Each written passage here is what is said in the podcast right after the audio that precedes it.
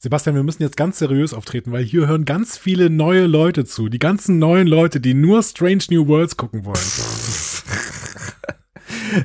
Die haben den ganzen Bums in den letzten fünf Jahren nicht mitbekommen. Wir müssen jetzt ganz seriös auftreten. Wir sind ein seriöser Star Trek Podcast. Und du meinst, indem wir quasi unsere neuen Hörerinnen und Hörer empfangen und belügen, ja, generieren wir eine Lüge. neue Hörerschaft, ja? Nein, nein, das nein, ist keine nein, Lüge, das, das ist eine neue Seite von uns. Wir sind jetzt ein seriöser Star Trek Podcast. Wir ah. sprechen, besprechen jetzt Strange New Worlds. Ich bin mir nicht sicher, ob ich dieses neue seriöse Ding von dir da äh, ganz gut finde. Ich bin mir auch nicht sicher, ob ich mich da einfinden kann, ehrlich gesagt. Wo ich mich auf jeden Fall einfinden kann, ist, dass wir jetzt äh, Strange New Worlds besprechen. Das finde ich, das finde ich eigentlich ziemlich geil. Dann, ähm, das ist ja hier ein Cold Open, ne? ja. ein sogenannter Cold Open. Wir müssen ja jetzt alle an Willkommen, nehmen herzlich willkommen zu unserem Cold Open, ja. Wir müssen durch die, durch die Elemente dieses Podcasts, die müssen wir jetzt alle noch kurz beschreiben, damit wir wirklich auch immer wissen, damit wir alle mitnehmen können. Ne? Hol die Leute da ab, wo wir sind, wo sie genau. sind, wo wir sind. Wo wir sind. Hol die Leute da ab, wo wir sind. So. Also, das hier ist ein Cold Open. Das läuft richtig jetzt gleich, gut, Ali. Es läuft richtig gut. Das läuft super. Und jetzt gleich kommt tolle Musik. Und ja. nach dieser tollen Musik werden wir inhaltlich, oh, meine Güte, also. Hol die Leute äh, da ab, wo wir sind. Musik das, bitte. Das lass ich mir auf ein T-Shirt drucken. Ihr hört einen Discovery Panel Podcast. Discovery Panel. Discover Star Trek.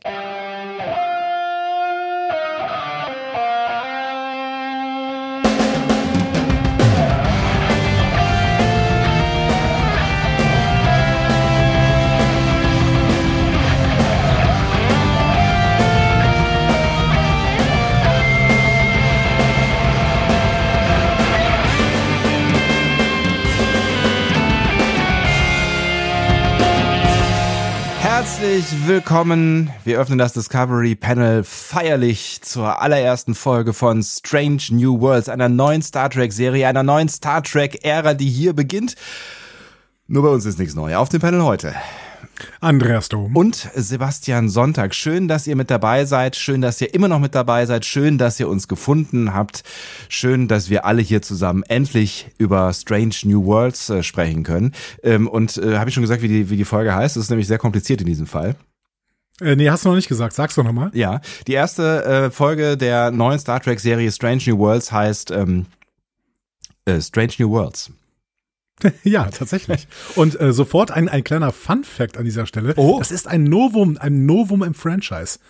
Eine Episode, die wie ihre Serie heißt. Also wir hatten schon eine Episode, die wie eine Serie heißt. Ja. Weißt du das? Ne? Was ist das für eine Episode? Äh, Enterprise. nee, Gott. Nein, doch, man denkt doch jetzt mal ein bisschen nach. Komm doch mal inhaltlich rein hier. Komm jetzt, doch mal. Jetzt schon, jetzt komm, schon öffne mal die Tür und komm mal inhaltlich. Ist, ist, normalerweise ist es hier so ein bisschen locker flockig und du forderst mich erst so nach zehn Minuten, dann bin ich warm geworden und dann aber. Nee, nee, das, das, das muss jetzt alles hier wirklich, also ich meine, zack, zack, guck, zack, mal, auf zack, die, guck mal auf die Episodenlänge, guck mal, wo, wo wir noch landen müssen. Also, Wie soll ich denn jetzt? Also. Weißt du, weißt du, das Problem ist, wenn man seine Zukunft kennt, ja, dann kennt man ja, ja. seine Zukunft. Und damit muss man erstmal ja. umgehen. Wenn ich jetzt meine Zukunft kennen würde und wüsste, dass da drei Stunden 15 steht, dann weiß ich nicht, wie ich damit jetzt umgehen könnte. Es würde mich zu einem anderen Menschen machen. Es würde mich vielleicht zu einem schlechteren Podcaster machen oder zu einem besseren. Oder zu ein, oder zu dem, der du bist. Ein Captain. Also guck mal, und so sind wir sofort inhaltlich drin. Sofort sind wir inhaltlich in dieser Folge drin. Aber ich wollte dir immer noch diese Frage stellen. Wir hatten schon eine Star Trek-Episode ja. in dem großen Star Trek-Oeuvre von 864 Folgen ungefähr. Stimmt vielleicht sogar. Ähm, da, die wie eine Serie heißt. Stimmt nie. Aber sie war nicht in dieser Serie. Deep Space Nine. Nein, Mann. Hätte doch sein können. Es gibt doch diese, diese, diese Doppelfolge, aber nee, nee, das ist eine, das ist eine Deep Space Nine Folge. also, es war, es war, es war eine Folge von TNG. Ja. Und sie hieß Lower Decks. Ja, klar, natürlich. Aber das war so. natürlich nicht absichtlich, ne? Das war ja unabsichtlich. Also das war ja. Das war unabsichtlich, ja. ja. Also ich meine, die konnten das ja noch nicht wissen. Woher sollen sie es auch wissen? Genau, das war unabsichtlich, aber jetzt ist es absichtlich. Jetzt heißt tatsächlich eine Episode in einer Serie wie ihre Serie, so, nämlich Strange New Worlds. Finde ich eigentlich ganz ähm, witzig. Es gibt übrigens schon eine Enterprise-Episode, also von von äh, der der Archer Enterprise, ja. namens Strange New World. Ah, aber ohne S. Ja, es wird offensichtlich viel gespielt mit diesen ähm, ja durchaus gewichtigen Zeilen im äh, Star Trek äh, Kosmos. Ne? Ja, und äh, da habe ich auch mal sofort ein kleines Rätsel für dich. Ja. Das ist nämlich die fünfte Star Trek-Produktion, dessen Titel schon in den Opening Credits von TOS übernommen wurde. Also dessen Titel von den Opening Credits von TOS übernommen wurde. Dessen Und Opening. Also jetzt die, mussten wir du, noch- also, okay, weil, weil Moment, also du meinst die, der, der, der, der, die, der Spruch ab vom Anfang der, quasi. Der, Genau, der, bei darauf TOS- willst bei du hinaus, TOS- ja? Mhm. Genau, bei TOS redet äh, Kirk am Anfang Ja, und sagt genau. so einen Spruch auf. Mhm. Und es gibt mittlerweile, also mit dieser Serie hier, oder Ja. Ja, doch, mit, ich muss gerade überlegen. Fakten, nee, Fakten, mit dieser, nee, Fakten, Fakten, Fakten. Mit dieser Serie hier ist das die fünfte Produktion, die äh, auf Basis dieser Opening Credits entstanden ist, also der Titel quasi. Jetzt musst du mir noch mal äh, mindestens eine sagen, weil eine kennst du definitiv. Eine Okay. dieser Produktionen. Oh, ja. Oh, ja. Ja. Was, was sagt denn der äh, gute Kirk da? the voyages of the Starship Enterprise to boldly go where no one. Also es gibt eine eine eine äh, einen Folgentitel, der heißt To boldly go oder so, ne? Ähm, aber du Ja, willst genau das willst, nicht, Du aber willst alles andere. Du willst ein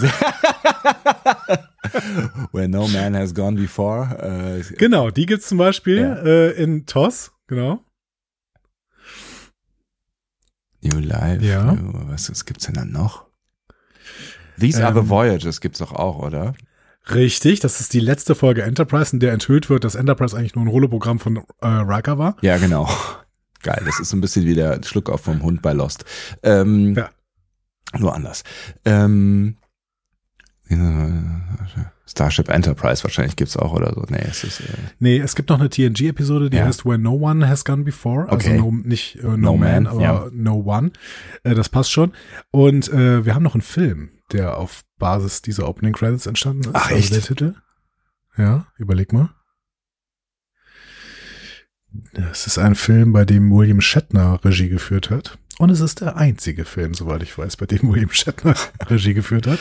äh, also ist es Star Trek 5, äh, wie heißt er denn noch? Richtig. Äh, äh, äh, Gott. Der, der Nee, Gott heißt er nicht. ja, aber er spielt, man dabei, genau. aber Der spielt aber mit. Gott, Gott spielt mit, ja, genau. Ähm, er heißt auf Deutsch äh, irgendwas mit Universum am, Rand, am Rande des Universums und auf Englisch heißt Mhm. er Das ist jetzt nicht mehr so schwierig, wenn du jetzt nochmal an die Opening Credits denkst. Final Frontier, natürlich, ja klar. Also, ach, Richtig, The Gott, Final ja. Frontier. So, Natürlich, Final Frontier. Und jetzt haben wir also Strange New Worlds und damit quasi ähm, den nächsten Titel. Wobei man könnte ja noch die Enterprise-Episode Strange New World noch mit äh, Reinnehmen. reinnehmen, dann haben wir schon sechs. Ja, genau. So sind wir jetzt. Das, da, da könnte man theoretisch äh, bald aus diesen Serientiteln einmal den Vorspann quasi ähm, zusammen kl- kl- kleistern irgendwie mit so mit so Ausschnitten, mit Screenshots quasi aus von den Serientiteln. Genau, genau. Aber wir sind ja kein optisches Medium, das heißt, wir machen das akustisch. Ähm, so, Wie genau Und- über, überlegen wir uns noch. Star Trek 5, The Final Frontier. These are the voyages of TOS where no man has gone before and TNG where no one has gone before. Ähm, Ähm, Ja. So. Ja. Und wenn du möchtest, Ja. kann ich dir jetzt schon, kann ich dir jetzt schon etwas über das Team hinter der Folge Strange New Worlds erzählen. ich würde noch gerne, bevor wir dazu kommen, äh, noch etwas über das Team hinter unserem äh, Vorspann sagen. Oh Gott, stimmt richtig. Ich finde, ich finde, dieser neue Vorspann ähm, muss gefeiert werden. Also muss natürlich, nichts muss, alles kann nichts. Aber ich feiere ihn sehr. Ich finde ihn wirklich ganz, ganz, ganz, ganz großartig. Ähm, es ist großartig. Ja. Diese Serie ist Metal und äh, deswegen Sebastian Klaasmann hat auch verdient, ähm, also verdient hier einen Metal-Vorspann für uns gebastelt. Ja, also das ist ne unser äh, Hauf, äh, Hauf, Hauf und Hof, Hof und äh, Haus und Hofschneider, äh, ja, was unsere Soundtracks angeht und der hat bisher äh, tatsächlich alles der gemacht. Garak ja. unseres Podcasts. Der Garak unseres Podcasts, so, so, ja, der musikalische Garak, äh, hat schon alle ähm, Sounds gemacht, die ihr bisher äh, gehört habt und ich finde, er hat es wieder unfassbar äh, genial umgesetzt. Besser hätte ich es nicht machen können, richtig. Also besser hätte ich es eh nicht machen können. Ich hätte es auch, äh, also ich hätte es sehr viel schlechter machen können, aber ich bin sehr, sehr glücklich, äh, dass, dass lieber äh, Sebastian, dass du das so äh, gekonnt umgestellt, umgesetzt hast. So gekonnt umgesetzt hast. Im Gegensatz zu diesem Ja. Satz, meine Herren.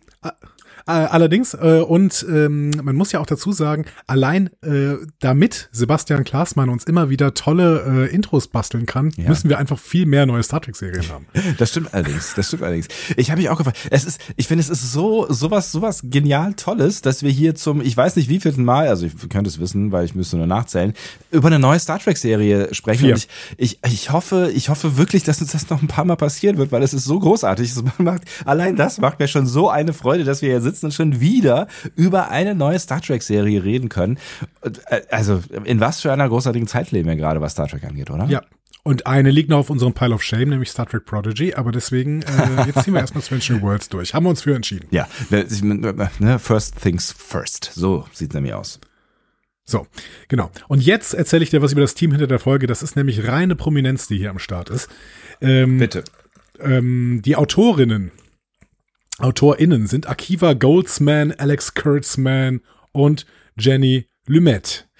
Äh, übrigens, die Lumet ausgesprochen wird. Ich habe mir extra nochmal ergoogelt, wie sie ausgesprochen wird, weil ah, wir ja. sie bis jetzt immer falsch ausgesprochen haben und haben immer Lumet gesagt ja, ja. oder, oder Lamet. Äh, sie wird Lumet ausgesprochen. Ja, das Problem genau. ist halt, dass die, dass die äh, Amerikaner, US-Amerikaner das halt nicht können mit der französischen Sprache und deswegen es halt auch nicht machen. Oder? Ja, genau. Aber also eigentlich müsste ja, kommt ja wahrscheinlich, also ursprünglich wird sie ja wahrscheinlich mal Lumet ausgesprochen. Also irgendwer von ihrer Familie vor vielen hunderten von Jahren wird ja mal Lumet ausgesprochen worden sein, oder? Das mag durchaus sein, aber wenn ihr Vater sich schon Lumet genannt hat, dann wird sie das wahrscheinlich auch nicht mal anders ja. machen, weil ihr Vater ist sehr, sehr bekannt. Aber dazu kommen wir erst später. Äh, wir müssen nämlich erstmal über Akiva Goldsman sprechen. Der ist nämlich nicht nur Autor dieser Folge, sondern er ist auch Regisseur dieser Folge. Akiva Goldsman hat quasi diese Folge komplett zu verantworten. Krass. Ähm, Druck. Wir kennen ja, ja. Goldsman mittlerweile gut, ja. Ne, weil er sehr, sehr viel für Star Trek macht. Er macht sogar ähm, gerade nicht mehr viel anderes, ehrlich gesagt. Mhm. Ne? Wir sind ja auch Freunde, kann, muss man, kann, kann man schon so sagen, wir sind Freunde. Ja.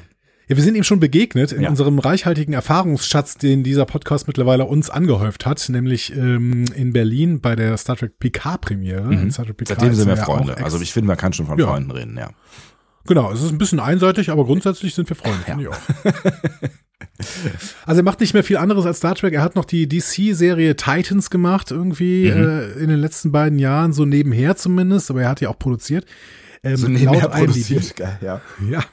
Laut IMDb schreibt er aber wohl auch an der äh, Serie The Crowded Room mit Tom Holland ähm, und am Film Constantine 2 mit Keanu Reeves.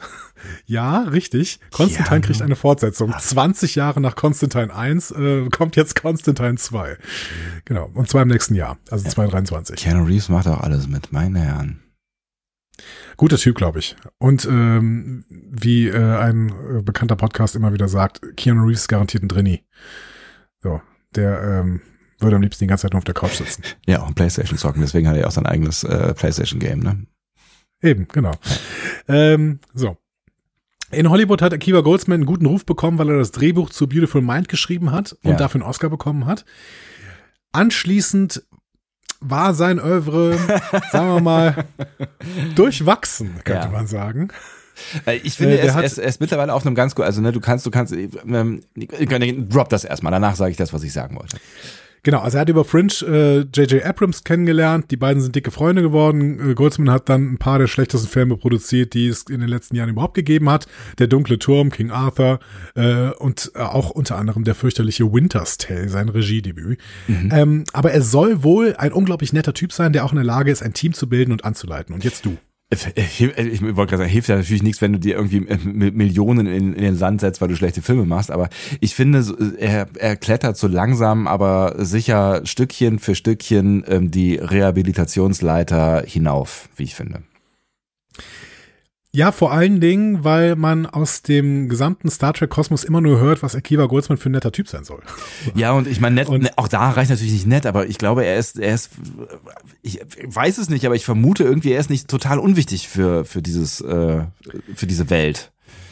Nee, glaube ich auch, aber ich finde auch, das ist durchaus eine Qualität, die man hervorheben sollte, mhm. wenn jemand ähm, sehr, ja, sehr gut ist, äh, in, der, in der Lage ist, wirklich ein Team auch zu führen. Wir erinnern uns an die zweite Staffel von Star Trek Discovery, die ja. komplett in die Binsen gegangen ist, weil die ein Produktions äh, ProduzentInnen-Duo hatte, die halt sehr schwierig waren, sagen wir es mal so. Und mit denen irgendwie keiner konnte. Ja. So. Und die Ja, ja, dann klar. leider irgendwann rausgeschmissen werden mussten, sodass äh, der nächste Mensch, über den wir gleich reden werden, Alex Kurtzman damals übernommen hat. Ja. Also ähm, ich glaube, es ist schon wichtig, dass du einfach auch nett bist. So, Es ist auf jeden Fall, ja, du hast schon recht, es ist auf jeden Fall keine verkehrte Eigenschaft. Ähm, ja. genau. Für Star Trek waren Akiva Goldsmans letzte Drehbucharbeiten das Staffelfinale von Picards zweiter Staffel Farewell. Ähm, seine letzte Regiearbeit war das Staffelfinale von Picards erster Staffel Et in Arcadia Ego 2. Mhm.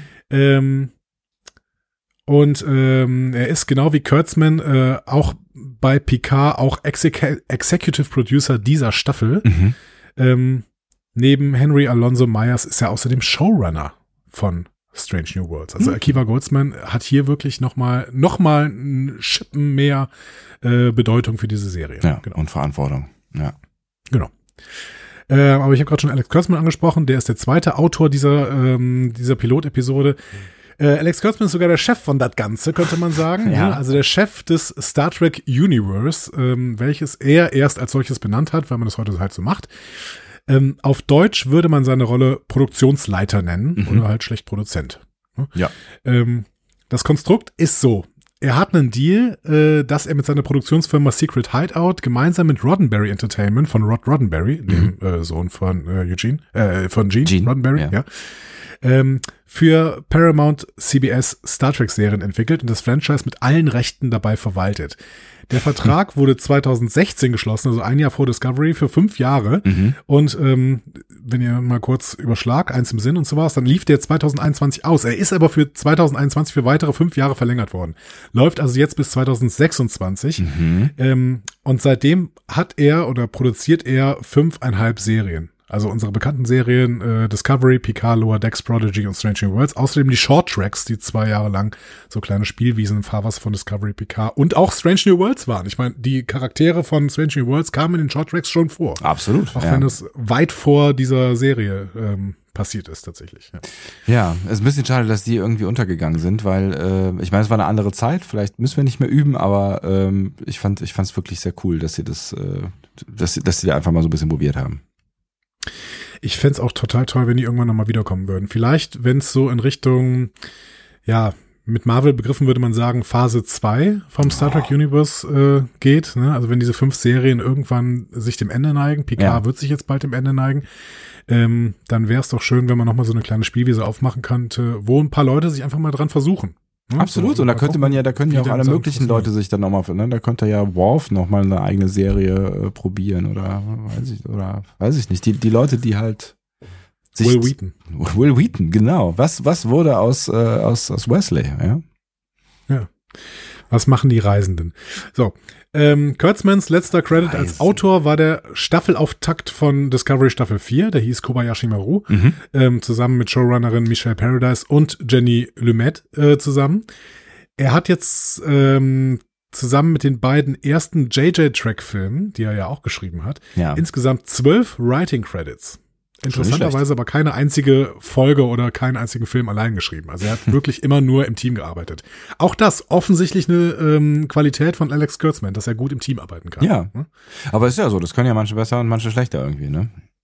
Genau. Mhm. Und das äh, muss man, finde ich, auch mal hervorheben. Über Alex Kurtzman ist in den letzten Jahren sehr, sehr viel Häme ausgeschüttet worden. Bei uns ist es, ähm, hat sich in den letzten fünf Jahren so ein bisschen mehr ins Positive entwickelt, weil es ja wirklich toll ist, dass dieses Star Trek Universe so vielseitig ist, ne? Und so unterschiedliche Andockpunkte quasi äh, uns bietet. Ja, und auch wirklich unterscheidbar. Ne? Wir heben das immer wieder hervor. Ne? Also es ist, ist die- diesem Gesamtkonzept irgendwie schon gelungen, hier einfach sehr unterschiedliche ähm, Serien in einem gemeinsamen Kosmos zu schaffen. Das ist, finde ich, schon auch ähm, bemerkenswert. Genau. Und ich kenne niemanden, der alle Serien gesehen hat und alle doof findet. Das ist, da kenne ich einfach niemanden. Ähm, dem, dem einen gefällt, gefällt dann irgendwie Lower Decks, weil mir Lower Decks so ganz viele tolle Anspielungen hat. Strange New Worlds wird jetzt ganz vielen Leuten gefallen, die vielleicht die 90er Jahre Serien gut fanden, Ja, weil es ja so ein bisschen mehr ähm, episodisch äh, erzählt wird. Ja, genau, aber es gibt für jeden wirklich so ein bisschen äh, was zu gucken in diesem Star Trek Universe und das ist doch auch wirklich schön. absolut. Ähm, sprechen wir noch über Jenny Lumet. Ähm, ebenfalls Produzentin unter anderem bei Discovery in Staffel 3 auch ausführend, äh, Mhm. bei Picard beratend und allgemein im Produzententeam des Star Trek Universe. Die wird immer wieder mal herangezogen. gilt auch so ein bisschen als ähm, rechte Hand von Alex Kurtzman im Produktionsstab. Mhm. Sie ist die Tochter von Sidney Lumet, das hatte ich eben schon mal gesagt. Das ist der Regisseur von Die Zwölf Geschworenen. Also Mhm. eine absolute Legende in Hollywood. Ja. Ähm, Lumets letzte Autorinnenarbeit für Star Trek war der Staffelauftakt von Staffel 4 mit Alex Kurtzman und Michelle Paradise zusammen. Ähm, sie arbeitet bei dieser Serie hier auch als Executive Producer, hat außerdem in diesem Jahr gemeinsam mit Alex Kurtzman auch wieder äh, die Serie The Man Who Fell to Earth mit äh, Chiwetel Ejiofor äh, gemacht, die ihr jetzt auch bei Paramount Plus sehen könnt. Und diese Serie könnte was für Discovery oder allgemein Star Trek Fans sein. Ähm, ich werde es mir auf jeden Fall geben. Wir haben ja gestern sie wahrscheinlich, wir nehmen ein bisschen vorher auf. Wir haben sie gestern wahrscheinlich im Adventskalender uns mal äh, ein bisschen zumindest angeguckt, also zumindest mal äh, uns das Episodenbild angeguckt Ja. wahrscheinlich. Ja. Ähm, die Serie ist geschrieben von äh, Alex Kurtzman und Jenny Lumet. Äh, Regiechef ist Olatunde Unsunsanmi, das ist auch der Regiechef von Discovery. Kate Mulgrew spielt mit. Ach. Ähm, Jeff, Jeff Russo macht die Musik. Und Fa- es fam- basiert, Ja, also ist Familienproduktion hier, ne? Genau. Äh, Und es basiert, also wie gesagt, die Serie heißt The Man Who Fell to Earth. Es basiert auf dem Bowie-Film von 1963, der auch The Man Who Fell to Earth ähm, hieß. Beziehungsweise erzählt diesen Bowie-Film 40 Jahre später weiter. Bill Nighy spielt die Bowie-Rolle und ähm, jede Geil. einzelne Folge heißt so wie ein Song von Bowie und äh, trägt hat auch einen Titelsong von Bowie. Das also klingt ich ziemlich Bock. nice. Ich habe sehr sehr das Bock. klingt So. ziemlich nice.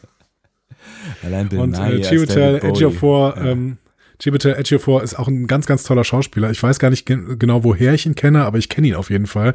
Und äh, ich glaube, wenn ihr den äh, seht, kennt ihr ihn auch. Äh, ihr werdet ihn nur ka- wahrscheinlich kaum schreiben können, zumindest wenn ihr irgendwie aus dem ähm, mitteleuropäischen Raum kommt. Chiwetel Ejiofor äh, wird C-H-I-W-E-T-L E-J-I-O-F-O-R geschrieben. So. Ja, habt ihr mitgeschrieben, Ähm, ne? Sag, aber sag genau, noch ihr gerade kurz, mitgeschrieben? wie, wie, heißt die, wie heißt die Serie? The Man Who Fell to Earth. Ah ja, richtig.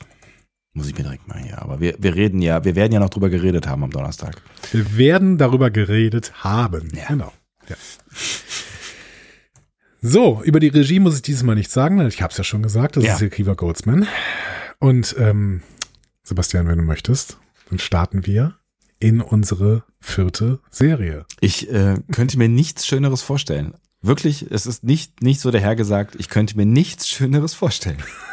Ich habe jetzt wirklich so ein leichtes, so ein leichtes Lächeln auf den Lippen, weil wir, Ja? wir starten jetzt einfach in die vierte Star Trek Serie. Wir haben 2017 angefangen und haben gedacht, endlich wieder eine Star Trek Serie Ja. nach wie viel? Zwölf Jahren äh, Pause. Und jetzt starten wir in die vierte innerhalb von fünf Jahren. Ist das Das ist unfassbar. Das ist wirklich unfassbar.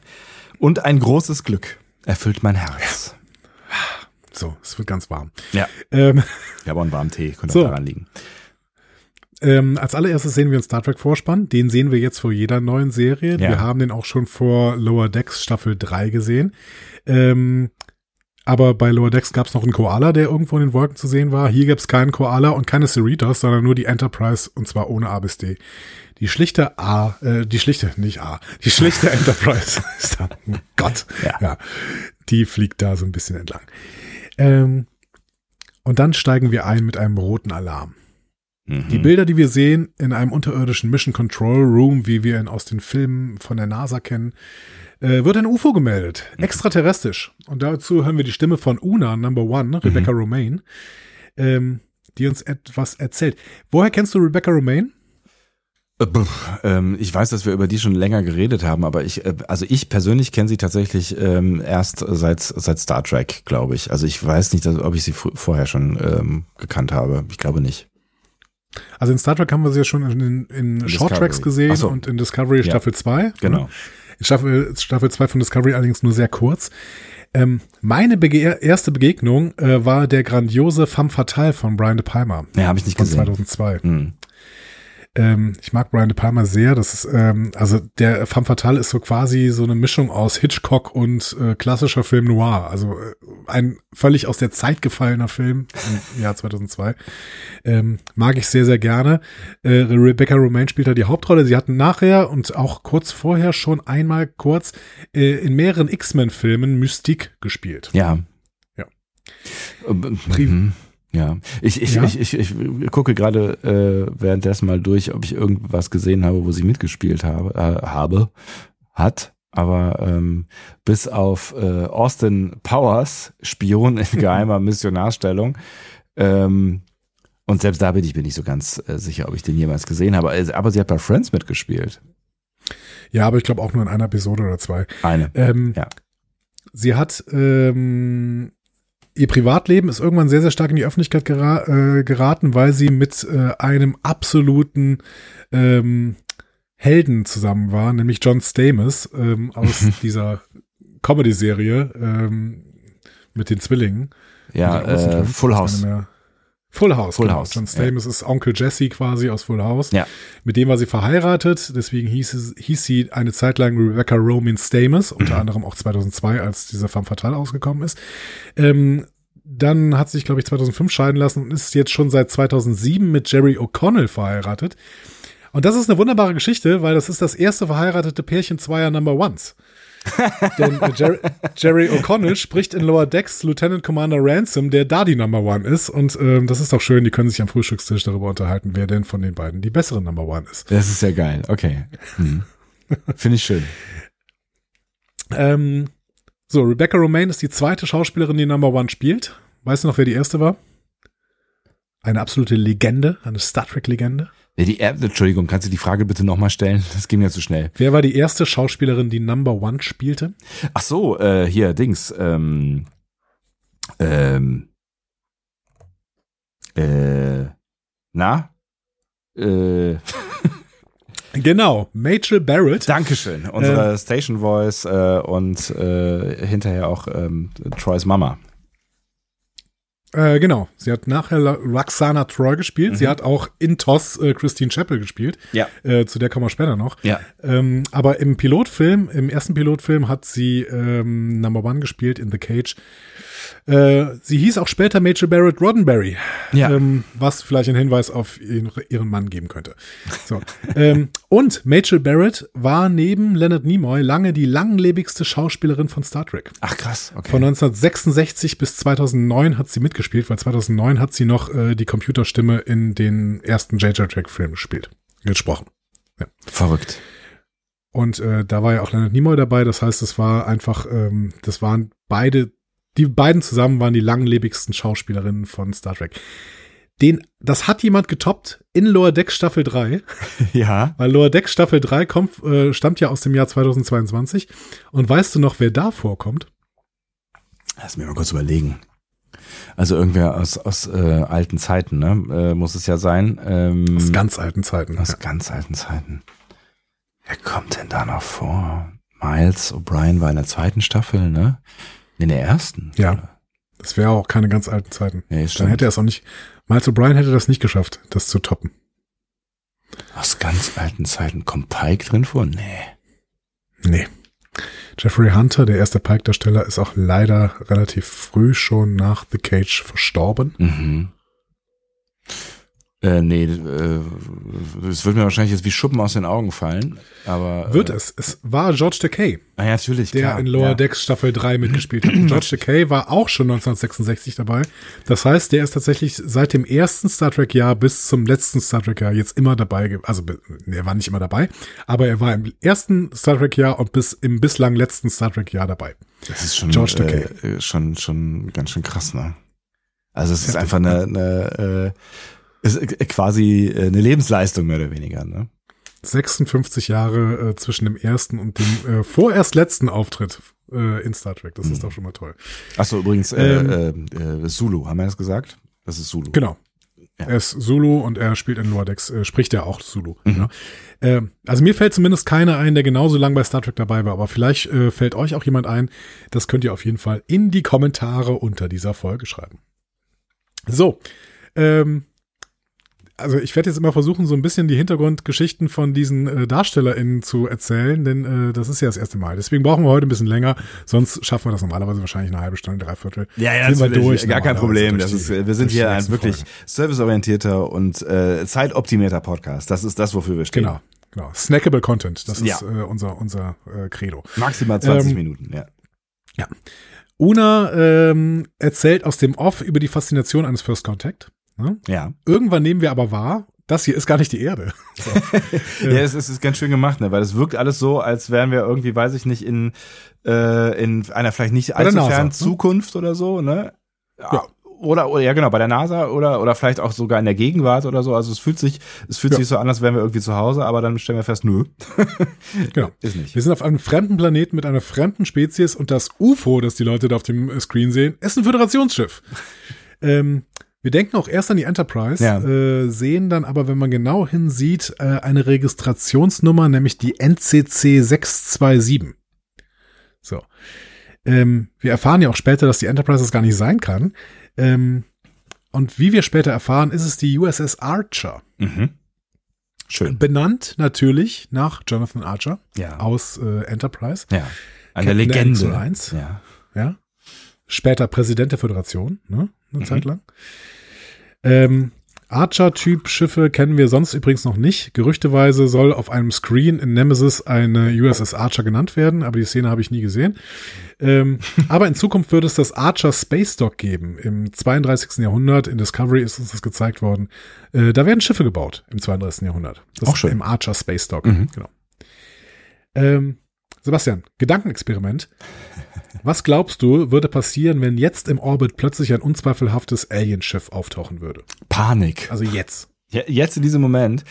Jetzt ähm, in diesem Moment. Also ich, ich, ich glaube, ähm, wahrscheinlich würde Ähnliches passieren, wie wir dann auch später sehen werden oder beziehungsweise wie die da reagiert wird. Ne? Ähm, wir haben ja dieses Szenario jetzt auch schon ein paar Mal in Filmen gesehen, ne? weiß ich nicht. Äh, äh, Independence Day oder sowas, ne? da ist es halt nie gut mhm. ausgegangen, aber ich würde jetzt erstmal davon ausgehen, ähm, dass, dass schon eine gewisse Alarmbereitschaft äh, äh, entstehen würde hier, ähm, aber auch der Forschergeist geweckt äh, würde von uns äh, Menschen und wir wahrscheinlich erstmal auch, wie das dann in vielen Filmen auch gezeigt wird, versuchen würden, Kontakt aufzunehmen. Was ich spannend finden würde, ist die Frage, weil das ist in US-amerikanischen Filmen natürlich immer der amerikanische Präsident, wer würde dann tatsächlich am Ende darüber entscheiden, was die Weltgemeinschaft quasi tut? Ne? Also ist es dann die UNO ja. oder oder äh, die UN oder also also welche welche dieser dieser Gemeinschaften wird sich dann zusammen zusammenfinden, um Entscheidungen zu treffen, ne?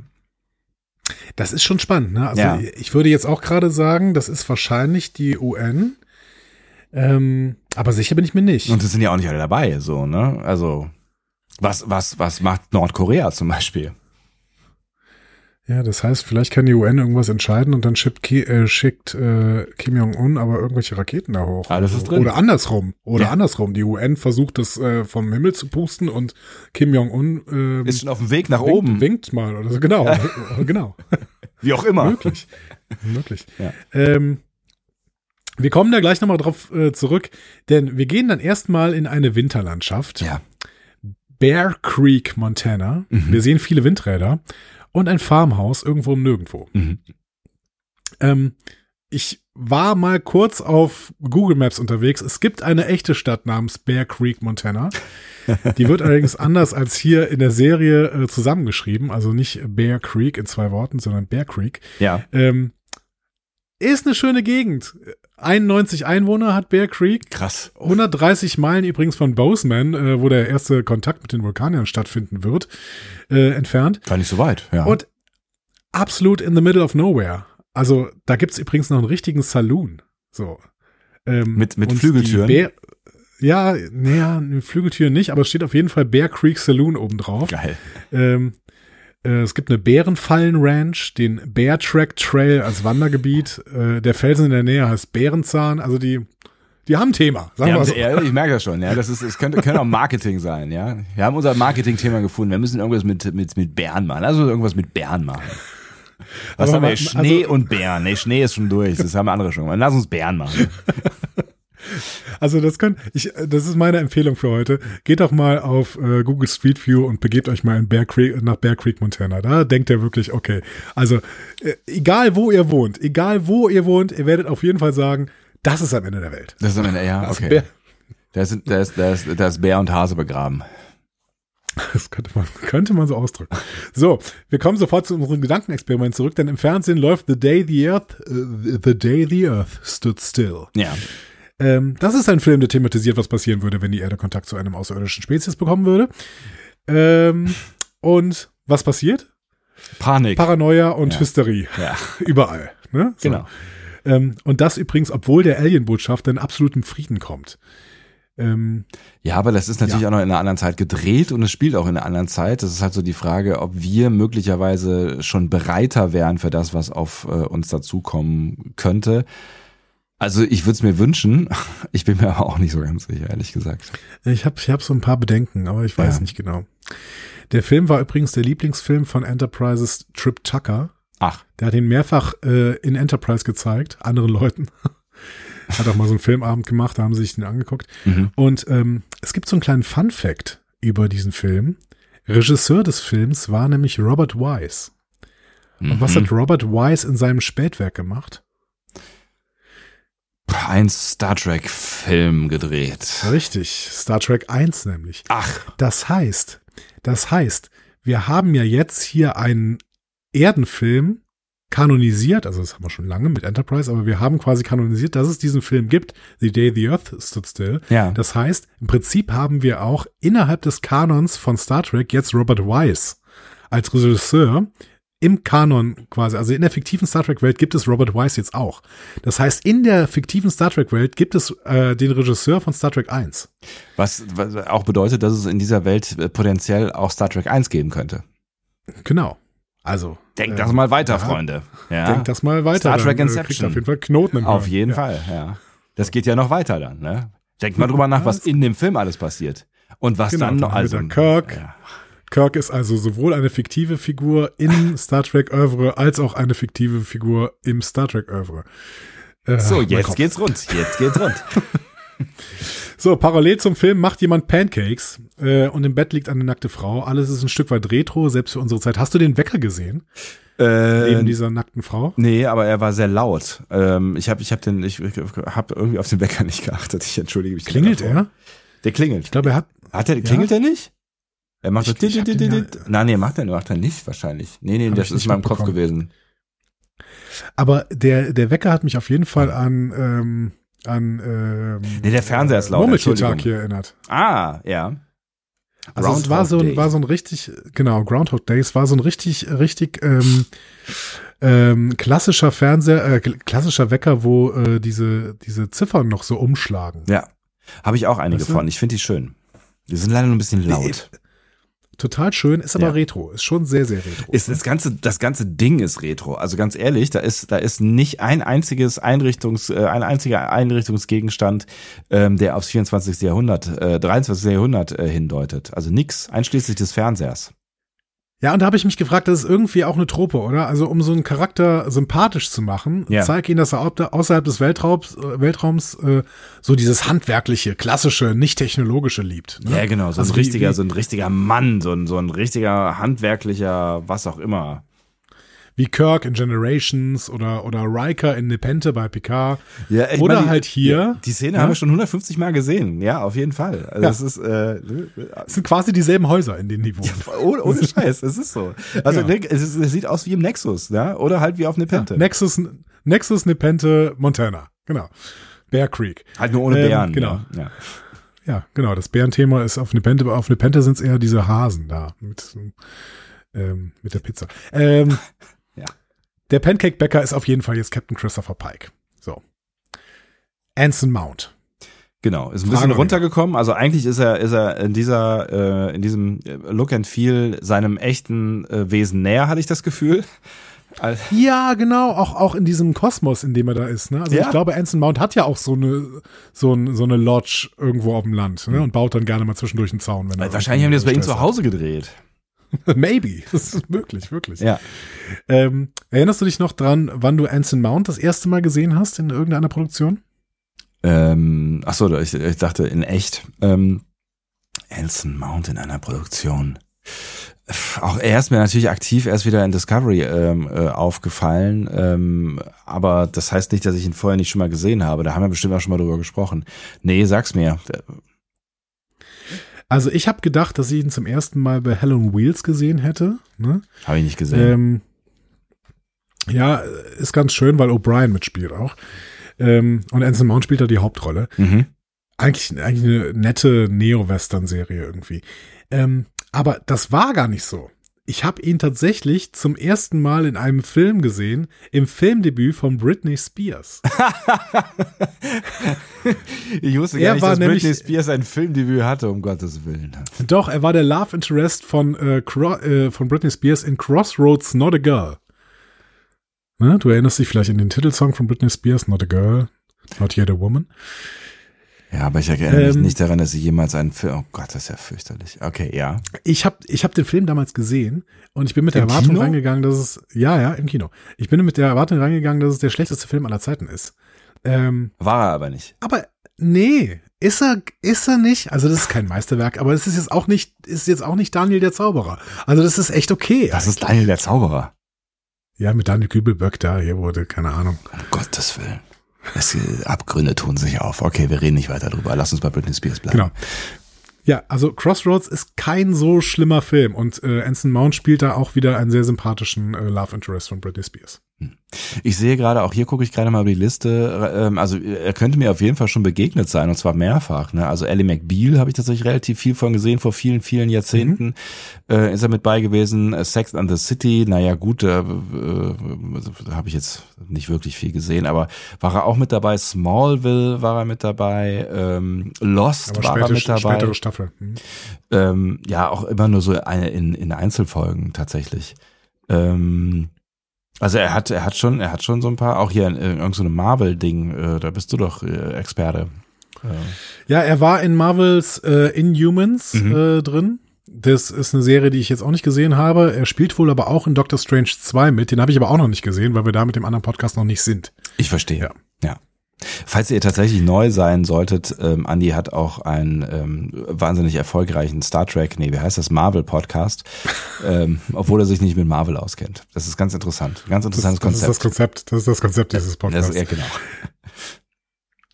Punkt. Ja. Anson Mount ist der dritte Schauspieler, der äh, Christopher Pike spielt. Ähm, Moment mal, das stimmt gar nicht. Das ist der vierte Schauspieler, der Christopher Pike spielt. Was habe ich denn hier? Ich habe immer die JJ Track Filme nicht mitgezählt. Das ist schlecht.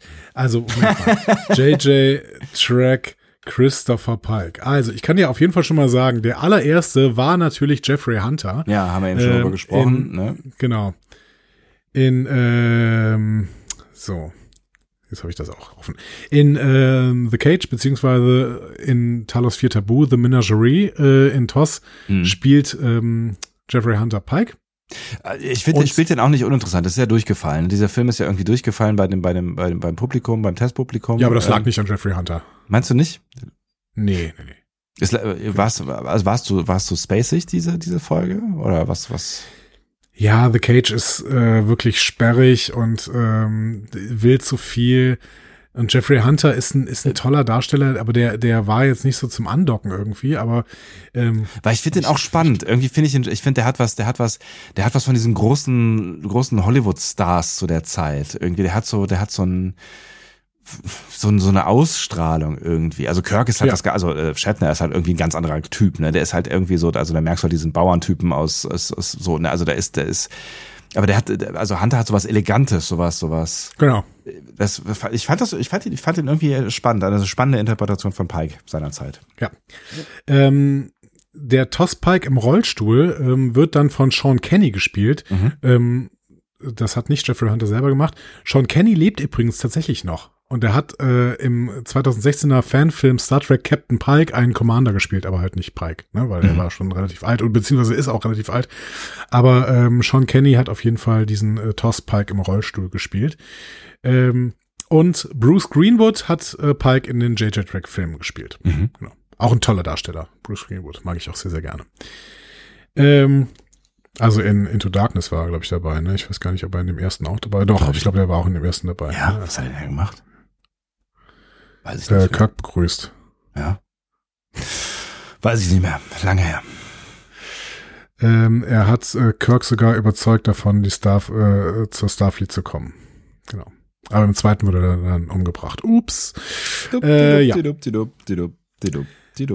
Ähm, Pike scheint jetzt, also der Pike hier, wir kommen mal zur Serie zurück, Pike ja. scheint jetzt schon wenig auf der Erde zu sein, wenn man die beträchtliche Länge seines Bartes sieht, äh, während er übrigens in Such Sweet Sorrow 2 noch glatt war. Also Ja. diese drei Monate oder vier Monate, die Spock nachher aufführt, die hat er auf jeden Fall komplett seinen Bart wachsen lassen. Und hat einen äh, extremen Bartwuchs. Ne? Also ich glaube, ich sehe in drei Monaten nicht so aus. Aber er hat auch drei Monate lang seine Haare nicht gewaschen. Das würde bei mir ähnlich aussehen, glaube ich. Ja, ich, ich finde wirklich, also ähm, er sieht ganz, ganz toll aus. Ich, ich bin ja eh großer Neider euch gegenüber, weil ihr so tolle, äh, so einen tollen Haarwuchs habt. habt. Ja. Ähm, Du meinst mich auch, Das, ne? äh, ja, danke. ja, dich auch, dich Ja. genau, dich auch. Das ist eine der wenigen Sachen, die ich wirklich an die beneide. Nein, Na, viele, viele Sachen. natürlich, So, ähm, also Schätze. Und Schätze, Neid ist ja. natürlich immer schwierig. Ne? Ja. So. Es hat immer so eine negative Komponente.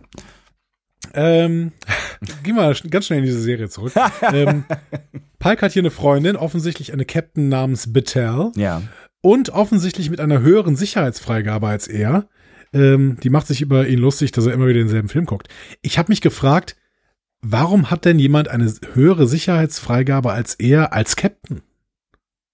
Weil das sagt sie ja. Ja, vielleicht hat ist das, ist das missionsbedingt, ne? Vielleicht, wir wissen ja nicht genau, was sie tut, aber offensichtlich ist sie ja auch auf einem Raumschiff unterwegs. Vielleicht hat das wiederum eine spezielle Mission, für die sie eine höhere Sicherheitsfreigabe ähm, braucht, weil es gibt ja durchaus auch noch höhere Ränge, ne, wo man dann, vielleicht- also ne, wir erleben ja auch, dass da niedrigere Ränge ähm, eine Sicherheitsfreigabe erhalten ähm, die vielleicht sonst nur für Captains, also ne, also das gleich Ja. nachher diese Ja. diese Szene im Fahrstuhl, ne, da gibt's ja Leute, die haben irgendwie unterschiedlichste Sicherheitsfreigaben, obwohl die auch unterschiedlichste Ränge haben, so ne.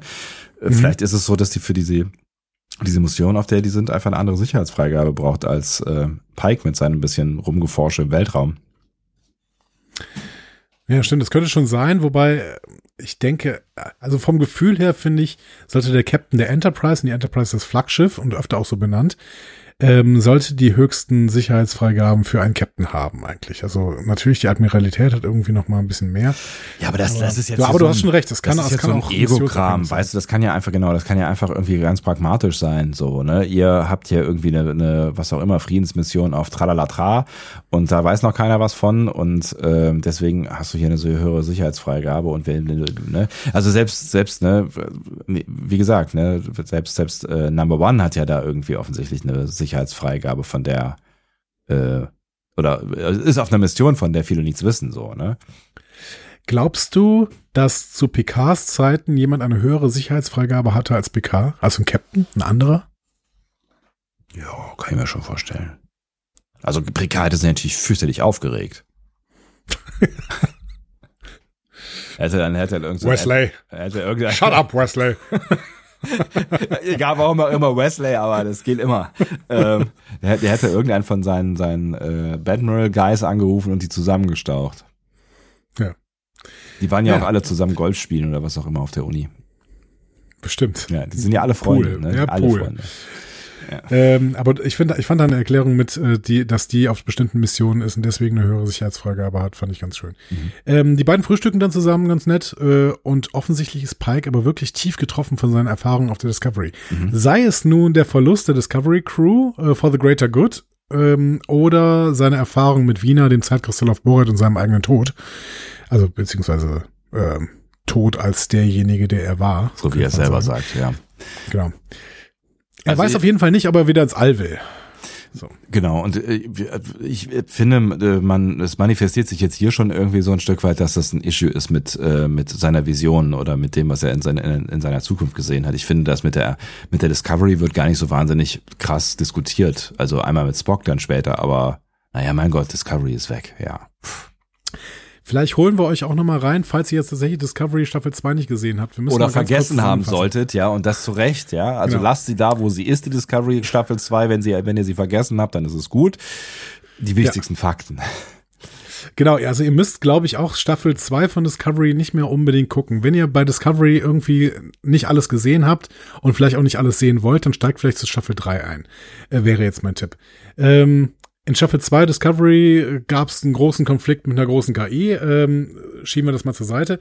ähm, es gab aber vor allen Dingen einen Besuch auf Talos 4. Und Talos 4 ist ein Planet, der auch ähm, in The Cage quasi besucht worden ist. Ein Planet, den man heute in der Föderation nicht mehr besuchen darf, weil ansonsten äh, bekommt man die Todesstrafe, die es eigentlich nicht mehr gibt in der Föderation. Aber nur für diese Sache gibt's diesen, äh, gibt's die Todesstrafe. Ja, das ist eine, denn, eine krude Geschichte, aber gut, ja. Genau, denn die Talosianer ähm, sind ähm, Wesen, die irgendwie die Gedanken manipulieren können, mhm. können. Und es auch tun. So. Ja, und sich damit halt auch wirklich fangen können. Ne? Also die können dir eine Vision in den Kopf setzen, ohne dass du es merkst, dass du in der Vision bist und dann bist du weg. Und dann nutzen die dich für irgendwelche Experimente. Genau. Und das hatte ähm, Pike schon so ein bisschen aus der Bahn geworfen, weil er dann äh, irgendwie mit Wiener konfrontiert worden ist, mhm. die auf dem Planeten äh, kurze Zeit seine Frau war in seiner Gedankenwelt. Ähm, dadurch war er schon so ein bisschen außer, aus der Bahn geworfen und hatte auch irgendwie ähm, mentale Issues, die er dann tatsächlich auch mit, äh, mit äh, Dr. Culber, also dem Schiffsarzt der Discovery, besprochen hat. Und dann kam noch so ein Ding, ähm, die mussten ja irgendwie die Discovery in die Zukunft äh, schicken, dann, weil die viel zu wichtige Daten hatten, mit denen die KI äh, in der Lage gewesen wäre, alles Leben in diesem Quadranten aufzulöschen oder im gesamten Universum. Mhm. Auf jeden Fall. Ach, mussten, deswegen sind die in die Zukunft. Ach, ist interessant. Auf jeden Fall haben sie das gemacht, indem sie äh, in das Klingonenkloster Boret gegangen äh, sind, ja. wo ein Mönch lebte, der der Sohn eines klingonischen Schläfers und der äh, Kanzlerin des Klingonischen Reiches. Der damaligen war. Kanzlerin, wer weiß, was ist, ja, genau. Mhm. So. Und der wiederum, aber der klingonische Schläfer wiederum äh, in Menschengestalt auf der Discovery als Offizier gedient hat. Richtig, so. Und ähm, dieser Sohn war aber jetzt genauso alt wie sein Vater und seine Mutter, weil dieser Sohn nämlich mit bestimmten Kristallen in diesem Kloster gedealt hat und das waren Zeitkristalle. Davon brauchten sie einen für diese komische Zeitreise, die, die Discovery da unternehmen mussten. Das Problem mit diesen Zeitkristallen ist, in dem Moment, wo du sie äh, berührst, bekommst du Visionen von deiner eigenen Zukunft potenziell. Oder von irgendeiner Zukunft, und, aber von der Zukunft, aber vielleicht auch von deiner, ja, wie auch immer, genau. Genau. Und das hat Pike gemacht, der hat das Ding angefasst und äh, hat dann äh, seinen äh, einen Unfall in seiner Zukunft gesehen, den wir jetzt auch diese in dieser Folge immer wieder angeteased bekommen, mhm. beziehungsweise sogar richtig sehen. Den wir aus der Vergangenheit kennen, ne? Also den wir genau. halt aus äh, Talos 4 Tabu kennen. Genau, beziehungsweise ähm, auch, ja, nee, stimmt, genau, aus Talos 4 Tabu, genau. Mhm. Aus äh, The Menagerie in, in TOS. Und ähm, ja, seitdem muss Pike jetzt mit diesem Wissen leben. Außerdem muss er damit leben, dass er die Discovery Crew äh, damit dieses Universum überleben kann, tatsächlich in die Zukunft geschickt hat. Was im Endeffekt vielleicht nicht ganz so nötig gewesen wäre, weil die KI war schon besiegt, als die in die Zukunft gereist sind. Aber ähm, das sicher ist, ein Problem sicher. von Discovery. Ja. genau. Sicher ist sicher. In der Zukunft gibt es bestimmt nicht so mächtige Computer, die sich mit den Datensätzen ähm, zu einer Gefahr für das Universum äh, hocharbeiten könnten. Da ist richtig. Also eigentlich hätten sie besser in die Vergangenheit, also irgendwie 20, 2000 Jahre in die Vergangenheit, dann wäre alles gut gewesen. Ja, aber das ging nicht. Der Zeitkristall hat nur in eine Richtung funktioniert. Richtig, genau. One-Way-Ticket. Ja. Ähm, so. Mit dieser Hintergrundgeschichte, das ist halt die Traumatisierung, mit der Pike jetzt gerade leben muss und der, deswegen weiß er auch nicht, ob er wieder ins All will. Betel kennt ihn übrigens gut und hofft sehr, dass er wieder ins All geht. So, ne? Ja, ja, genau. Mhm. Also ähm, obwohl sie, also obwohl sie ihn schätzt und äh, es auch ganz schön findet, die Aussicht, weil sie muss ja gleich los, hat sie gerade gesagt, ne? Äh, und die Aussicht ganz schön findet, dass sie ihn in einem Monat da wieder vorfindet, ähm, hofft sie für ihn, dass er doch dann äh, bald weg ist. Nochmal ein Gedankenexperiment. Was würdest du machen? Du weißt, dass ein Raumschiffunfall in der Zukunft dein Leben, wie du es kanntest, beenden wird. Ja. Würdest du nochmal auf ein Raumschiff gehen? Also die spannende Frage ist ja, ähm, wie kann man die Zukunft, äh, also wie hat man, wie, also wie gestaltet sich die eigene Zukunft? Also hat man sie wirklich in der Hand oder eben nicht, ne? Ja. Und ähm, also passiert eh das, was passieren wird. Okay, auf die Antwort wird Pike keine, äh, keine äh, auf die Frage wird Pike, Pike keine Antwort geben, aber die Antwort, die er sicher dann irgendwann gibt, ist, dass dieses Ereignis, also gibt sie Spock, dieses Ereignis ähm, erst in, ich glaube, zehn Jahren oder sowas stattfindet, ne? Ähm, mhm. Dann könnte man acht, aber er sagt ungefähr zehn, ja. Ja, das heißt, man, da könnte man ja äh, sagen, okay, dann mache ich noch sechs, sechs Jahre Raumfahrt und danach ähm, äh, schieße ich mich auf irgendeinen Mond oder gehe auf, auf, auf irgendeine einsame Insel. Dann könnte man es ja mal drauf ankommen lassen. Es wäre auf jeden Fall auch meine Tendenz, überhaupt nicht mehr ein Raumschiff zu betreten, Ja. weil dann kommt halt der Raumschiffunfall nicht. Wir wissen aber, dass Star Trek meistens als selbstkonsistentes Universum gezeichnet wird. Ja. Ähm, und dieses selbstkonsistente Universum würde dann irgendwie dafür sorgen, dass der Zeitstrahl im Endeffekt so verläuft, wie er denn verlaufen soll. Und dann passiert es eh. Das heißt, du sitzt dann auf deiner blöden einsamen Insel, ja, ohne Strom und fließend Wasser und hast dir dann irgendwie dein, dein Leben zurechtgebaut und dann irgendwie zwei Tage vorher kommt halt irgend so ein blödes Schiff und beamt dich an Bord und sagst so, sorry Mann, aber wir brauchen deine Expertise um blub und schon bist du wieder drin. Genau. Also irgendwie sowas. Also äh, er kann es auf jeden Fall nicht verhindern, dass dieser Unfall im Endeffekt passiert. Hm. Das weiß er aber ja nicht. Das weiß er nicht und, vielleicht, und wir wissen auch nicht, wie, die, wie das Universum funktioniert. Das heißt, ähm, es könnte ja auch durchaus sein, dass wir unser Schicksal auch selbst in der Hand ha haben. Also ne, es gibt ja verschiedenste, da kommst du als Philosoph dann äh, auch ins Spiel, ne? es gibt ja verschiedenste Theorien darüber, wie frei unser Wille eigentlich wirklich ist. Ne? Mhm. Ähm, aber ne, also ein Stück weit, und wahrscheinlich sind wir uns da grob einig, ein Stück weit haben wir ja doch einen gewissen Handlungsrahmen, in dem wir uns äh, bewegen. Also es macht schon einen Unterschied, ob ich mich entscheide, ob ich morgens aus dem Bett aufstehe oder nicht. Ist die Frage, Ähm. ob ich mich dazu frei entschieden habe oder nicht, aber das ist ein anderes Thema. Ja, ist ein anderes Thema, denn ich würde dir da tatsächlich widersprechen. Ich gehe da nicht mit. Ich glaube nicht, dass wir diese Entscheidungsfreiheit haben. Ich glaube aber, dass wir uns mit bestimmten Entscheidungen identifizieren können. Da ist ein Unterschied. Ähm, ich glaube schon, dass jede einzelne unserer Handlungen vorherbestimmt ist durch die Bedingungen, unter denen wir halt so bestehen.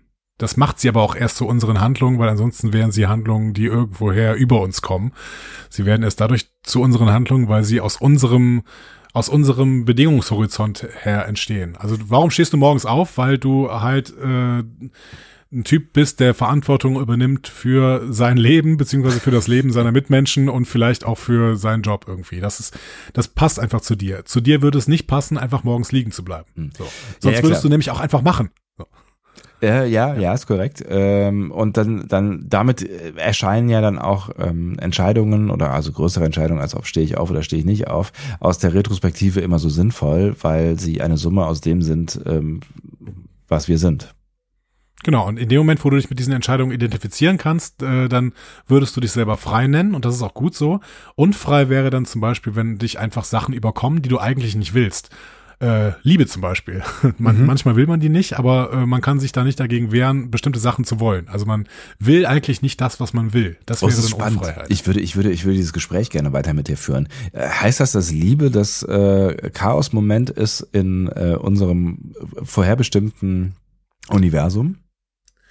Ja, nicht nur. Also es gibt es gibt unterschiedliche ähm, Gefühle zum Beispiel, die oder oder auch Drogen, die sind auch in der Lage, dich quasi in eine Situation zu bringen, in der du plötzlich nicht mehr das willst, was du willst. Oder ich gebe dir ein anderes Beispiel.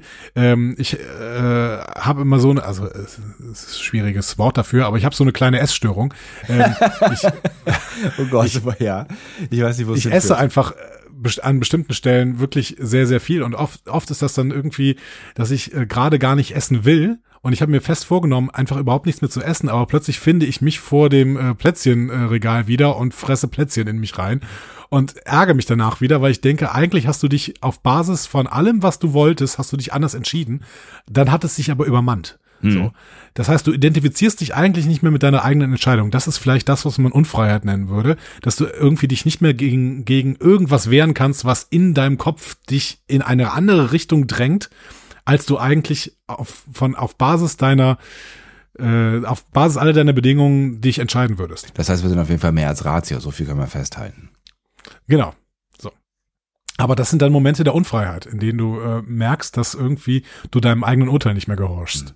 Und äh, bei Liebe kommt das halt sehr, sehr häufig vor irgendwie. Also keine Ahnung, wer von uns sitzt denn, also wenn ihr euch mal an die letzten Momente erinnert, an dem ihr Liebeskummer hattet, ähm, habt ihr da nicht auch da gesessen und habt gedacht, oh, ich will das gerade nicht fühlen. Ja, ja, ja klar. Ich will das nicht fühlen und ich will jetzt auch nicht irgendwie ihn, sie, wen auch immer anrufen, wollen, Ja, ja, aber ja, ich genau. will ihn halt leider anrufen. Also Ja. ich will etwas, was ich eigentlich nicht will. Und das ist ein Gefühl der Unfreiheit. So.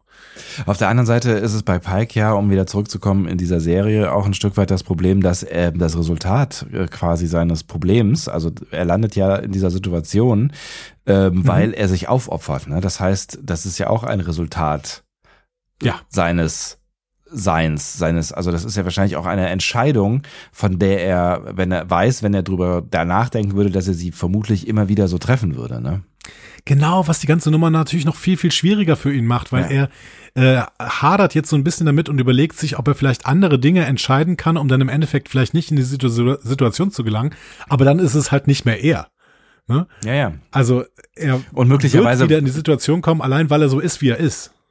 Und, und möglicherweise ähm, geht die würde die Situation auch anders, also sie wird wahrscheinlich nicht anders ausgehen, aber sie könnte ja anders ausgehen, wenn er sich nicht opfert, weil dann, also steht ja vielleicht auch Menschenleben, äh, also Leben äh, auf dem Spiel. Ähm, Ja. Genau, die er so gerettet hat. Ne? ja, genau, aber das würde er halt nicht machen. Das ist nicht Pike, genau. Ja. Ähm, Naja. So. Bartell sagt jetzt sogar, dass Pike alles gerade hinterfragt. Da fragen wir uns natürlich, ist er jetzt komplett in der existenziellen Krise ähm, angekommen? Sollten wir uns um Pike Sorgen machen? Also ich würde meine, fast äh, sagen, in dem Zustand, in dem wir ihn da vorfinden, Ja. ja. Definitiv, aber ich meine, das ist natürlich auch ein, einfach ein einschneidendes Erlebnis. Ähm, ich finde, da sind viele spannende Gespräche drin. Ich will auch gar nicht so häufig vorgreifen, aber ähm, es, ich, ich, ne, ich finde ich finde schon spannend, was ähm, die, die Frage, was macht die Erkenntnis mit dir, äh, dass du sterben wirst, ja, Mhm. Weil es ja eigentlich keine neue Erkenntnis ist, ne? Also das Wie ist natürlich für, für Pike, äh, ein- also er stirbt ja nicht mal, ne? Aber das, sein sein Leben, so wie es bisher war, wird enden, ne? Das Wie ist natürlich ähm, hier das Entscheidende, aber dass du endlich bist, ist ja eigentlich eine eine Gewissheit, die uns allen innewohnt, auch wenn wir sie äh, offensichtlich nicht ähm, vor uns hertragen, so, ne? Und ich würde sogar sagen, die gut ist.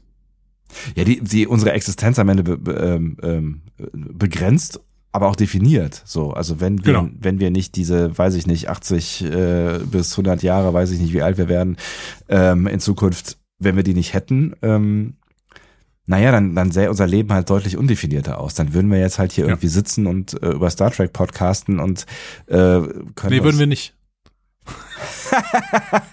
wir hätten keinerlei Motivation mehr, irgendwas zu tun, wenn unser Leben unendlich wäre. Also wir würden uns So, auf jeden Fall nicht also so darüber freuen, dass es schon wieder eine Star Trek Serie ist, weil wir wüssten, dass wir wahrscheinlich, ziemlich wahrscheinlich, noch 100 Millionen Star Trek Serien ähm, äh, pod- be- bepodcasten können, ähm, weil es immer so weitergeht. Ja, weiß ich noch nicht mal. Ich glaube, ich weiß noch nicht mal, ob die anderen Leute dann irgendwas tun würden. Wenn es, wenn es äh, alles unendlich ist, dann hörst du doch irgendwann auf, irgendwas zu machen. Dann lebst du einfach nur noch vor dich hin. Hm. Ja, wahrscheinlich. Weil warum sollst du denn irgendwas machen? Du willst ja, keine Ahnung, du musst ja deine Zeit nicht nutzen. Sie, sie ist ja, also du kannst ja immer noch sagen, ja gut, mache ich morgen oder in tausend Jahren. ist ja doch egal. ja. ja, genau. Es ist, es ist wirklich egal. Es verliert total an Bedeutung. Alles wird egal. Deswegen finde ich Endlichkeit eigentlich ein ganz schönes Konzept. So grundsätzlich. ja. Es, es, Ähm, es, auch es wenn hat, es sich immer wieder traurig anfühlt. Ja. ja, und es genau, es hat, es hat so, so was gewisses Bedrohliches, ne? Bittersweet. Hm. Ähm, Ja, vor allen Dingen, wenn es um die eigene Existen- Existenz ge- geht, da gibt's ja auch nachher noch einen, einen schönen Satz, ne? Oder um den, um den eigenen Tod. Ähm. Ja, ich, Ich- sehe ja. schon, wir werden, wir werden sehr, sehr viel über diese Serie reden können an bestimmten Stellen. ähm, wir versuchen mal weiterzukommen. Also, sein Kommunikator lässt Pike auf jeden Fall klingeln, ohne dran zu gehen. Ja. Äh, statt dran zu gehen, schmeißt sich Pike dann nach dem Abschied von Battelle, die auf ihr Schiff zurück muss, auf sein Pferd und reitet raus in die Wildnis. Mag er auch sehr. Da habe ich das richtig im Kopf, dass das äh, äh, Anson Mount auch reitet. Irgendwie klingelte da irgendwas bei mir. Ja, der reitet auch, genau. Der hat was erzählt darüber, äh, also ne? Ja, genau. Also er kann auf jeden Fall reiten und ähm, der wohnt, wie gesagt, auch auf dem Land und da machen die das halt. Ähm, wir haben aber auch etabliert, dass Pike ein Pferdehalter ist in The Cage beziehungsweise The Menagerie, also Talos 4 Tabu. Oh ja, stimmt, da gibt's Äh, auch da sehen Pferd. wir, Ja. genau, Pike und Wiener irgendwann äh, in Montana auch ähm, Montana Ja, ist äh, schön, schön formuliert. Es ist eine der äh, gruseligsten Studiolandschaften, die ich äh, seit langem gesehen habe. Ja, ist halt so ein Matte Painting im Hintergrund, ne? Irgendwie. Auf so einem Kunstrasenuntergrund, ja. Ja, genau. Ähm, Kirk und Picard lieben das Reiten ja auch. Ne? Bei Kirk sehen wir das in Generations, mhm. bei Picard in Holodeck-Szenen in der Folge Starship Mine. Also die finden auch Reiten beide toll. Es hat ja auch so was Elegantes, ne? Also es hat ja auch was von. Ne? Wir sind ja jetzt hier wieder zurück auf diesem diesem klassischen. Ich bin mir nicht sicher, ob das elegant. Entschuldigung, aber wenn ich auf so einem Pferd, also ich bin mir nicht sicher, ob das was Elegantes hat. Okay, es hat nicht generell was Elegantes, aber es hat, wenn man es kann, was Elegantes und wenn man vielleicht irgendwie Captain eines Stadt. Ich finde, wir sind hier wieder zurück im, im, im Tophaus des klassischen Star Trek Captains hier, ne? Das ist so ja, dieses, ja. dieses, dieses ähm, Machermann, der äh, irgendwie auch, weiß ich nicht, im, als Ritter oder ne, also die ganzen Assoziationen stecken ja irgendwie im, im Reiten auch drin, ne? Das, ne? So was Anführendes hat das irgendwie. Ich finde es schon ganz spannend. Ja, aber auch jetzt, also ich möchte das überhaupt nicht abwertend benutzen, aber irgendwie auch so äh, Tatat-Kommissar-mäßig schon mit so ein paar Mental Issues am Start. Ne? Also Machermann, aber Mental Issues. Und der Einzige, der mich versteht, ist der, das, das Freund, mein Pferd und ein Großhirn, dann brauche ich nicht weiter irgendwie so, ne? Es ist so, ja. ja. Ähm, ich fand auf jeden Fall die, Man äh, die Landschaft sehr, sehr mega. Ne? Also ne, wir werden wir werden da nachher nochmal drüber sprechen, weil wir sind ja nicht mal im Weltraum jetzt gerade, aber ich finde die Optik auch hier schon ähm, wirklich toll. Also auch wie das gedreht ist, ja. also auch wie das einfach wie, wie wertig, wie wie also welche Perspektive. Also ich finde das das sieht einfach alles hervorragend aus. Selbst dieses alte alte wirklich unspektakuläre ähm, Bauernhaus da, ich es sieht alles super aus. Meinst du, das war CGI hier die Landschaft oder war das, also die Serie ist wohl vollständig in Toronto gedreht worden, ja. also könnte das auch Kanada gewesen sein jetzt einfach oder? Ja, ich, kann, könnte, so? ich könnte mir schon vorstellen, dass es ein Außendreh war. Ist halt die Frage, ob die, ah, ich weiß es nicht. Ja, die können ja schon viel, ne, aber es, ähm, ich weiß, ich bin, ich bin, ich bin unsicher. Jetzt, wo ich drüber nachdenke, bin ich unsicher, aber es fühlte sich so nach draußen an irgendwie. Ja, schon, ne? Vielleicht will ich es gar nicht wissen. Anson Mount kann halt auch reiten. Also es kann gut sein, dass er sich einfach um Pferd gesetzt hat und durch, können Pferde so durch den Schnee jagen, ne? Ja, sicher. Können, ja, ja, ja. Und dass es mal geschneit hat irgendwann irgendwo in Kanada, ist ja jetzt nicht vollständig unwahrscheinlich. Ist nicht unwahrscheinlich. Also Pikes Ritt dauert aber nicht so lange. Irgendwann hört man einen Motor, sein Pferd wird unruhig und ein Shuttle landet. Ähm, übrigens, obwohl es sich offensichtlich um ein relativ modernes Update äh, handelt, äh, wenn nicht sogar eine neue Klasse, dann wir haben hier ein TOS-Shuttle. Mhm. Also ein Shuttle der, der TOS-Klasse F äh, aus TOS Galileo 7, die sehen so ähnlich aus. Ne? Und äh, zum ersten Mal äh, haben wir das tatsächlich auch in The Menagerie Part 1 gesehen. Mhm. So ein Shuttle. Witzig. Ja. Ähm, heraus kommt ein Admiral. Mhm. Und zwar Robert April. Wird hier gespielt vom walisischen Darsteller April Holmes. Mhm.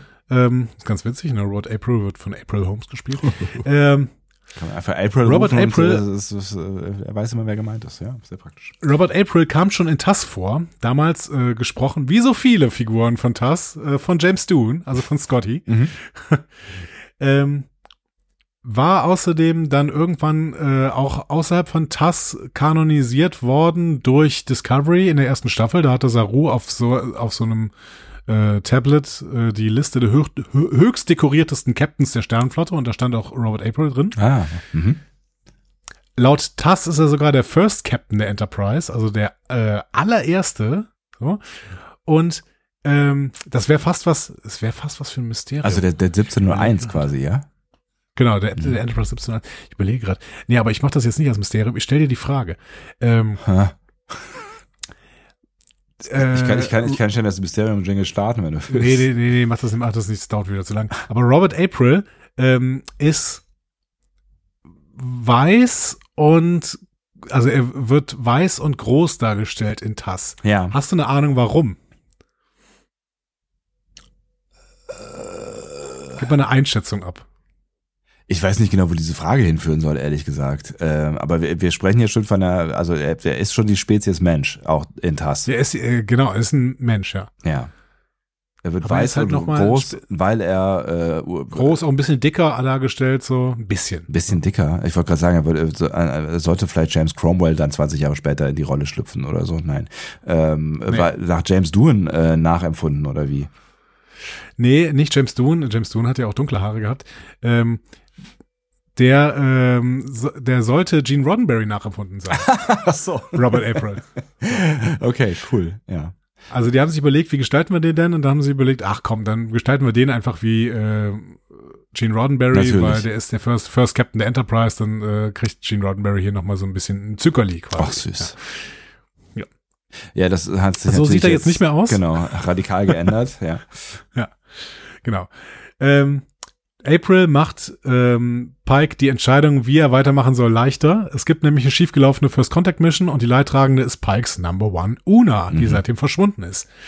Ähm, Pike fühlt sich zwar mental nicht in der Lage, ein Schiff zu führen, aber April lässt ihm ehrlich gesagt keine Wahl. Es ist jetzt ein Befehl. I want you back on that horse. Ja, kann man natürlich äh, auch äh, mal drüber nachdenken, ob das so eine Führungsverantwortung ist, die er da. Also ich meine, wenn dein äh, dein Captain von einem von einem wichtigen Schiff, das ja durchaus auch eine Rolle spielt, äh, ähm, selber das Gefühl hat, dass er nicht so richtig dienstfähig ist, dann kann man natürlich auch schon mal drüber nachdenken, ob man ihm zuhört, wobei er ja nichts gesagt hat, deswegen ist Zuhören schwierig, aber ähm, man kann über diese, diese, dieses, diesen Befehl auf jeden Fall diskutieren.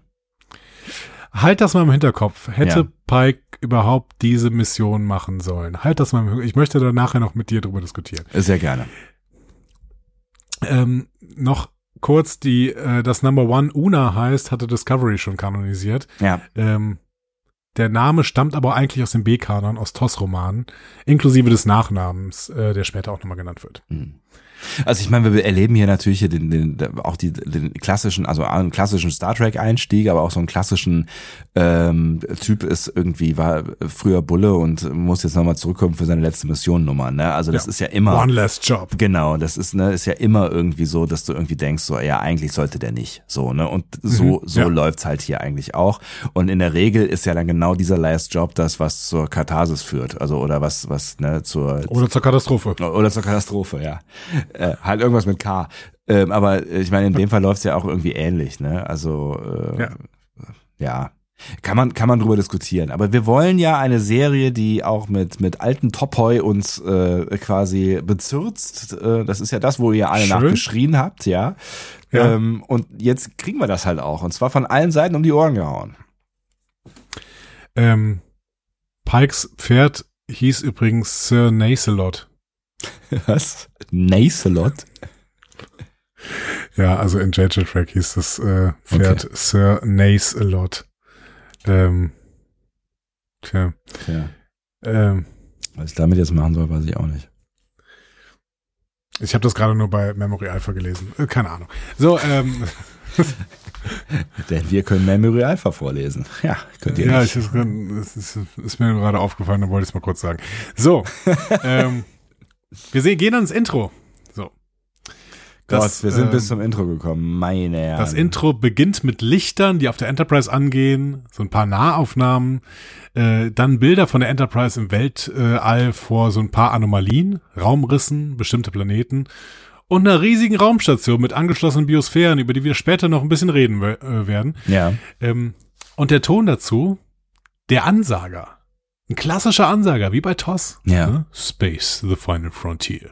Ja. Mhm. Und Musik. Und es ist schöne es, Musik. Es ist Anson, Anson Mount, der es sagt. Es ist Anson Mount, der das sagt, mhm. genau. Und ähm, ah, die Musik gefällt mir wirklich gut. Ja, mir auch. Mir gefällt auch dieser ganze Vorspann äh, wirklich gut. Und ähm, ich finde, ich finde, sie haben es bei der, bei der Musik tatsächlich geschafft, das irgendwie modern zu interpretieren. Also fast ja schon teilweise irgendwie poppig. Ne? Also es ist so ähm, ele elektronisch, aber trotzdem retro ähm, und das Thema benutzt, aber dann auch weiterentwickelt. Also ich finde, äh, die haben echt einen guten Job gemacht. Ja, absolut. Also mhm. kann man kann man irgendwie nicht anders sagen. Ich habe allerdings so ein, zwei Mal gebraucht. Ich habe mir das äh, Intro so fünf, sechs Mal schon angeguckt, bevor ich überhaupt die Serie gesehen hatte, weil es war ja auch schon äh, mal veröffentlicht worden. Ähm, fünf, sechs Mal gebraucht, um wirklich diese ähm, Musik drin zu haben, weil mhm. ich es am Anfang sehr unauffällig fand, aber sie kommt so auf, auf, auf Strecke. Ja, ja. und irgendwann Fall. hast du, hast du dieses äh, Theme immer im Kopf. Da, da, da, da, da, da. Ja. ja. Ich habe auch so ein bisschen, also ich habe es auch bei mir ein paar Mal angehört, also auch um dann quasi ähm, unsere eigene Vorspanninterpretation auch zu verstehen jetzt. Ne? Mhm. Ähm, aber ich finde auch, dass das, äh, das kommt dann auch wirklich richtig gut dann. Und es ist ja auch, es ja. hat ja dann auch wieder was Orchestrales. Also bei aller Elektronik ist ja auch viel Orchestrales mit dabei. Sowieso der ganze Soundtrack der Serie hat ja viel mhm. Orchestrales. Ne? Und das finde ich irgendwie auch ganz nice, weil es auch wieder, äh, auch wieder Retro ist irgendwie. Ja, also ich glaube, ähm, ich wollte gerade noch mal gucken, weil ich tatsächlich mir gar nicht rausgeschrieben habe, wer hier die Musik macht. Es ist Nami Melo Matt, das hatten wir irgendwann auch schon mal äh, raus. Zu der erzählen wir zur nächsten Folge mal ein bisschen mehr. Ich freue mich drauf, ja. Genau. Wenn es jetzt Jeff Russo gewesen wäre, hätten wir jetzt schon mal ein bisschen was erzählt, aber wir müssen ja auch was für die nächste äh, Folge ja, absolut. Äh, bereithalten. Ja. Und wir sind erst bis zum Vorspann und haben schon eine Stunde voll. Genau. Nach dem Intro sind wir auf Vulkan. Genauer gesagt in Rahl. Auch irgendwie so ein Klassiker, oder? Also irgendwo wird Kirk aufgegriffen, Schnitt, dann irgendwo wird Spock aufgegriffen, oder? Also irgendwie habe ich ja, das Gefühl, genau. das habe ich. In, also es war jetzt nicht Kirk, ja. aber ja. Ja, ja, genau. Ne? Aber irgendwie habe ich das Gefühl, ich habe das schon alles, äh, alles irgendwo mal gesehen in irgendeiner Art von Film oder ja. Serie oder was auch immer. Ähm, Rahl ist eine Provinz, äh, die wir kennen aus Erzählungen, und zwar aus Erzählungen von Tuvok in Voyager Innocence. Mhm. Da muss er nämlich irgendwann so ein Kinderlied singen, damit Kinder einschlafen. Und dieses äh, Kinderlied ist ein vulkanisches Volkslied namens Failures Journey. Mhm. Und ähm, der genaue Text dieses Lieds, ich habe ihn mal mitgebracht und ich habe ihn übersetzt. Ja. Durch Stürme überquerte er das Voroth-Meer, um die bewölkten Küsten von Rahl zu erreichen, wo der alte Tpara die Wahrheit anbot. Er reiste durch die windgepeitschten Hügel und durchquerte die öden Feuerebenen, um die stillen Mönche von Kir zu finden. Immer noch unerfüllt reiste er nach Haus und erzählte Geschichten von den gelernten Lektionen und durch das Geben wahre Weisheiten erlangt. Derjenige, der das vor 20, 25 Jahren getextet hat, der wird jetzt ein warmes Gefühl in äh, seiner, weiß ich nicht, Magengegend verspüren. Wahrscheinlich hat nie, niemand an dieses Lied seit Jahrzehnten gedacht.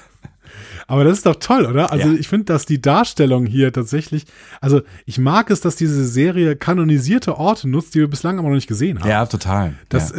Äh, ähm, zeigt natürlich ja, auch so ein bisschen toll. Kenntnis. Also das, ne, es zeigt schon, dass sich da Leute Gedanken machen über, ne, also sich auskennen. Ja, und es ist ja auch, äh, wir hatten das schon öfter gesagt, auch in anderen Serien. Es ist ja auch so einfach, ne? Du gehst mal auf Memory Alpha, guckst du ja, was gibt's für Orte in Vulkan? Ah ja, guck mal hier, äh, der der äh, Tuvok hat irgendwann was über Rahl gesprochen. Lass doch Rahl machen, weil das geht ja mit CGI geht doch alles ziemlich gut. Ja klar. Ja. Ne? Weiß nicht, wie lange man an sowas sitzt, aber auf jeden Fall keine Ahnung, wahrscheinlich kann man jede Landschaft nachbauen, die man gerade möchte. Und es sieht hervorragend aus. Also es sieht nicht nach einem Ort aus, wo ich gerne sein würde, aber es sieht hervorragend aus. Genau. Auch auf gar keinen Fall. Aber das habe ich bei Vulkan, glaube ich, noch nie gedacht, dass nee. ich irgendwo da sein möchte. Das ist kein schöner ähm, ja. So, da sitzen Spock und T'Pring, äh, die ein sehr umständliches Gespräch miteinander führen. Meine Aber vielleicht gehen wir erstmal auf die beiden äh, DarstellerInnen ein. Mhm. Äh, Ethan Peck als Spock. Soweit ich das gezählt habe, ist es der achte Darsteller, der Spock spielt. okay, ja. Und wir haben immer gedacht, dass Leonard Nimoy wirklich so eine heilige Kuh wäre, ja. äh, aber nee.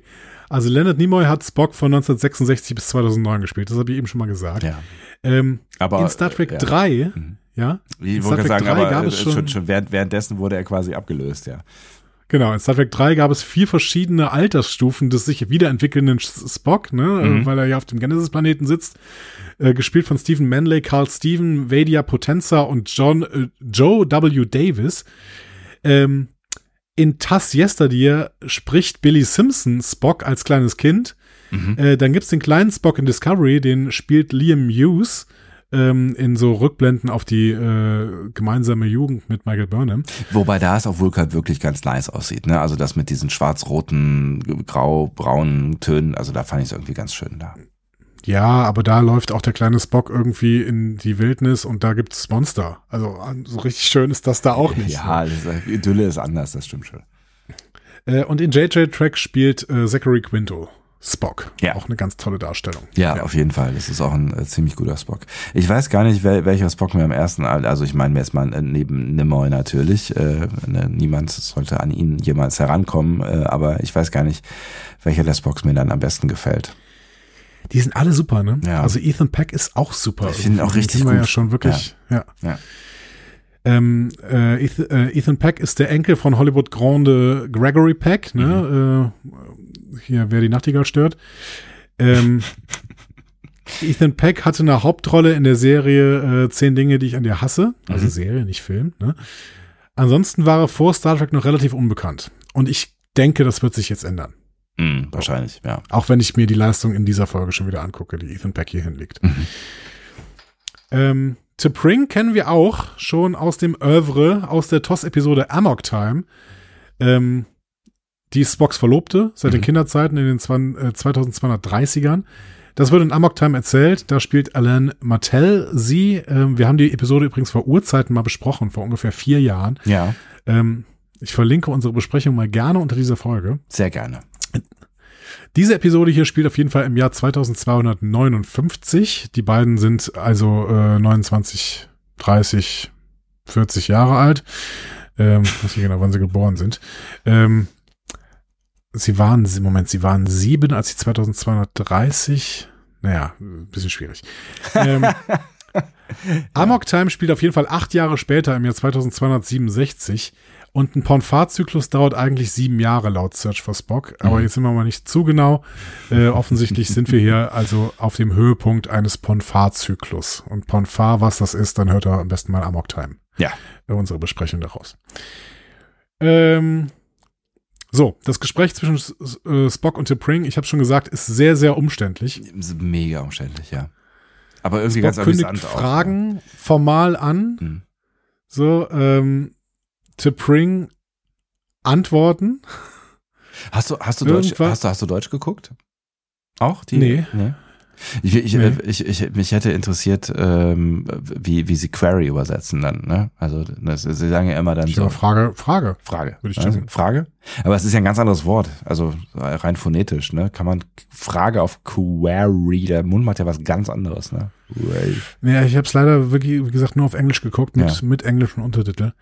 Ähm, Könnt ihr euch ja uns, uns ja mal schreiben, was, wie, die- wie die es übersetzt haben äh, an der Stelle, äh, falls ihr dran denkt. Äh, Würde mich interessieren. Die beiden merken irgendwann, also zumindest T'Pring merkt auch irgendwann selbst, dass das anstrengend ist, dieses äh, Nein. Kommunizieren und auch nicht effizient und damit auch nicht logisch. Mhm. Ähm, T'Pring ist Vollvulkanierin, Spock ist ja nur Halbvulkanier, das müssen wir immer in Erinnerung haben. Ja.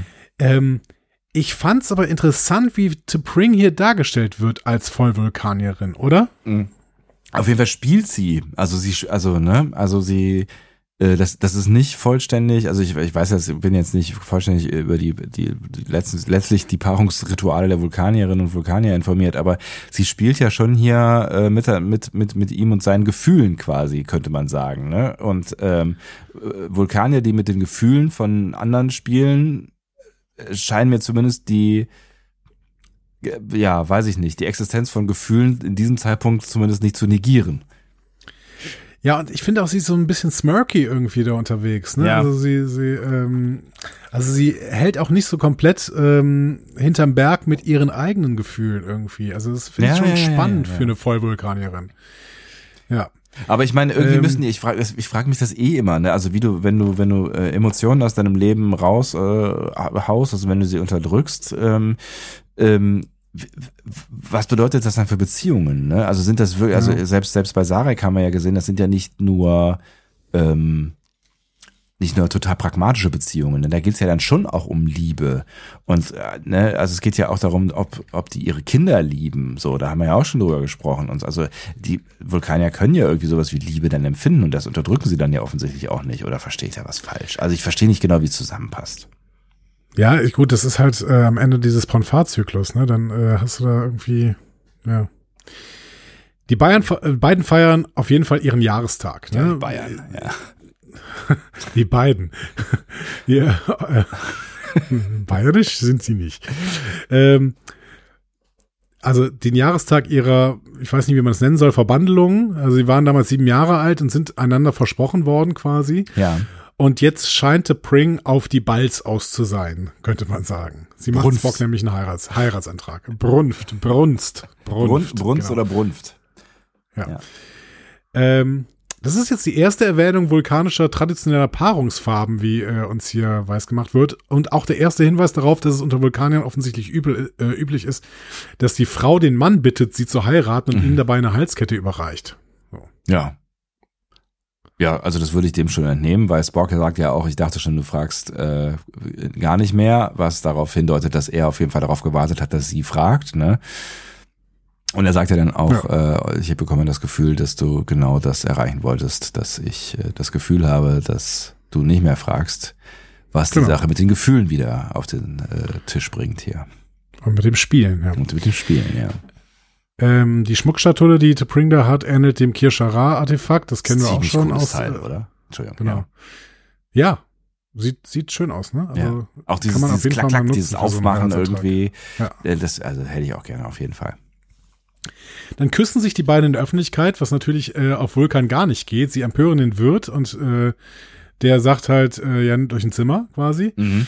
Ähm, und das machen sie dann auch. Ja, The Pring sagt sogar, das ist eine ausgezeichnete Idee. Ne? Also auch da ist es, das ist ja auch so Ironie, flirty, tralala, so, ne? Ja, genau. Die Frage ist aber für mich so ein bisschen, sind die Vulkanier denn enthaltsam vor der Verlobung? Also gibt es bei den Vulkaniern keinen Sex vor der Verlobung?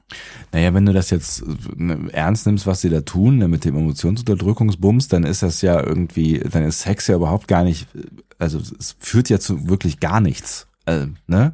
Also du kannst jetzt sagen, Ja. okay, also es führt zu Bindung. Also du kannst irgendwie sagen, wenn du jetzt mit jemandem eine Bindung eingehen willst, ne, dann wird, weiß ich nicht, da werden Hormone ausgeschüttet, Oxytocin und so weiter. Und es, ne, Menschen verbinden sich miteinander auch hormonell. Also das ist äh, ist was Praktisches quasi. Also dazu kann man es halt irgendwie gebrauchen, aber ähm, Sex nur um des Sex Willens, das würde eigentlich nicht passen.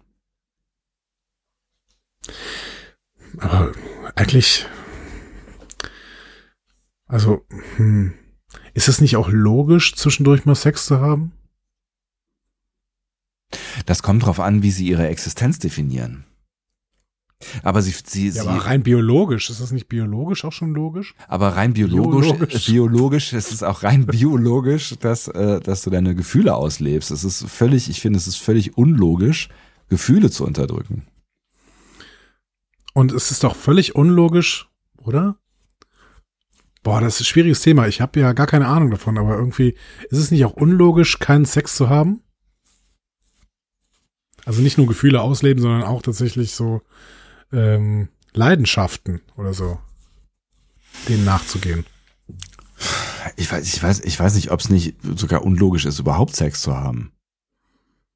Als Vulkan. Also ich finde, je mehr wir uns mit den Vulkaniern auseinandersetzen, desto mehr bröckelt dieses Konstrukt, was die sich da vor äh, 60 Jahren mal überlegt haben. Es muss sich tatsächlich mal eine Philosophin hinsetzen oder ein Philosoph und dann bitteschön äh, mal einfach diese Surak-Bücher komplett einfach selber schreiben. um sich ja wirklich mal Gedanken darüber zu machen, wie das funktionieren kann. So eine rein auf Logik äh, basierende Gesellschaft. So. Weil bis jetzt diese Surak-Bücher sind alle fiktiv. Ich, ich hätte sie gerne mal wirklich auf dem Tisch. Ich würde es mal gerne lesen. Wir sind halt keine logischen Wesen und die Vulkanier sind ja irgendwie auch keine lo richtig logischen Wesen. Also wenn sie logische Wesen wären, dann müssten sie ja nicht das, was ihnen unlogisch erscheint, äh, verdrängen quasi. Ne? Das heißt, sie handeln ja eigentlich schon gegen das, was wir Biologie nennen würden. Und Ja. dann sind, sind solche Sachen wie Sex halt irgendwie eine schwierige Kiste. Schwierig. Ja. Die Vulkanier sind ein schwieriges Volk. Definitiv. Also ich, ich halte das auch nach wie vor nicht für gesund, was sie da tun. Echt nicht. Ja, und ethisch, aber da wollen wir gar nicht mit anfangen. da Diesmal nicht. gar Diesmal nicht. Auf gar keinen Fall. Ja. Wir müssen ja, wir müssen So, ja wir gehen in so die- viel wir Ethisches reden, meine Herren. Wir gehen in, ja, wir gehen in die nächste Szene. Vor dem Sex steht Spock am Fenster und schaut auf das Quecksilbermeer Voroth. Ähm, Aber schon mal oberkörperfrei, warum auch immer. genau. Und ähm, ich finde es spannend. Also T'Pring wird ja in Amok Time schon als Traditionalistin äh, beschrieben. Hier ist sie auch eine Art Nationalistin oder ich weiß nicht, wie man das nennen würde, Planetoistin. Ja. Also sie sagt dann wörtlich, there's nothing out there better than what's here on Vulcan. So. ja. Schwierige Aussage. Also egal in welchem Kontext die fällt. Ich habe es jetzt so ein Oder? bisschen so auf die Situation bezogen und auf, äh, hier guck mal, äh, auf uns und was wir hier haben und haben können, auch in den nächsten äh, äh, siebeneinhalb Minuten. Wie war das? So, so lange dauert durchschnittlich ein Coitus oder so, ne? Aber sie sagt ja nicht for us, sondern sie sagt es halt grundsätzlich. There's nothing out there better than, uh, than what's here on Vulcan. Hm. Und also, das ist ein Quecksilbermeer. Ich bin mir unsicher, T'Pring. Ich bin mir unsicher. Ich weiß ich nicht. Weiß ich nicht. Hörst du schon mal Riser, Mann? ähm, Naja. Ja, egal. Ähm, ja, ich weiß, was du meinst. Ich weiß aber nicht, ob sie deswegen irgendwie ja Traditionalistin, von mir aus Nationalistin, weiß ich nicht so ganz genau. Es ist auch die Frage, ob es logisch ist wieder hier. Ne? Also ist es logisch, nach was anderem zu streben als zu dem, was man hat? Also ist zum Beispiel Forschergeist logisch? Ist, der Sternflotte sich anschließen, der Föderation sich anschließen ähm, logisch? Hm. Schwierig. Ähm, Spock nutzt den Spruch auf jeden Fall als Vorlage und sagt quasi, ja, beweis mir das erstmal und dann äh, schmeißt, schmeißen sie sich aufs Bett. Ne? Mhm. Und gerade als sie auf dem Bett liegen, klingelt natürlich der Kommunikator. Natürlich, ne? natürlich, ja. Übrigens, äh, wir, äh, wir können, ja? bevor, ne, bevor wir diese unterbrechen, ich finde, es ist eine atemberaubende Wohnung oder was auch immer die da haben. Das ist ja wirklich, es ist, das ist ja, oder es ist ein Hotelzimmer, ich weiß es nicht, aber ich finde es Oder, oder, ja. oder es ist das äh, Kinderzimmer von Spock bei Sarek. Aus äh, Discovery. Ja. Es war doch viel kleiner. Weiß ja nicht, wir haben das Kinderzimmer ja nie gesehen. Ach so. Wir haben ja nur Spock da in der Tür stehen sehen. Stimmt, aber wir waren in irgendeinem Zimmer drin mit, äh, mit, mit Burnham, ne? Aber ich fände es ganz schön, wenn so eine Szene einfach bei, bei Sarek zu Hause passiert. mir gefallen. Und der zwischendurch reinstiefelt. Wollt ihr was zu essen? Hau, hau ab, Papa. Mann. Habt ihr doch gesagt. Wenn. Genau. Nee, wenn, also wenn würde Sarek da nicht reinkommen, sondern Amanda, Na, natürlich. machen. Ja. Ähm, Aber es ist Pike. Sie liegen, ja. ja, genau, es ist Pike. So, der, der äh, ruft Spock zum Dienst. T'Pring ist so semi-begeistert davon. Mhm. Auch davon, dass, äh, ähm, dass Spock sagt, ah, T'Pring würde es schon verstehen, ne? Gar kein Problem. Genau. Ja. Genau, und er, er sagt dann auch noch, warum sie es verstehen wird, weil Matrimony and Duty, the two complement each other. Also ähm, Verheir äh, Hochzeit, verheiratet sein und Dienst, das ist quasi, das ist ein Match. Das ja. funktioniert auf jeden Fall zusammen. Auf jeden Fall. Ja. T'Pring ist vorsichtig skeptisch und äußert das dann auch. Genau.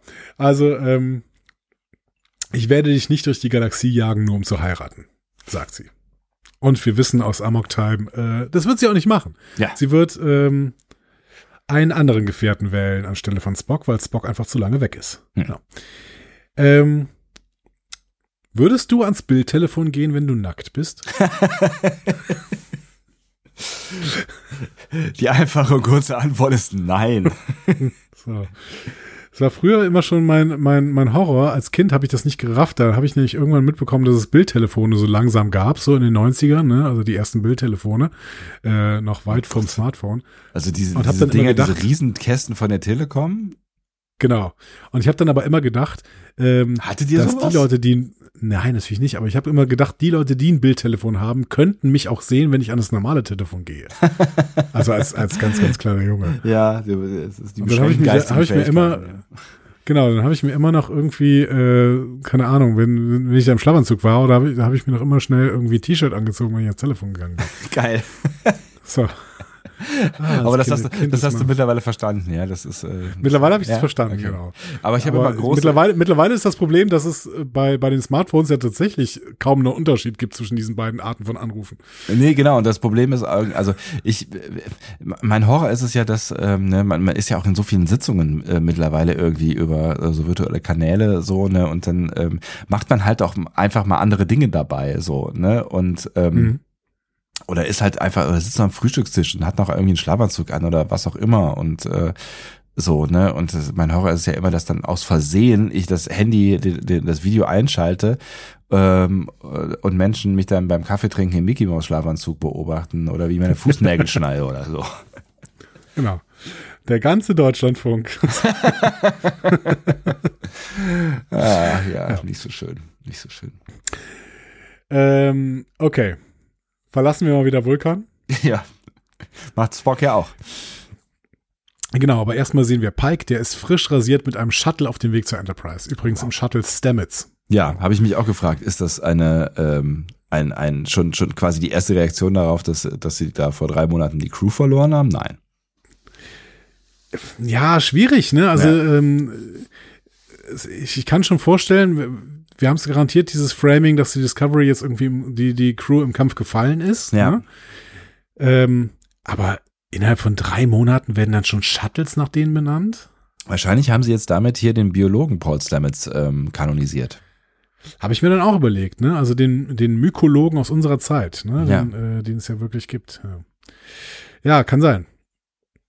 Ähm, auf jeden Fall passiert dann etwas für diese Folge sehr, sehr wichtiges und auch für meine Bewertung dieser Folge sehr, sehr wichtiges. Pike liest nämlich die Personalakte von La Noonien Singh. So. Mhm.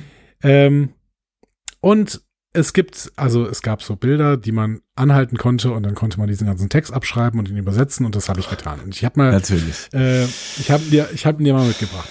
Okay. Also, da steht, die Beschreibung der Entführer durch Noonien Singh war vage. Also das ist, geht direkt so rein. Ne? Ja. Also da ist keine, keine Einführung oder was. Die Beschreibung der Entführer durch Noonien Singh war vage, da das Kind nach den Worten des untersuchenden Arztes ein erhebliches und schweres physisches, emotionales und psychologisches Trauma erlitten hat Mhm. und es ein Wunder wäre, wenn das Kind sich bis zu einem funktionalen Niveau erholen würde. so. Mhm, okay. Sowas steht in Ähm, Personalakten? Also, entschuldige bitte. Ja. Darunter steht dann erster Kontakt gemeldet, Spezies, in Klammern unbestätigt, Gorn. Ja. Darunter steht dann wieder, es wurde jedoch immer wahrscheinlicher, dass eine Spezies, die nur als Gorn bekannt war, für den Verlust der äh, SS Puget Sound verantwortlich war. Mhm.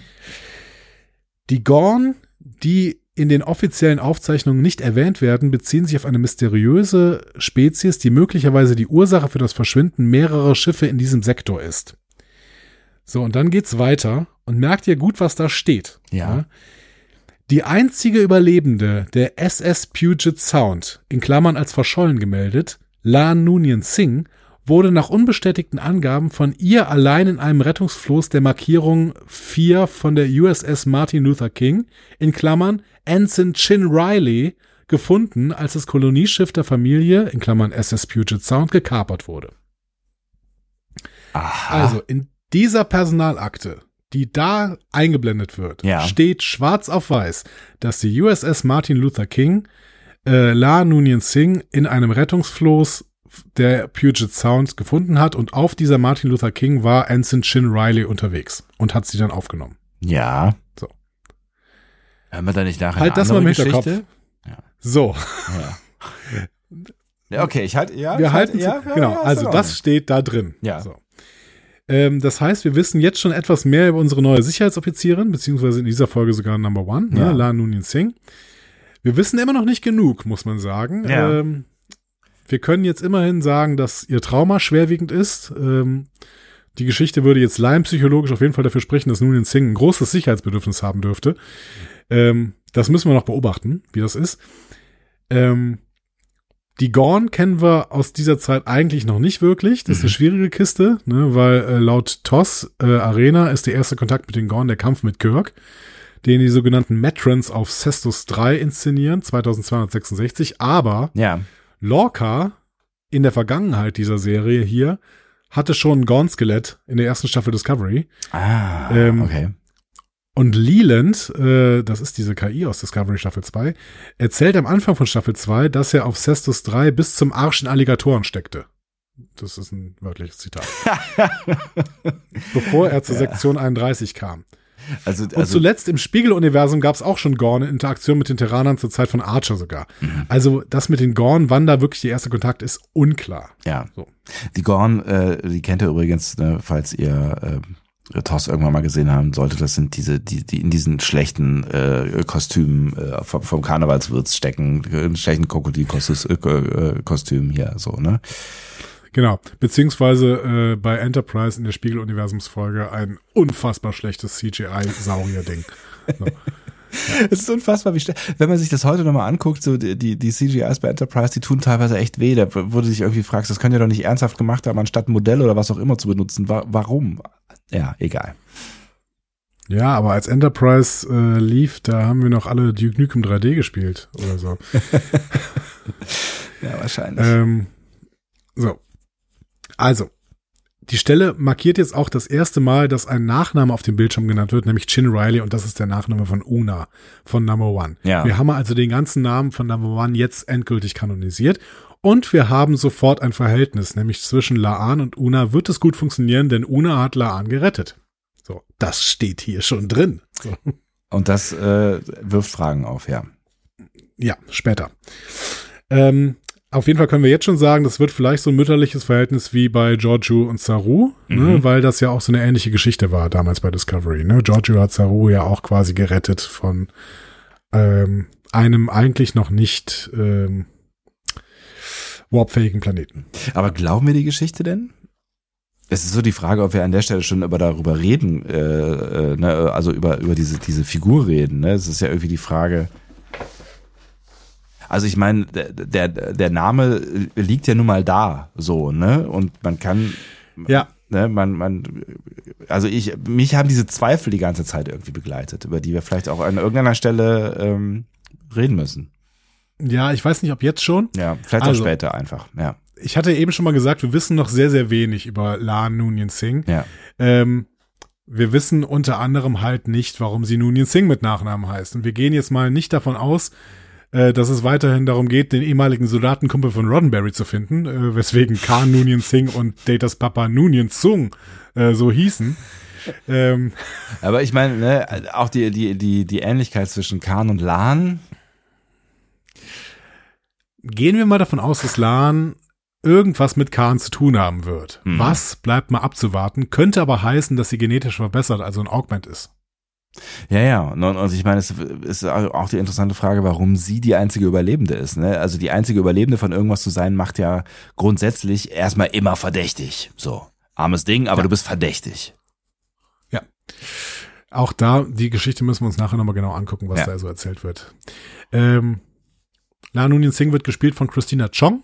Die haben wir beide ja schon mal kennengelernt, als sie relativ unbeachtet in der Ecke der Destination Star Trek saß. Weil niemand sie in Deutschland legal kennen durfte. Ja. Und dabei ist sie großartig. Ich, also, so, so viel Ja. kann ich ja schon mal sagen. Also ich feiere Figur und Schauspielerin äh, sehr. Was würdest du denn tippen, wie alt die ist? Oh, finde ich total schwierig. Habe ich auch drüber nachgedacht, weil ne, weil gerade vor allen Dingen, als du dann mütterlich äh, sagtest, so ne, die die äh, Chapel-Figur, weil ähm, äh, nicht Chapel, äh, Una-Figur, Entschuldigung, Number one? Mhm. Number one, Ja. ähm, weil die, weil die äh, für mich gar nicht so alt wirkt, ne? Also äh, Rebecca Romaine finde ich wirkt, also die wird ja auch schon wahrscheinlich, weiß nicht, irgendwie 40 sein oder so, ne? Aber ich finde die, die, die wirkt Rebecca, Rebecca Romaine wird aber, glaube ich, auch 50 sein. ja. Also ich finde, die, die ist total alterslos. Also die, die, ich finde, die, die wirkt, die wirkt irgendwie total alterslos. Und ähm, ja, ich weiß, ich, keine Ahnung. Also Rebecca Romaine ist vor äh, einem knappen Monat 50 geworden. Unfassbar. Krass. Und ich sag dir, damit könnte sie nicht die Mutter von Christina Chong sein. Also Christina Chong ähm, spielt hier eine Figur, von der ich ausgehen würde, wenn sie Sicherheitschef eines ähm, Raumschiffs oder Number One werden könnte, äh, die auf jeden Fall die 20er verlassen haben müsste, würde ich jetzt mal vermuten, so, ne, aber ich finde, sie sieht sehr jung aus. Ich würde, ich würde jetzt ihren Charakter auf, sagen wir mal, 32 schätzen und ähm, sehr motiviert, äh, hervorstrebend. Ich muss mich mal wieder fragen, ich muss mich selber mal wieder hinterfragen, Ja. ähm, warum ich ungefähr zehn Jahre älter aussehe als Christina Chong, denn Christina Chong ist älter als ich. die, ist neun, die ist 39 Jahre alt. Unfassbar. Ähm, ja. 83er Jahrgang. Ähm, und sie ist äh, schon 20 Jahre als Schauspielerin unterwegs, ausschließlich im TV. Ihre Highlights waren da wahrscheinlich eine Folge äh, Doctor Who in 2011 Oh. und eine Folge Black Mirror Mhm. mit äh, David Agella zusammen übrigens, also unserem Book-Darsteller Discovery Ja. äh, in 2013. Und daran merkt man schon, dass sie Britin ist. Sie kommt aus äh, Nord-London. Ach cool, okay. Mhm. Ähm, ja, genau. Also ich war auf jeden Fall überrascht. 39 Jahre, ja, so. Ja, und ähm, die Khan-Verbindung, die halten wir mal im Hinterkopf. Ähm, für diese äh, Folge hier spielt es noch keine Rolle, aber könnte irgendwann. So. Ja, also ja, ich würde jetzt auch vermuten, dass da vielleicht noch irgendwas kommt. Nächste Star Trek-Anspielung, das Shuttle kreist ein wenig um die Enterprise. Ja, also die Frage, die man sich stellen muss, ist ja, also wie- sowieso, warum benutzt er einen Shuttle, ne? Und lässt sich dann an Bord beamen. Ja, der muss halt näher rankommen. Ne? Also die, die äh, Langstreckenbeam ging nicht oder geht ja auch noch nicht. So, also geht ja auch später nicht. Geht ja selbst im 32. Jahrhundert nicht. Es wäre auch schade, wenn das ginge, weil dann bräuchte man tatsächlich gar keine Schiffe mehr. Und Star Trek wäre so ein bisschen am Ende, ehrlich gesagt. Ja, maybe, okay, ja. Ich weiß, worauf du hinaus willst. Aber äh, sie fliegen ja schon sehr nah ran, ne? Also so von wegen. Äh, Ja. äh, ja. Ah, Im Raumdock sehen wir noch ein äh, Raumschiff der Malachowski-Klasse. Das habe ich mir auch nur angelesen. Keine Ahnung, ich hätte es niemals erkannt. Ähm, wir kennen es auf jeden Fall von der USS Clark und der USS Sioux in Discovery Battle at the Binary Stars, also der zweiten Folge überhaupt von Discovery. Ähm, Pike macht dann durch eine kleine Nebenbemerkung gegenüber seiner Shuttle-Pilotin klar, dass es ihm, auch wenn er jetzt wieder rasiert ist, überhaupt nicht gut geht. Ne? Mhm. So. Ähm, weil er irgendwie dann, äh, sie, sie meint, wow, das hat aber jetzt gut getan und dem Schiff oder sowas, die ist wie neu und sowas. Und er meinte, ja, wenn das so einfach wäre. Ne? Ja. Ja. Also Trauma, Trauma überall, ja. kann man quasi blink, sagen. Blink, blink, blink, blink, ja. Ja. Ähm, als sie dann nah genug in der Enterprise da sind, dran sind, beamt Pike rein und wird sofort von Spock begrüßt, der da schon, der schon da war. So. Ist immer schon da, ja. Ich weiß nicht, wie der es so schnell geschafft hat, jetzt äh, Langstreckenbeam. Dahin. Maybe. Also diese Raumstation scheint auf jeden Fall ähm, in der Nähe des Jupiter zu sein, wenn ich das richtig gesehen habe. Ähm, das wäre näher an der Erde als ein Vulkan. Ja. Ich weiß nicht. Ähm, Gehen wir eher in die Richtung Transporter Chief. Das ist nämlich Mr. Kyle. Und Mr. Kyle kennen wir schon aus Toss und Tass. Ach was, echt? Ja, bei Toss und selbst in Wrath of Khan wurde er von John Winston gespielt. Äh, bei Tass von wem gesprochen? Was würdest du vermuten? Äh, James Doon? Ja, tatsächlich. tatsächlich. Ah? Wie, wie alle Figuren er wurde von James Doon gesprochen. Ja, geil. Ähm, hier wird er gespielt von Andre Day Kim. Äh, Kim auch wenn der Name sehr ähnlich ist, nicht verwandt oder verschwägert mit Daniel Day Kim aus äh, Blink of an Eye von Voyager oder aus Lost, wo er ja eine Hauptrolle gespielt hat, Daniel Day Kim. Ähm, genau, Andre Day Kim. Können wir uns auch melden, merken, denn ich glaube, Mr. Kyle wird auch äh, zur Hauptcrew gehören. So. Mhm, okay, ist gemerkt. Spock macht einen kleinen Rapport. Unter anderem ähm, wurde die Haupt-KI aktualisiert, sagt er. Das würde für mich ehrlich gesagt fürchterlich klingen, wenn ich gerade die Nummer mit Control hinter mir hätte. Ja, ist richtig.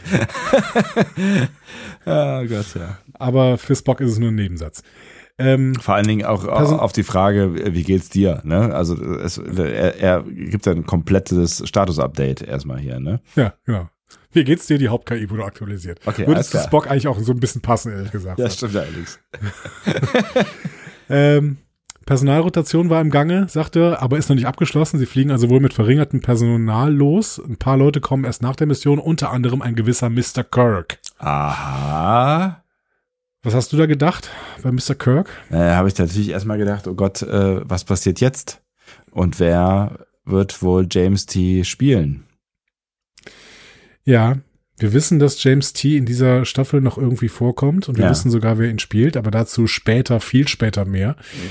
Ähm, ich habe aber auch jetzt schon gedacht, bringen die jetzt hier, also bringen die den Kanon durcheinander, weil Pike und Kirk sich doch eigentlich erst bei der Übergabe der Enterprise treffen. Ja. Naja. Ich habe, ja, also es, ja, es war, es hat auf jeden Fall Fragezeichen hinterlassen. Ja. Ein Chefingenieur wird noch gesagt, hat die Enterprise für diese Mission auch nicht. Blöd. Ja. Ähm, Spock verliert dann auf Frage von Pike auch ein paar persönliche Worte, zum Beispiel, dass der Verlust seiner Schwester sich für ihn schwer anfühlt. Ne? Mhm. Und es gibt auch ein paar neue Kadetten und eine Überraschung für Pike. Spock ist nämlich jetzt nicht First Officer, wie er gedacht hatte, also wie Pike gedacht hatte, sondern Chief Science Officer. First Officer ist die Sicherheitschefin, nämlich Lan Noonien Singh. Hm. Man muss sich jetzt auch mal in Pike hineinversetzen er hat gerade diese katastrophale Akte gelesen und dann bekommt er Lan zum neuen Number One. So. Ja, dafür, dafür hält er sich tatsächlich einigermaßen wacker, ne? Also das, äh, ja, kann man schon so sagen. Ja, kann man, kann man äh, einfach so, er ist immer noch sehr, sehr nett zu Number One. Ja. So, und damit sind wir auf der Brücke. Was sagst du jetzt zur Optik? Hervorragend. Also ich finde, ähm, alles, alles schon die die Außenoptik. Ne, ich finde, ich finde, die kriegen das super hin, diesen Retro-Style modern aussehen zu lassen. Ja, also es sieht alles so irgendwie so ein bisschen so aus wie ein Toss, aber viel viel cooler und und moderner und ne. Also ich meine, die Brücke sieht jetzt nicht wirklich aus wie wie bei Toss, müssen wir mal ehrlich. Ne, also so ein mhm. bisschen vom Layout ist sie irgendwie ähnlich, ne, äh, aber es sieht ja schon alles deutlich geiler und auch größer aus irgendwie gefühlt. Ähm, Ich mag es wirklich sehr gerne. Es ist ein bisschen kühler als auf der auf der Enterprise D, auf der ich ja zu Hause bin, aber die ich auch gerne mal in so einem Refresh sehen würde. Ich würde wirklich, ich würde gerne mal eine 2022 oder 23 äh, Interpretation von der Enterprise D sehen, nach dem was ich jetzt hier sehe, weil also vom Style-Faktor her, also auch wenn wir gleich hier in ähm, in, in Pikes äh, Quartier gehen, vom Style-Faktor her, ist die weit vorne diese Enterprise, wirklich weit mhm. vorne. Ja, ähm, das fand ich ja schon in Discovery, dass die Enterprise da wahnsinnig gut aussah. Ja. Ähm, sie hat hier jetzt nochmal so ein kleines Update bekommen, obwohl sie dann auch immer relativ ähnlich ist.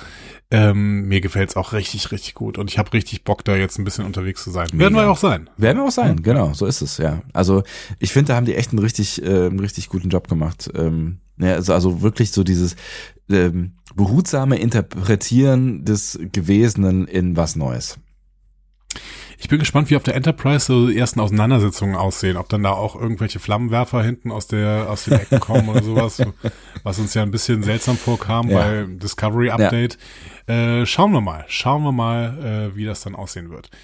So, auf der Brücke begegnen wir auch zwei weiteren OffizierInnen, namentlich, beziehungsweise sogar drei. Ähm, erstens Steuerfrau Lieutenant Ortegas, ja. Erika Ortegas. Äh, kennen wir bislang noch nicht. Wird gespielt von Melissa Navia. Mhm. Ähm, die kannte ich nicht, hatte aber schon knapp zehn Jahre Fernseherfahrung. Der Charakter an sich ist aber spannender, als man zuerst glaubt, denn er hat eine Vorgeschichte, also ja. der Charakter, nicht ja. äh, die Figur jetzt. Mhm. Ähm, Gene Roddenberry hat nämlich 1964, das hatten wir irgendwann an irgendeinem letzten Casts mal gesagt, äh, hat 64 äh, Star Trek erstmalig Desilu gepitcht. Ähm, es war ein 16-seitiges Dokument und mhm. das hieß Star Trek is Punkt Punkt Punkt. Mhm. So. Und in diesem Dokument findet sich ein Steuermann der Enterprise namens José Ortegas. Hm. Okay. Ich habe mal übersetzt, was Roddenberry über diesen Steuermann der Enterprise schreibt. Mhm. Der Navigator. Ja. Der in Südamerika, Südamerika geborene José Ortegas ist groß, gut aussehend, etwa 25 Jahre alt, brillant, aber noch in der Reifephase. Er ist voller Humor und lateinamerikanischem Temperament. Er führt einen ständigen und sehr persönlichen Kampf mit seinen Instrumenten und Rechnern und vermutet, dass der Weltraum und wahrscheinlich auch Gott an einer riesigen Verschwörung beteiligt sind, um sein berufliches und privates Leben so schwierig und unangenehm wie möglich zu gestalten. José ist sich des historischen Rufs der Latinos als Liebhaber schmerzlich bewusst und läuft Gefahr, an dieser Herausforderung in kosmischem Ausmaß zu scheitern. Mhm. So. Okay. Wirkt jetzt erstmal nicht so wie unsere Erika Ortegas hier. Nee. Ne? Ähm, der Charakter José Ortegas ging nachher auch tatsächlich in einem anderen Charakter auf, nämlich in José Tyler. Das ist ein etwas unbeholfener Navigator der Enterprise in the Cage. Ach was, okay. Mhm. Latino war da gar nichts mehr. Das ist ein definitiv kaukasischer Typ, blond und äh, sieht eher aus wie eine Russe. Mhm. Ähm, weiß auch nicht, warum der da José Tyler heißt. Witzig ist aber, dass der Name Tyler jetzt ja auch schon belegt ist. Ja, stimmt. Wenn ja, also genau. irgendwann, wenn irgendwann mal José Tyler auf den Plan treten sollte, dann können wir auch noch eine Verbindung zu Ash Tyler ziehen. Ash Tyler ist zwar mittlerweile tot, aber dessen Psyche ist ja von Vogue gekapert worden. Ja. Äh, und der trägt jetzt auch seinen Namen. Also das könnte schon extrem eine lustige Story sein, wenn diese äh, eigentlich gepitchte Ortegas-Typ, der jetzt José Tyler heißt, plötzlich versucht in, wird in den Kanon zu bringen. So, egal. Wir haben auf jeden Strange Fall jetzt Erika Idee. Ortegas. Ja. Mhm. So. Und die ist mir spontan sehr sympathisch. Ja, auch. Weil ich finde, sie wirkt enthusiastisch und smirkt so auch so ein bisschen rum. Also die, die grinst halt die ganze Zeit. Und, und ich, ich hätte find, auch dieses Grinsen, wenn ich da sitzen würde. Ja, genau. Und ich finde halt irgendwie, ähm, dass, dass, dass sie sehr, sehr schnell im Gedächtnis bleibt. Also sie ist sehr schnell irgendwie, irgendwie ein Typ so. Also, äh, wenn du weißt, was ich ja, meine. Ja, ist wahrscheinlich auch mit diesem, mit diesem Undercut irgendwie auf der Seite und sowas, ne, und dem Iro so ein bisschen. Nee, aber also auch inhaltlich. Die hat auch eine sehr ja. markante Frisur. Ja, auf jeden Fall, aber auch inhaltlich bleibt sie irgendwie. Ich weiß auch nicht genau warum, aber sie, ich hatte, ich hatte sofort irgendwie äh, schon nach ein paar Minuten Crew-Gefühl, so. Also, gehört halt irgendwie dazu. Und das trifft halt, also irgendwas machen die richtig, glaube ich, was dieses Crew-Ding angeht, was Discovery am Anfang anders gemacht hat. Ähm, ja. Ne, irgendwie habe ich, habe ich schon von Anfang an so das Gefühl, die Crew wird deutlich mehr mit einbezogen, vielleicht auch, weil wir diese, die, die, die Figuren halt auch äh, irgendwie alle kennen oder zum Teil zumindest kennen. Ja, aber das soll ja auch eine Crew-Serie werden, im Gegensatz zu äh, Discovery, die Ja. nie als Crew-Serie angelegt war Ja, und jetzt durch die Hintertür dann irgendwann wird. So, Genau. Ne? Ähm, so, Erika Ortegas. Next, neben ihr sitzt Jenna Mitchell. Die kennen wir noch nicht. Allerdings wird ihre Funktion ein paar Jahr, Jahre später von Gary Mitchell in Where No Man Has Gone Before ausgeübt, bis dieser dann auf Delta Vega stirbt, weil er sich zu einem Supermenschen entwickelt. Ähm, wir müssen abwarten, ob Strange New Worlds hier eine Verbindung ziehen möchte zwischen Jenna Mitchell und Gary Mitchell. Mhm. Jenna Mitchell wird auf jeden Fall von der kanadisch-chinesischen Schauspielerin Rong Fu gespielt Mhm. äh, und die ist auch schon seit zehn Jahren im Geschäft. Und zuletzt natürlich Communications. Hier haben wir eine alte Bekannte, Ja. nämlich Nyota Uhura. Verrückt. So. Das ist die dritte Uhura nach der kürzlich verstorbenen Nichelle Nichols Mhm. und Zoe Saldana in den JJ Track Filmen. Ähm, Nichelle Nichols hat ihre Rolle, äh, die ja sehr, sehr wichtig war, auch für die Black Community, äh, bis Undiscovered Country gespielt. Mhm. Zoe Saldana ähm, in den drei JJ Track Filmen und jetzt spielt äh, Celia Rose Gooding Uhura. Ist, Und ist, Celia Rose Gooding ist tatsächlich die jüngste Darstellerin unserer Brückencrew mit 22 Jahren. ach, krass, okay. Finde ich übrigens auch ein super Cast. Also ich finde, das passt äh, super Ja. gut ähm, äh, alles zusammen. Ich bin nur gerade darüber gestolpert, äh, war, war Uhura ähm, bei Generations nicht mit dabei? Weiß ich nicht. Ah, interessant, okay. Schade. Bei Generation sind ja allgemein, glaube ich, nur, das sind nur drei Leute dabei. Ähm, Kirk, es, ist es ganz ein Triumvirat? Auf jeden Fall Kirk und McCoy. Ich weiß gar nicht, ob Spock dabei ist Ja, ich weiß es gerade auch nicht mehr genau. Kirk, McCoy, war es nicht Chekhov, Kirk und McCoy? Ja, das könnte sein. Naja. Ich weiß es nicht mehr. Ähm, Ihr wisst das. Schreibt es in die Kommentare. Pike begrüßt sie, äh, begrüßt Uhura mit, oh, Prodigy. ähm, ich weiß nicht, ob er uns ein schlechtes Gewissen machen wollte, dass wir die Serie noch nicht besprochen ja, haben. ich glaube schon, ja. Aber äh, nein, auf Deutsch heißt das so viel wie Wunderkind. So. Wir können also gespannt sein, wie uns Uhura in Strange New Worlds präsentiert wird. ja. Also offensichtlich darf sie als Kadett ja schon äh, auf dem wichtigsten ähm, Schiff der Sternenflotte äh, auf der Brücke sitzen. Ne? Also das, das heißt ja schon mal Ja. was. Ja, und wenn sie jetzt wirklich so alt sein soll wie ihre Schauspielerin, 22 Jahren, ist das auch mal ein Wort. Ne? Ja. So. Da muss sich Ähm. Wesley äh, mal umschauen hier, ne? ob dem hier nicht das Wasser abgegraben wird. Shut up, Wesley. Die, äh, die Enterprise startet jetzt aus dem Raumdock und wäre bereit für, bereit für Warp, aber Pike ne- gibt nicht den Befehl. Hm.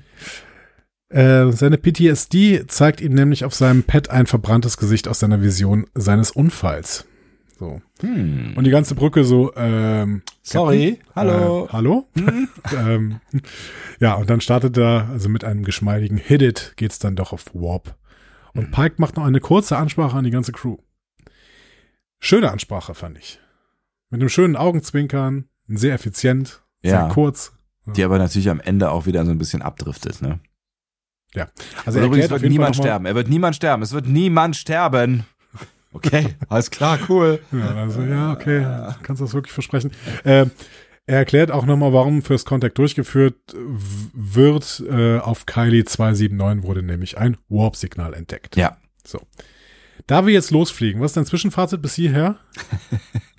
Aber will ihr jetzt wirklich Fazit äh, ziehen zwischendurch? Ganz, ganz kurz. Hat's dir bis jetzt gefallen? Ja, hat's. Ja, die- Zutaten stimmen. Das ist ja das, also das, das, das sind, also ich finde hier, hier bedienen sie die, die äh, feuchten Träume eines jeden Star Trek Fans und das gekonnt. Und sie ziehen an allen Reglern und Schrauben und sie machen's gut. Dann würde ich sagen, gehen wir weiter. Wenn du, wenn du noch Bock hast, gehen wir weiter. Ich weiß nicht, ob meine Lebenszeit ausreicht, um äh, diese Star Trek Folge noch zu besprechen, aber Bock habe ich. Ja, die nächsten werden nicht so lang dauern, weil äh, wir müssen jetzt wirklich da immer kurz auf diese äh, Leute eingehen. Und die meisten sind ja jetzt auch schon besprochen. Pike ist in seinem Quartier und denkt wieder an den Unfall äh, aus der Vision auf Boret, ähm, der sich ja im Jahr 2266 und damit in sieben Jahren ereignen wird. Ähm, also es, es geht irgendwie um eine Inspektionstour durch ein Kadettenschiff, ein altes Ja. Raumschiff Klasse J und dann entsteht ein Strahlungsleck. Pike geht rein, schafft es noch alle Kadetten zu retten, findet sich dann aber selber hinter der Abregelung wieder und die Delta-Strahlung erreicht kritische Werte und er sitzt danach verbrannt in einem Rollstuhl und kann nur noch blinken. Ja äh, wäre ein Blink und zwei Blinke wären ein Nein. So. Ich bin mir nicht sicher, ob es dann nicht auch mittlerweile andere Möglichkeiten geben würde, als sich die Menschen in den 60er Jahren haben vorstellen können. Aber naja, gut, so soll es nun mal sein, ne? Ja, das ist halt Retrofuturismus, wie wir es irgendwann schon mal genannt haben. ne? Ja. Ähm, Spock kommt Pike jetzt besuchen. Er will nicht überbegriff, übergriffig sein, aber Pike äh, schon mal fragen, ob eigentlich noch er selbst ist. Ne? Und Pike klärt sich dann auch ein dazu. Ja, dann wird halt übergriffig, komm. bitte, ja. Genau. Und er macht sich dann erstmal einen saurianischen Brandy. Natürlich. Ähm, und Pike so, ja, ich bin schon noch ich selbst, aber ehrlich gesagt ist das auch das Problem.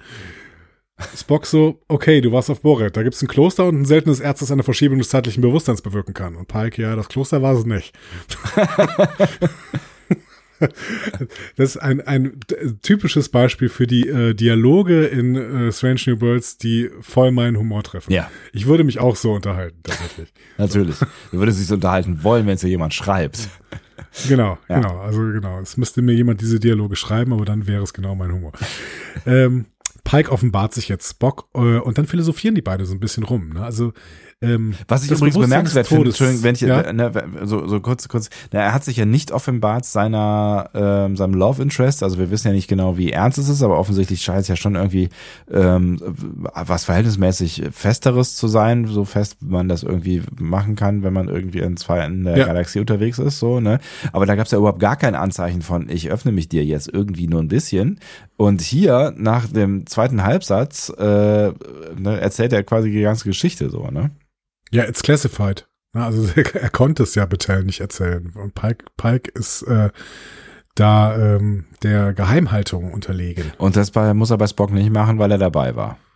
Spock war dabei, genau. Ja. Der weiß alles über diese Zeitreisengeschichte. So. Es darf ja niemand wissen, dass Pike auf Boret war. Ja, ach ja, ne, ist, ja, okay, das ist natürlich ein Argument, ja. So, aber ich meine, die, die machen jetzt, ähm, also Spock macht jetzt einen auf Reinhold Beckmann, ne? Also, äh, lieber Pike, das Bewusstsein deines Todeszeitpunkts. Was macht das jetzt mit dir? Reinhold Beckmann, was macht der eigentlich noch? Mal toll. Also der- ja. Spock fragt äh, Pike quasi, ob das jetzt einen besseren oder einen schlechteren Captain aus ihm macht. So. Und Pike sagt dann erstmal den bemerkenswerten Satz, ja, ja, gut, ich fange an, mich selbst zu hinterfragen, das sollte ein Captain nie tun. Und ich sag, na, weiß ich nicht. Vielleicht sollte es ein Captain doch tun, ab und zu. Es ist auf jeden Fall eine recht unmoderne äh, Einstellung, ne? wenn du sagst Ja. irgendwie, ja, nein, ich bin der Anführer und ich hinterfrage mich nicht und werde nicht hinterfragt. Off we Genau. go. Ja. Spock, rede, äh, Spock äh, relativiert das dann ja auch so ein bisschen und sagt, na ja, Leid bringt auch Einsicht, so. Ne? Ja. Ähm, was glaubst du? Macht ihn das zu einem besseren oder einem schlechteren Captain, dass er seinen Todeszeitpunkt, also Todes, es ist ja nicht der richtige Todeszeitpunkt, aber es sein- ist halt der, Sein Ende, das Ja. Ende seines bisherigen Lebens. genau. Wenn er das weiß, macht ihn das zu einem besseren oder einem schlechteren Captain? Also im besten Fall ist es irgendwie egal. Also das ist halt so die Frage, wie man damit umgeht. Ne? Aber ich glaube, generell macht es ihn Stand jetzt, wo wir uns jetzt hier befinden, zu einem schlechteren Captain. Und das sehen wir natürlich auch, ne? dass es ihn zu einem schlechteren Captain macht, weil er sich gerade nicht so richtig auf das konzentrieren kann, auf was er sich konzentrieren sollte, was äh, zugegebenermaßen auch verständlich ist, wenn du dir sowas anschaust, weil ich glaube, das hat, ne, du hast eben schon PSD äh, angesprochen, das hat natürlich irgendwie was äh, Traumatisierendes, wenn man sich so in so einer Situation mit so Ja. einem ähm, Ausgang sieht. Wenn man das mal irgendwann verarbeitet hat oder das verarbeiten hat können, kann man immer noch darüber diskutieren, ob man dann vielleicht vorsichtiger agiert, weil, weiß ich nicht, man halt mehr, mehr Ängste in sich trägt. Aber im besten Oder Fall. halt unvorsichtiger, weil er weiß, dass er erst dann sterben wird. Hm. Naja, gut, aus der Kirk-Zeit haben wir ja gelernt, dass das, äh, das drauf, draufgängerisches Handeln auf jeden Fall immer belohnt wird, ne? Ich finde halt, dass äh, Pike nachher einen falschen Vergleich anstrebt. Und deswegen finde ich das gut, wenn wir das jetzt hier diskutieren. Weil ich mag diese Diskussion zwischen Pike und Spock hier auch an der Stelle. Ja. Ähm, und nachher mag ich sie nicht mehr. Also nicht die, also da gibt es keine Diskussion zwischen Pike und Spock, aber wie Pike das benutzt. Ja. So. Ähm, aber dazu kommen wir gleich. Sie werden dann nämlich erstmal von Uhura auf die Brücke zurückgerufen. Pike schaut nochmal in die Flasche und sieht sich selbst da in der Flasche als verbrannter Rollstuhlfahrer. Ähm, ja, es ist, äh, es ja. ist, äh, es wird, es wird, es häuft sich so ein bisschen. Ne? Äh, genau. So die Szene habe ich gedacht, so okay, wir haben es verstanden. Ja, wir, genau. Ja. Wir sind im Orbit von Kylie 279 äh, eingekommen. Da finden sie die auch relativ schnell die USS Archer. Ähm, die hatte nur drei Leute an Bord und ist jetzt verlassen. Aha. Ähm, also neben Una Chin Riley waren es noch zwei AstrophysikerInnen, nämlich Lieutenant Key und Ensign Haddad. Frage, warum sollte die Sternflotte ein kleines Schiff mit nur drei OffizierInnen, angeführt von einem Lieutenant Commander, auf eine Erstkontaktmission schicken? Ja, es war ja keine Erstkontaktmission, wie wir hinterher erfahren haben, oder? Ja, aber sie gehen doch davon aus, dass es eine ist. Ja, stimmt. Sie gehen eigentlich, äh, stimmt. Sie gehen davon aus, dass eine ist. Weiß ich auch nicht so genau. Ich fand's auch strange, dass sie noch nicht mal ein Captain dabei. Also irgendwie. Ja, ja vor allen Dingen finde ich auch strange, dass dass dass sie äh, zu dritt halt irgendwie in so einem Raumschiff unterwegs ist, was ja doch relativ groß aussieht. Ne? Also das, also in jedem anderen Raumschiff sitzen halt diese ganzen Positionen besetzt. So. Ne? Tja, also Wer weiß. Weiß ich nicht so genau. Die sind ja auch erstmal verwundert, dass es nur drei Leute da drauf sind. Ja. Keine Ahnung. Vielleicht war es auch irgendwie was anderes. Vielleicht ist es ja doch irgendwie eine andere Mission gewesen. Es wird dann kurz das Mission Briefing aber eingeblendet und da steht ähm, drin, also die Sternflotte schreibt da, ja, Erstkontakt, aber bitte äh, berücksichtigt erstmal General Order One, äh, One weil äh, Kylie 279 eventuell noch unter der Schwelle sein könnte, technologisch, wissenschaftlich und kulturell. Das steht alles übrigens schon im Mission Briefing. Mhm. Die Informationen waren alle immer schon da. So. Also Pike hatte schon alle Informationen über Lan und äh, Una hatte auch schon alle Informationen über Kylie. Sie müssen dann nur lesen, ja. Genau. Also offensichtlich ist das die Serie von den Menschen, die nicht richtig lesen. So. anders, kann ich, anders kann ich mir das nicht erklären. Wenn diese Informationen alle schon da sind und sie trotzdem irgendwie nicht danach handeln. Hm. Naja. Schwierig. Ähm, es ist auf jeden Fall sehr ruhig im All, äh, findet auch Uhura. Äh, und Lan hat ein seltsames Gefühl. Sie empfiehlt deswegen, die Deflektorschilder hochzuziehen. Mhm. Lan, wir erinnern uns sicherlich eher von der vorsichtigen Truppe, deswegen müssen wir das noch nicht so ernst nehmen vielleicht. Mhm. Äh, es wäre vor allen Dingen aber ein Akt des Misstrauens und damit ein Stück weit feindselig. Und deswegen sagt Spock, ja, das passt, passt aber jetzt nicht für eine First Contact Mission, ehrlich gesagt. Ähm, aber das ganze Auftreten im All, also keine Kommunikation, keine Subraumkommunikation, kein interplanetarer Verkehr, kein orbitales Dock, das spricht einfach nicht für eine Warp-Zivilisation. Ja. So. Ähm, und Pike reicht das dann auch als Argument äh, von Lahn. Er zieht die Schilde gegen Spocks Bedenken hoch. In dem Moment starten drei Plasmatorpedos und schlagen auf der Enterprise ein. So. Also sofort hat sich Lahn bewährt, ne? die äh, kriegt auch sofort ein Lob, also gut gemacht. Ja, ja und äh, anders als Worf durfte sie dann auch mal hier handeln, ne? Also sie ist ja jetzt noch ja, kein Security Chief, aber äh, genau. Worf wäre wahrscheinlich, aber, äh, ja. Hm? Genau, aber Worf hat ja immer gesagt, äh, Torpedos schießen statt äh, Schilde hoch. Schilde hoch war ja immer Riker, Riker Spruch, das sagt er sogar auf einer Bente. So. ähm, Plasmatorpedos kennen wir in sehr fortgeschrittener Form von den Romulanern, mhm. äh, zu denen die Erde hier aber ja schon seit 100 Jahren keinen Kontakt mehr hat. Ähm, und auch damals war es so ein reiner Kriegszustand, den die Romulaner wegen der Bedrohung durch die Föderation starteten. Ähm, also da, da gab es ja einen Krieg ne, zwischen Erde und Romulus. Mhm. Ähm, bei der Schlacht von Cheron im Jahr 2160 ist der eskaliert, aber 100 Jahre halt vor dem, was wir hier sehen, ne, 2159, äh, 2259. Ja. Ähm, Erde und Romulus haben sich, aber die, die, die Menschen und die Romulaner haben sich nie getroffen. Mhm. Also die haben Krieg miteinander geführt, ohne sich auch nur ein einziges Mal zu treffen. Das Krass. Okay. Ähm, führt dann ja dazu, dass äh, in Balance of Terror die alle erstmal denken, oh Moment, das sind das Vulkanier? Ne? Weil die zum ja. ersten Mal da sehen. So. Mhm. Ähm, Spock sagt in Balance of Terror übrigens, dass äh, dieser Krieg mit den Romulanern vor allen Dingen mit Nuklearwaffen geführt worden ist. Mhm. So. Das heißt, Plasmatorpedos waren da schon auf der Erde irgendwie so ein bisschen out. Später sieht man die halt bei den Romulanern, auch bei den Cardassianern, die sie aber wahrscheinlich von den Romulanern hatten, mhm. ähm, und bei den Kazon in, im Delta-Quadranten. Ähm, ansonsten hatte äh, zuletzt Archer welche auf der NX-01. Mhm. Also so alte Technologie ist das für die Sternflotte. Ach krass. Ne, wenn hier jetzt Plasmatorpedos kommen. Ja.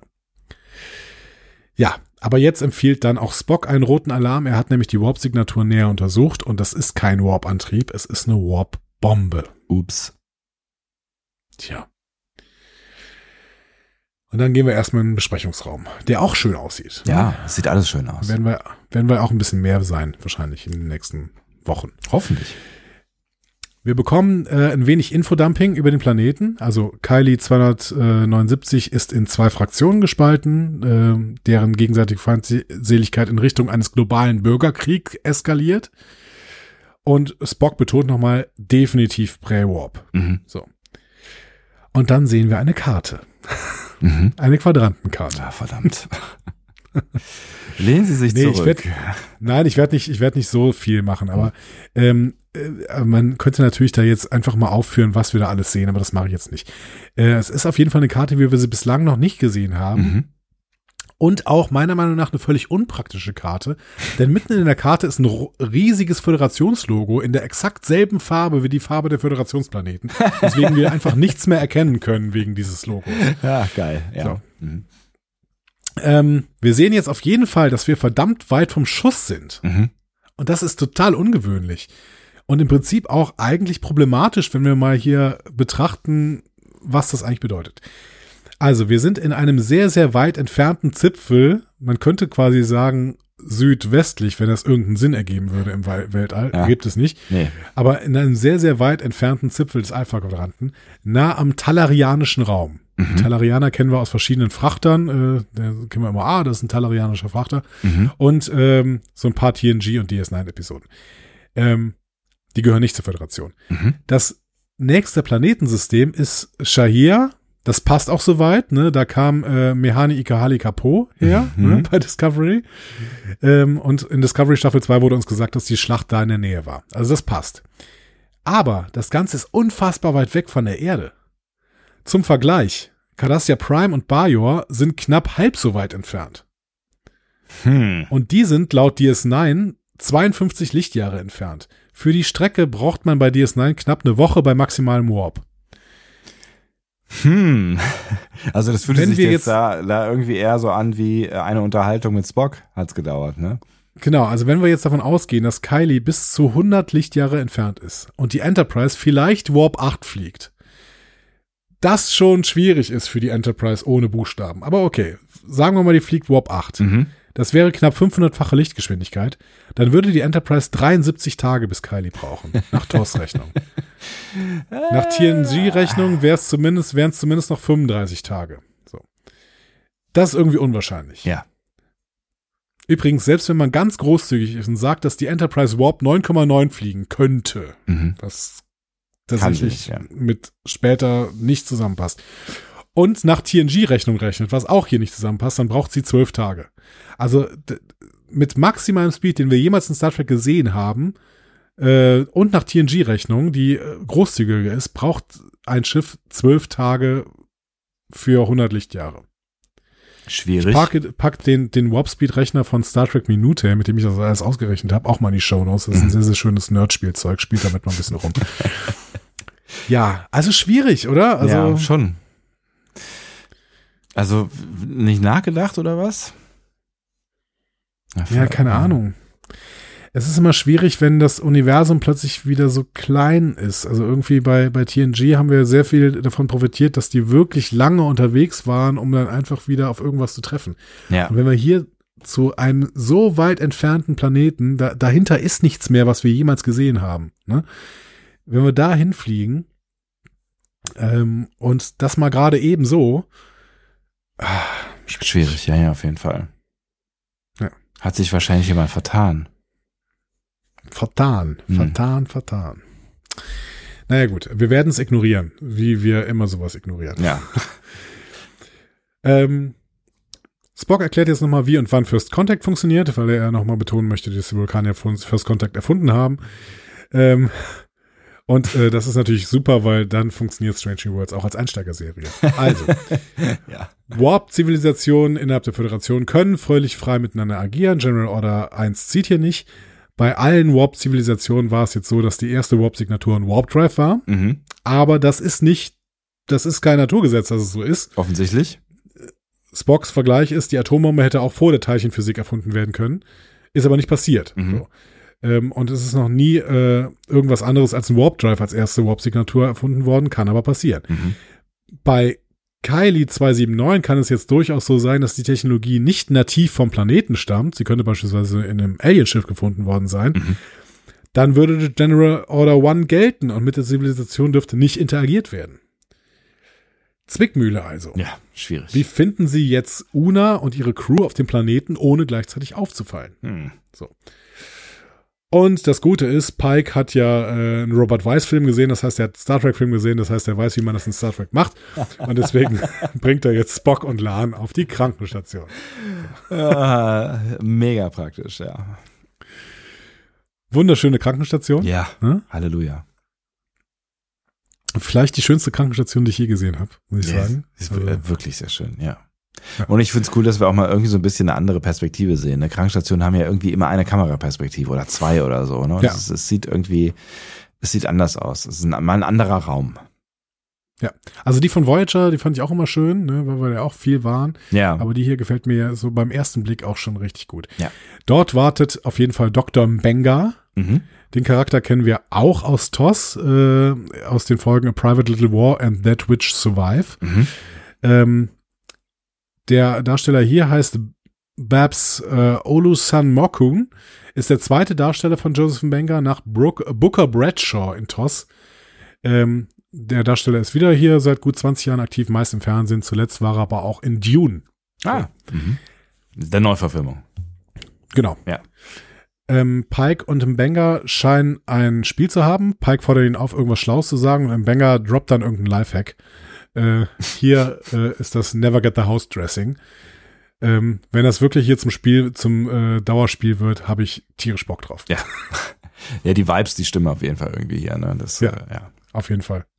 Und auch der grinst halt die ganze Zeit. Das mag ich total gern, dass die halt, die haben Bock, weil die sind gerade halt auch im Weltall auf dem Flaggschiff der Föderation unterwegs. Ja, So. klar, ja, ja, auf Ja. jeden Fall. Und die sind in der neuen Star Trek-Serie, klar haben die Bock.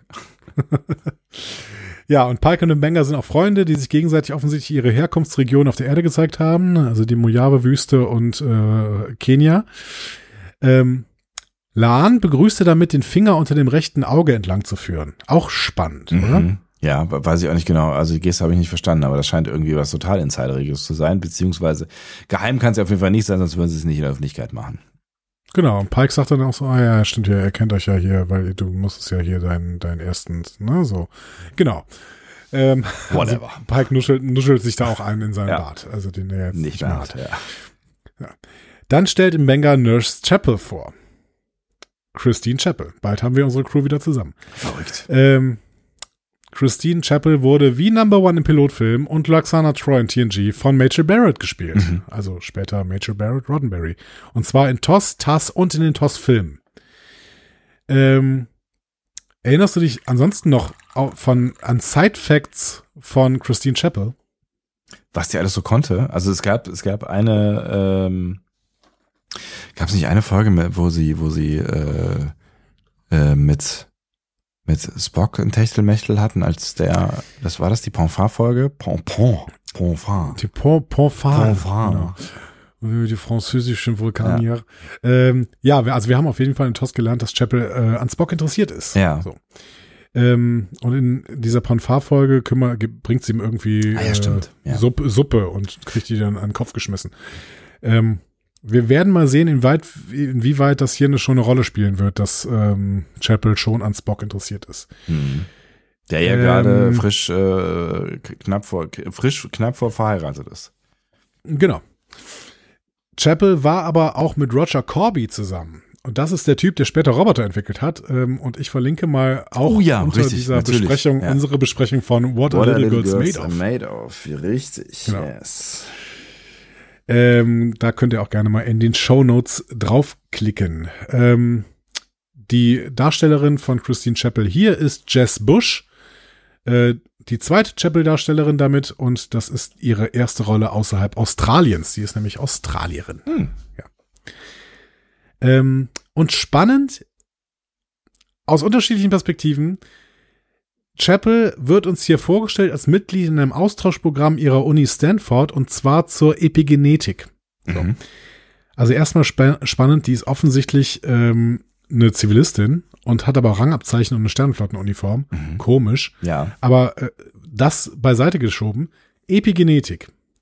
Kennst du das? Du hast ja mal Biologie studiert. Zwei Semester. Oder waren es drei, ja, von, von mir aus. Seitdem muss ich all deine biologischen Fragen beantworten, nicht. Ja. Epigenetik ist zusammengesetzt aus den Wörtern E- Haut und Genetik. Nein, Genetik und Epigenese. Ähm, also der Entwicklung eines Lebens, Lebewesens. Ah. Ähm, ich habe mir mal Zitate rausgesucht. Epigenetik, Epigenetik gilt als das Bindeglied zwischen Umwelteinflüssen und Genen. Mhm. Also sie bestimmt mit, unter welchen Umständen welches Gen angeschaltet wird und wann es wieder stumm wird. So. Ähm, praktische Beobachtung der Epigenetik unserer Zeit. Du trinkst gerade Tee, ne? Ja. Grünen Tee? Äh, nee, Kamillentee. Okay. Aber grüner Tee setzt beim Aufbrühen einen Stoff frei, Ja. der ein Gen reaktiviert, das wiederum einen Bauplan des Körpers für einen krebsbekämpfenden Stoff liefert. Ach. Wenn das Gen stumm ist, kann der Körper also Krebs schlechter bekämpfen, als wenn das G- Gen reaktiviert ist. Das heißt, man sollte viel grünen Tee trinken. Witzig. Und das ist Mhm. eine typische Erfindung der Epigenetik, also Einflüsse von außen, die Gene aktivieren können in unserem Körper. Spannend. Und jetzt bin ich gespannt. Also, wir haben hier eine Epigenetik-Studentin, die auf jemanden trifft, der Nunien Singh mit Nachnamen heißt. ähm, Chapel ist als Epigenetik-Studentin, äh, stellt sich als solche vor und Laan guckt dann auch komisch. Hm. Und als Chapel dann sagt, ja, I'm gonna mess with your genome, guckt Laan noch komischer. Die Stories sind alle schon da. Es ist alles da. So. Also ich bin wirklich, ich bin wirklich gespannt, was sich da noch alles entwickelt. So. Ähm, so, Chapel macht also jetzt das, was wir später in TNG ungefähr 100 Mal sehen. Sie macht eine kurzfristige genetische Veränderung des Äußeren, damit sich die drei unter die Einheimischen mischen können. Was aber wohl offensichtlich gerade der heiße Scheiß ist, also heißer neuer Scheiß ist, ne? Genau, genau. Wir sehen, wir kennen das aus TNGs, äh, der Gott im Mintakana, Who Watches the Watchers zum Beispiel, ne? Mhm. Das ist ja eine äh, Folge, bei der uns das sehr deutlich gezeigt wird. Nur bei Spock ist das alles ein bisschen problematischer, weil als Halbvulkanier hält das wahrscheinlich nicht so lange. So. Und Lan reagiert ganz komisch. Die will das Ganze nämlich ohne Sedierung machen, also Mhm. quasi ohne äh, äh, Narkose. So. Was unglaublich Schmerz bedeutet, wie Chapel sagt, Mhm. Laan besteht aber drauf und es ist dann auch richtig hart. Man sieht sie ja irgendwie im Gesicht an, aber sie steht das alles durch. Mhm. Ja. Wobei das bei ihr sofort anschlägt und bei den anderen nicht erstaunlicherweise. Ne? Also sie fängt sofort an, sich zu verwandeln, bei den anderen sieht man davon nichts. Aber naja, gut, äh, Details. ja gut, vielleicht wegen dieser Sedierung, dass es irgendwie dadurch ein bisschen verzögert passiert, aber halt auch äh, schmerzfrei. Was ist deine These? Die Geschichten sind alle schon da. Die Geschichten sind alle schon da. Wir müssen, also sie, sie haben jetzt gerade irgendwie das ganze Lego ausgekippt und dann müssen sie es jetzt irgendwie nur in einzelnen Folgen mal zusammensetzen. Ich bin gespannt, was passiert. Ja. Sie verträgt Ähm. keine, keine Sedierung, weil sie, weiß ich nicht. Ja, vielleicht ist das tatsächlich auch mehr so aus ihrem Trauma äh, her, dass sie tatsächlich nicht äh, sediert werden möchte, Nee, weil das, hat, das, das, das wird eine Erklärung haben. Wir werden sehen. Kontrollen nicht verlieren oder was auch immer. Oder es hat irgendwas Genau. mit veränderten Genen zu tun oder was auch immer. Kyle, äh, Lieutenant Kyle beamt unsere drei Kylies dann runter auf die Planetenoberfläche in eine dunkle Gasse. Pike, warum ist es immer eine Gasse? Ja, weil man da halt, weil man da halt erstmal nicht gesehen wird. Hat auch so viel Star Trek geguckt offensichtlich. Ja. Ähm, zusätzlich zur Kleidung wird das Haar des Außenteams geändert Ja. und Laan ähm, ist während des gesamten Transports dann mit einem Tricorder ausgestattet worden. Warum jetzt allerdings die Sicherheitsoffizierin und nicht der Wissenschaftsoffizier den Tricorder bekommt, unklar. Hm. Ähm, dafür hat der Wissenschaftsoffizier auch keine Hose bekommen. ähm, Aber dafür ein Gut. Tattoo. ja. Ähm, gut, das haben sie ja alle. Auf dem Bein. Ähm, Wir sehen ja sein Bein. Was weiß ich, was die anderen Ja, auf bei dem ihm Bein sehen wir haben. nur das Bein. Die anderen haben es, die anderen haben es halt am Hals Ja. und an den Ohren irgendwie. Mhm. Kylie erinnert uns in der Entwicklungsstufe ja sehr an die Erde unserer Zeit. Ne? Mhm. Auf großen öffentlichen Plätzen äh, laufen Bilder von gewaltsamen Auseinandersetzungen zwischen Ordnungskräften und Aufständigen. Gut, das wird bei uns nicht gezeigt, aber es sah so ein bisschen aus wie so ein äh, Public Viewing Ground.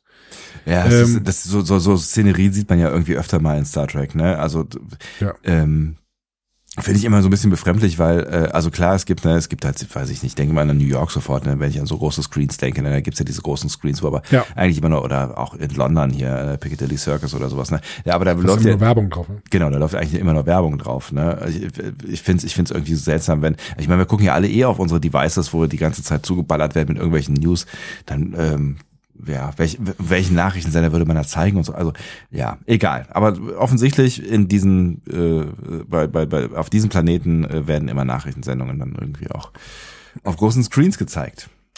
Ich finde, wir könnten das eigentlich machen. In, in Deutschland könnten wir das machen. Wir haben öffentlich-rechtlichen Rundfunk.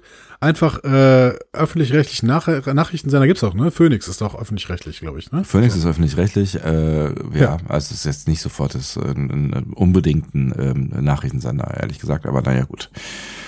Nicht? Ja, es, es ist eher so ein, so ein Debattenkanal. Dokus und Debatten oder so. Ja, aber keine Ahnung. Dann Tagesschau 24 oder Ja, so. das würde also irgendwie, funktionieren. Ja, genau, die ganze Zeit da laufen lassen. Warum eigentlich nicht? warum eigentlich nicht? Ja. der, der, der Hörfunk, äh, öffentlich-rechtliche, äh, Ist eh Rundfunk, tot, wollte ich sagen. was? Ja. nee, der gehört so, uns doch allen. Dann Ja, dürfen wir den noch überall zeigen. ja, ja, klar, das geht auf jeden Fall. Ähm, so. Offensichtlich hat sich das Gerücht um die Warp-Waffe schon rumgesprochen, was die Proteste auch weiter anheizt. Ich glaube, wir würden auch auf die Straße gehen, wenn wir plötzlich hören würden, dass die Bundesrepublik eine Atombombe entwickelt. Ja. Ähm, Definitiv. Dementsprechend passt das schon ganz gut. Pike vergleicht die Proteste mit den zwei Bürgerkriegen in den USA. Zwei? Mhm. Ja. So. Und das ist einer der Punkte, mit denen ich in dieser Folge am meisten Probleme habe. Okay. Tatsächlich. Ja. Der Begriff Zweiter Bürgerkrieg ist in den USA so ein typisches äh, Topos, wird schon seit äh, ja Gedenken, schon seit keine Ahnung, vor, vor 120, 150 Jahren oder sowas wurde schon benutzt. Immer wenn es äh, Epochen politischer Gewalt gab, ne, dann Mhm. wurde gesagt, ja, das war knapp vorm oder im Zweiten Bürgerkrieg. So. Ähm, aber immer nur von HistorikerInnen. Seit 2016 ist dieser Begriff aber so ein Mainstream-Begriff Mhm.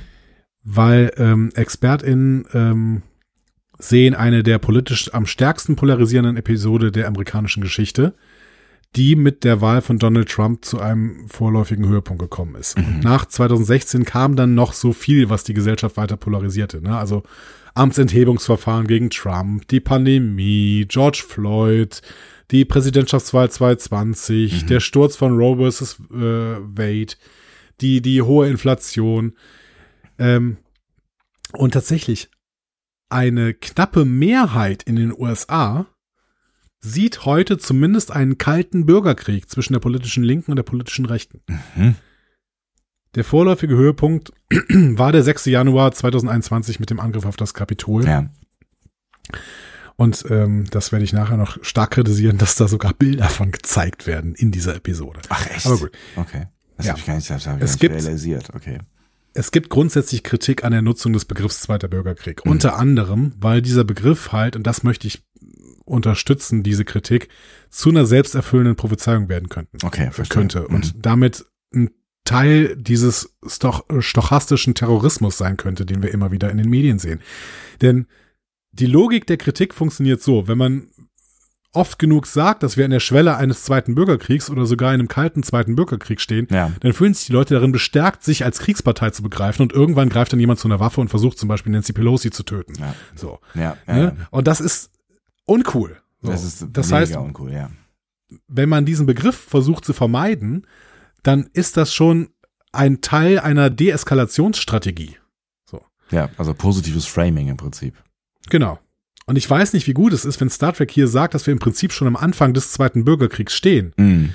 So, und dazu möchte ich später, wenn Pike das dann wirklich nochmal als Analogie benutzt, möchte ich dann noch mehr Kritik dazu üben. Aber das Okay. Kann man hier schon mal so sagen. Mhm. Ja. Ähm, zurück, kurz zurück zur Folge. Sie scannen dann die Warp-Signatur. kurz, aber äh, nur ganz sie kurz. in einem ja. Ge Gebäude in unmittelbarer Nähe. Äh, Lan will schnell handeln. Pike erlaubt es ihr. Sie inszeniert dann einen Überfall auf zwei Securities Gebäude, äh, des Gebäudes, die gerade vorbeigehen. Ihr Plan ist jetzt, der Computer der Enterprise soll die Kleidung analysieren, ihnen diese replizieren. Die beiden Securities sollen währenddessen sediert auf der Krankenstation liegen. So. Ja. Ähm, auch schon gesehen so bei Star Trek. Ne? Mhm. Äh, auch schon ähm, schief gegangen so bei Star Trek. Genau. Der Plan wird durchgezogen. Das gibt Chapel zumindest die Chance, noch eine DNA-Probe von einem der Kylies zu holen, oben auf der Enterprise, weil Spocks Genetikkostüm verschlechtert sich nämlich äh, und der könnte schon jetzt einen Retina-Scan für den Einlass im Gebäude nicht bestehen.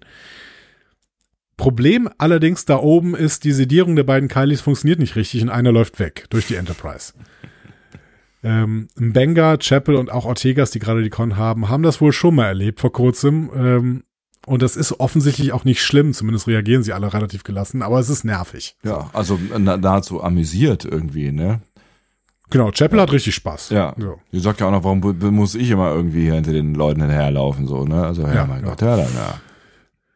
Also Chapel läuft hinterher. Wir können die Geschichte kurz zu Ende erzählen. Der Typ läuft bis zur Brücke. Äh, Im äh, Turbolift zur Brücke lenkt Uhura ihn mit einer Sportfrage ab, während äh, Chapel sich auf die Brücke beamt und ihn dann da sedieren kann. Sehr so. geschickt von Uhura, ne? Ja, genau. Ja. Also Uhura hatte auch wirklich sofort irgendwie geschaltet und hat gesagt, okay, Sport ist, glaube ich, das, was man hier jetzt sehr schnell zur Ablenkung nutzen kann. Ja, ja ziemlich cool. So, wir gehen aber erstmal wieder auf den Planeten. Da lobt Pike äh, Lan für ihren Plan Ortegas gibt dann die Probleme mit Spocks DNA durch und sagt, dass sie warten sollen. Das Problem ist, sie sind gerade schon mitten im Protestkorridor auf dem Weg zum Eingang. Äh, da können die nicht warten. Deswegen ist jetzt der Plan, dass Kyle die Augensalbe mit dem Transporter aufträgt, sodass Spock durch den Netzhautscanner kommt. Und Kyle sagt, das tun Transporter nicht. dann, ja, aber Ortegas sagt dann halt, ja, dann äh, bringen sie halt dazu, dass sie das jetzt tun. Ja. Äh, und es klappt auch, ganz natürlich, knapp. Natürlich klappt das, ja. So. Äh, ab jetzt kann die Enterprise aber nicht mehr helfen. Das Gebäude ist nämlich so abgeschirmt, dass nur die Warp-Signatur eine Chance hatte, rauszukommen. Heißt aber auch, dass sie jetzt die Lebenszeichen von Una scannen können. Die ist nämlich im Gebäude, allerdings tief im Gebäude. Mhm. So. Aber es ist ähm, ja immer ganz praktisch. Es gibt in dem Gebäude natürlich Fahrstühle, die dann irgendwie zu Gefangenenzellen runterführen. Das ist ja gar kein Problem. Genau. Ja, ich meine, die hatten eine starke Sicherheitsschleuse da und sie sind Securities, also ja, da können sie schon runter. Im Fahrstuhl flirtet dann eine andere Security des Gebäudes mit Pike, sieht dann aber, wie Spock, Spocks Ohr sich verändert. Ähm, und die drei verlassen dann einfach den Fahrstuhl, ohne darauf einzugehen. So. Das ist schöne Szenerie, ne? auch mit dieser, mit dieser Fahrstuhlmusik. Also dieser unterschwellige Humor, ja. das finde ich, äh, das, ich finde es ich finde schon ganz, ganz nice eigentlich. Ja, genau, weil immer wieder diese, diese stillen Momente kommen, in denen ganz trocken Humor irgendwie gespielt wird. Ja. Und teilweise auch wirklich ohne Worte. Ja, ja, genau. Schön. Ja, Spock bemerkt die Veränderung in seiner Physis auch. Äh, es schmerzt ihn sehr. Mhm. Äh, sagte schon. ja. Dann finden sie erstmal Una und ihre Crew in einer Zelle. Unas Fuß ist ein Gips und Haddads Arm ist in einer Schlinge. Ansonsten scheint es ihnen aber gut zu gehen. Ähm, so. Pike ist total überrascht, dass Una und Lan sich kennen. Ja. Seltsam, weil wir erinnern uns an vor anderthalb Stunden, als du das Pad vorgelesen hast. Genau, also er, er hat die Personalakte von Lan in der Hand gehabt, wo es drin stand. Mhm. Also äh, entweder hat er es jetzt nicht zu Ende gelesen, geht eigentlich nicht anders, weil da stand es ja drin. Ja, so. richtig. Ja, also hier wird jetzt, keine Ahnung, ja. hier wird es nur angedeutet, aber es ist sofort zu, zu, sehen, wie eng die beiden sind. Denn Laan lächelt zum ersten Mal mhm. in der gesamten Folge. Ja, krass. Und auch Una lächelt sofort, als die äh, Laan sieht. Also die beiden sind wirklich äh, offensichtlich sehr eng miteinander. Ja. Das ist ganz witzig, ne? Viele Leute kennen viele Leute in dieser Folge. Ne? Also andauernd ja. treffen irgendwelche Leute auf irgendwelche Bekannten, aber läuft, ja. Ja. Äh, sie fliehen dann, Pike stützt Una, äh, draußen stoßen sie auf andere Mitarbeiter, die reagieren erstmal gelassen. Äh, das Ganze sieht auch irgendwie offiziell aus, was sie da gerade machen. Ja. Äh, bis Spocks Schmerzen unerträglich werden und er schreiend seine Tarnung verliert. Was er aber irgendwie mit einer gewissen äh, gewissen Gelassenheit und ähm, weiß ich nicht, ist, ist so einer so einer ne, er sagt ja irgendwie sowas so, ich es, ich, ich, ich fürchte, es wird Zeit, dass ich jetzt dieses hier tun muss oder keine Ahnung, irgendwie sowas in dieser, ne? genau. Also er leitet selber noch irgendwie ein, stellt sich da hin und schreit und sagt so, ja, jetzt ist besser. Okay, strange.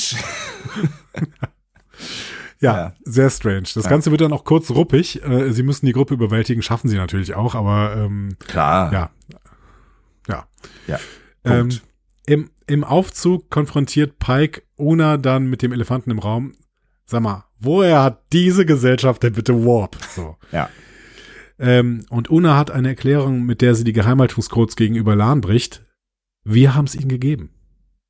Die Schlacht der Discovery und der Enterprise mit den Klingonen und den Kelpianern gegen Control war ganz in der Nähe und damit über 100 Warp-Signaturen mit den Teleskopen von Kylie sichtbar. Reverse Engineering, Schwupps, Materie, Antimaterie, Reaktor, fertig, Bombe. So. So läuft das also, okay. Interessant, oder? Ja. Also eine mit Technologie des 21. Ja. Jahrhunderts guckt sich mit dem Fernglas Antimaterie-Reaktoren an und können dann mit Re Reverse Engineering äh, eine Bombe entwickeln. Finde ich auch interessant. Ich habe mich dann auch mal gefragt, was überhaupt, ne, also ich will da jetzt nicht näher drauf eingehen, keine Angst, kein Chemie, keine Physik, ne, aber was ist denn eine, was ist denn eine Warp-Bombe? Eine Bombe, die ja. auf Basis von Materie-Antimaterie-Reaktionen passiert, ist das nicht einfach nur eine Antimaterie-Bombe? Ja, die gibt's eigentlich. Die wir schon. unter dem Namen Photon-Torpedo kennen? ja. Hm. Und, ich habe keine Ahnung, ja. Und dann, dann ist wiederum die Frage, die Verwendung von Antimaterie als Waffe wäre doch auch viel einfacher als die Entwicklung eines Warp-Antriebs. Das heißt, warum hat das keiner vorher gemacht, wie Spock dann äh, vorher sagt? Stimmt, so. ja. Ja, er muss halt auf die Idee kommen wahrscheinlich, ne? Aber gut, ich meine, wenn du auf die Idee kommst, einen Warp-Antrieb zu entwickeln, dann äh, hättest du wahrscheinlich auch vorher auf die Idee kommen können, eine Bombe zu entwickeln. Aber ja, aber der Vergleich ja was, von Spock ja. hinkt ja dann, den er, den er da eben gewählt hat. Er hat ja irgendwie gesagt, ja, das wäre ja ähm, genauso wie wenn man die Atombombe vor der Teilchenphysik äh, entwickeln würde. Nee, das wäre so wie wenn man Atombomben vor Kernreaktoren entwickeln würde, was man getan hat. Ja, richtig. So. Ja, es also, hat natürlich auch mal was mit der Motivation zu tun. Und dieses Spezies hat nun mal eine große Motivation, einen äh, größeren äh, Stock zu haben als die anderen, wie wir ja hinterher noch äh, ja. äh, lernen. Ne? Und ähm, vielleicht, äh, wenn du eine andere Motivation hast, nämlich äh, zu den Sternen hinaus äh, zu wollen, dann ähm, weiß ich nicht, entwickelst halt was anderes so, ne? Ja. Es, äh, also ich finde, wenn man ein bisschen drüber nachdenkt, über das, was uns in dieser Folge erzählt wird, dann hinkt das schon an ein paar Stellen äh, Deutlich. Aber gut. Ähm, es muss ja vielleicht auch nicht alles zusammenpassen. Werden wir gleich im Fazit mal gucken. ja. Pike macht sich Vorwürfe, aber äh, Una hat einen Punkt, weil sie sagt, naja gut, wir haben jegliches Leben in der Galaxie verteidigt. Äh, das geht wohl offensichtlich nicht ohne Reibungsverluste. Und die erleben wir jetzt gerade hier mit dieser Warp-Bombe. Hat sie so. schon auch einen Punkt, ne? Ich finde auch, ich finde tatsächlich, dass sie da einen Punkt ja. hat. Ähm, Pike will damit aber nicht leben, also schickt er dann alle anderen zur Enterprise, die sie jetzt wieder transportieren kann. Er selbst bleibt aber mit Spock da. Una protestiert, verweist auf General Order One und Pike antwortet mit Scheiß drauf. Der neue also Pike. glaube ich, Screw, Screw General Order One, aber ja, ja äh, frei übersetzt, ja. So. ja. ja. Ähm, ja, die vier anderen beamen hoch. Pike und Spock fahren weiter mit dem Fahrstuhl und werden oben festgenommen. Alle Pistolen zeigen natürlich auf Spock, äh, denn der ist äh, clearly Alien, wie er selber sagt. Ja. Ähm, und Pike bittet die Securities, sie zu ihrem Anführer zu bringen. Was sie natürlich auch tun. Ja. Bei der Präsidentin oder so, keine Ahnung, was der, deren Titel ist, hält Pike dann erstmal eine Entschuldigungsrede nicht ganz so geschickt. Die Message ist nämlich, sorry, wir waren zu unvorsichtig. Wir hätten euch als weniger entwickelte Zivilisation nicht unsere Technik geben dürfen. Ähm, Können wir die wieder haben? Vielleicht. Äh. wenn du andere von irgendwas überzeugen wirst, ist es vielleicht nicht der beste Weg, sie zu beleidigen. Ja. Würde ich tippen, so. Ja. Also will er ja nicht, also, also das, ich würde jetzt ihm unterstellen, dass er es nicht will, aber es ist halt diplomatisch maximal ungeschickt, ja. Ja, und er argumentiert dann auch weiter, erst mit so einem radikalen Pazifismus irgendwie, Verhandlung und Debatte sind die Werkzeuge für einen dauerhaften Frieden. der ehrlicherweise so ein bisschen naiv wirkt an dieser Stelle, wenn Ja. sich da gerade äh, so zwei riesige Fraktionen die ganze Zeit bekriegen, weiß ich nicht. Und dann haut er noch ein Sprichwort raus, das zeigen soll, dass die Zivilbevölkerung leiden wird. Auch nicht überzeugend. Deswegen lässt die Anführerin ihn dann einfach festnehmen, weil Ja, langweilt, langweilt Alter, mich der Typ. du Ja. erzählst mir nichts Schlaues hier gerade irgendwie. Ne? Und das würde ich dieser Anführerin auf jeden Fall zugestehen. ja.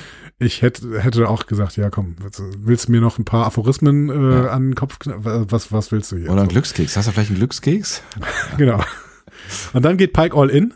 Er lässt nämlich die Enterprise in eine niedrige Umlaufbahn schwenken. Wann immer er auch Damit, das äh, verabredet hat, das äh, habe ich nicht so ganz gerafft. Aber naja, gut.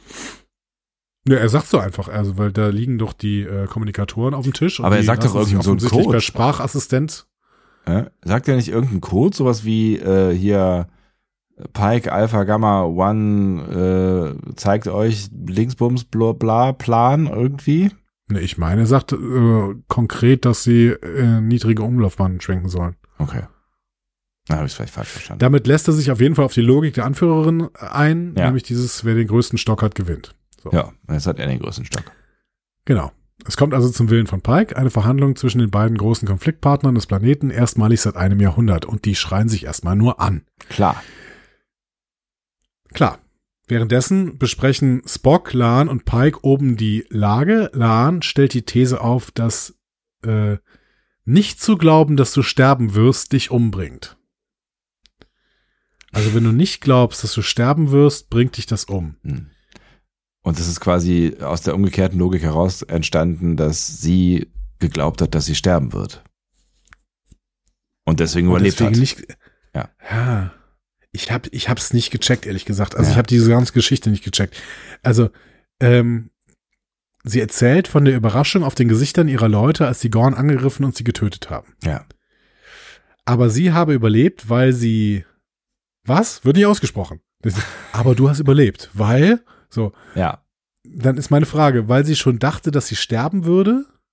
Und dann haben die Gorn was gemacht? Das Interesse verloren? Weil es ging ja eigentlich darum, weil die haben die ja benutzt, also offensichtlich auch ihre Familie benutzt, äh, zu sowas wie äh, Energiegewinnung oder so, ne? Die, die haben die gefressen oder äh, in denen gebrütet? Ah ja, genau. Sagt ah, ja, ah ja, richtig gebrütet, ja. Aber äh, was ist die Logik? Also wenn sie weiß, dass sie, wenn sie weiß, dass sie sowieso sterben wird, dann verteidigt sie sich nicht? Ist das vielleicht der Grund? Ich weiß nicht. Aber greifen die Gorn nur Leute an, die sich verteidigen? Keine Ahnung. Also ich habe die Logik auch nicht so ganz verstanden, ähm, ehrlich gesagt. Und deswegen, ne, ich, ich habe ja so ein gewisses Misstrauen dieser Geschichte gegenüber. Ähm, und das ist an der Stelle jetzt irgendwie nicht kleiner geworden.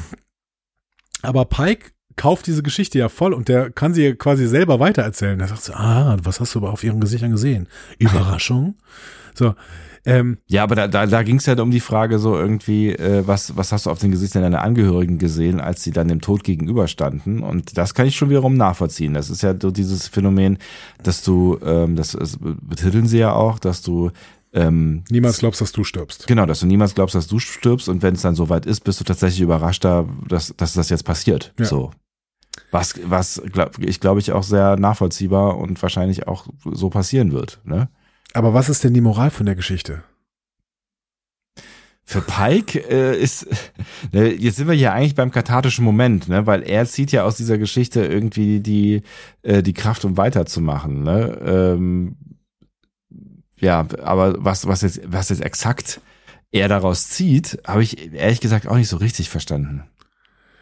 Also, erstmal, Lan erinnert Pike dann daran, ja, ja, du hast ja meine Akte gelesen.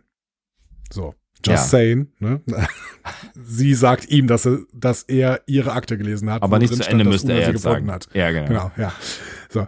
Ähm, Lan beschreibt dann, dass die Gorn die Menschen ihrer Kolonieschiff äh, lebendig gefressen haben oder als Brutsäcke verwendet haben und ich, äh, ich will nicht wissen, was ein Brutsack wirklich ist, also ich will es mir auch nicht bildlich vorstellen. So. Ähm, in Star Trek Into Darkness äh, beschreibt McCoy, dass äh, ähm, er mal einen Kaiserschnitt bei einem Gorn durchgeführt hat, äh, der acht Nachkommen hatte. Uh. Gut. Ja, das will auch niemand. Ähm, ja. genau. Aber Kaiserschnitt und Eier ist natürlich auch nochmal irgendwie was anderes, ne? Brutzecke. Aber gut, das müssen ja nicht unbedingt Eier sein. Du kannst einen Brutsack an einem Eier, äh, an einem äh, Kaiserschnitt an einem Brutsack machen. Whatever. So. Egal.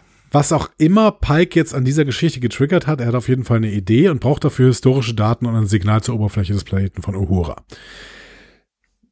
Also, ich würde mir wünschen, dass Strange New Worlds diese Besprechung demnächst so ein bisschen klarer macht, weil das habe ich nicht verstanden, was hier eigentlich der Punkt war. Aber vielleicht erklärt ihr es mir auch in den Kommentaren unter dieser Folge. Ähm, Pike beamt sich also direkt zwischen diese beiden streitenden AnführerInnen und zeigt ihnen auf ihren Screens und auch draußen auf den öffentlichen Viewscreens die Erde im 23. Jahrhundert, aber auch Anfang des 21. Jahrhunderts. Mhm. So, und da waren jetzt wirklich historische Bilder vom 6. Januar drin. Auf jeden Fall sind da Leute mit Magerkappe vor dem äh, Kapitol. Okay. Und da möchte ich nochmal sagen, ich finde nicht gut, dass Star Trek hier raus den Anfang des Zweiten Bürgerkriegs der USA postuliert. Auf denen dann die Eugenischen Kriege und dann der Dritte Weltkrieg folgen. Das legitimiert irgendwie Gewalt. Und das hm. finde ich uncool. Ja. So. Bin ich bei dir. Ähm, Pikes Punkt ist eine Reflexion seiner eigenen Position er sagt, wenn man weiß, wie man enden könnte, macht man vielleicht Dinge anders. Der Punkt ist, weswegen ich das auch nicht gut finde, ja. überträgt seine persönliche Situation auf die Situation der Spezies auf diesem Planeten. So. Ja. Ich weiß aber nicht, ob das so funktioniert, weil erstens kann er sowieso nichts an seiner Situation ändern, aber gut. Menschen sind aber sterblich und übertragen dann Probleme auf die Generationen nach ihnen wir zum Beispiel wissen ja, was mit diesem Klimawandel da hier, also das wissen, das ist ja alles klar. So, ja, ne? ja, also aber wir tun zumindest. nichts dagegen. Ja. Genau. So.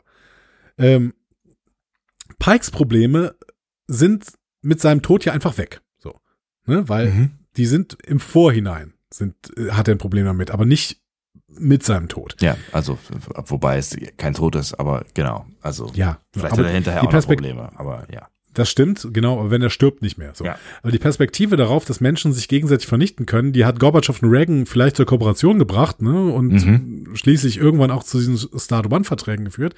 Aber sie ja, auch die Putin Aussicht darauf, also ich finde, ne, ja. also auch die Aussicht darauf, dass sie die Erde zerstören. Ne? Also das ist, glaube ich, war schon ein wichtiger Faktor. Wenn also dieser dieser Krieg irgendwann losgegangen wäre, dann hätten sie diese Erde zerstört. So, ne? Ja, aber diese Einsicht hindert Putin offensichtlich nicht daran, ständig mit Atombomben zu drohen. Also das pure Wissen darum, was passieren könnte, verhindert erstmal keine Handlungen.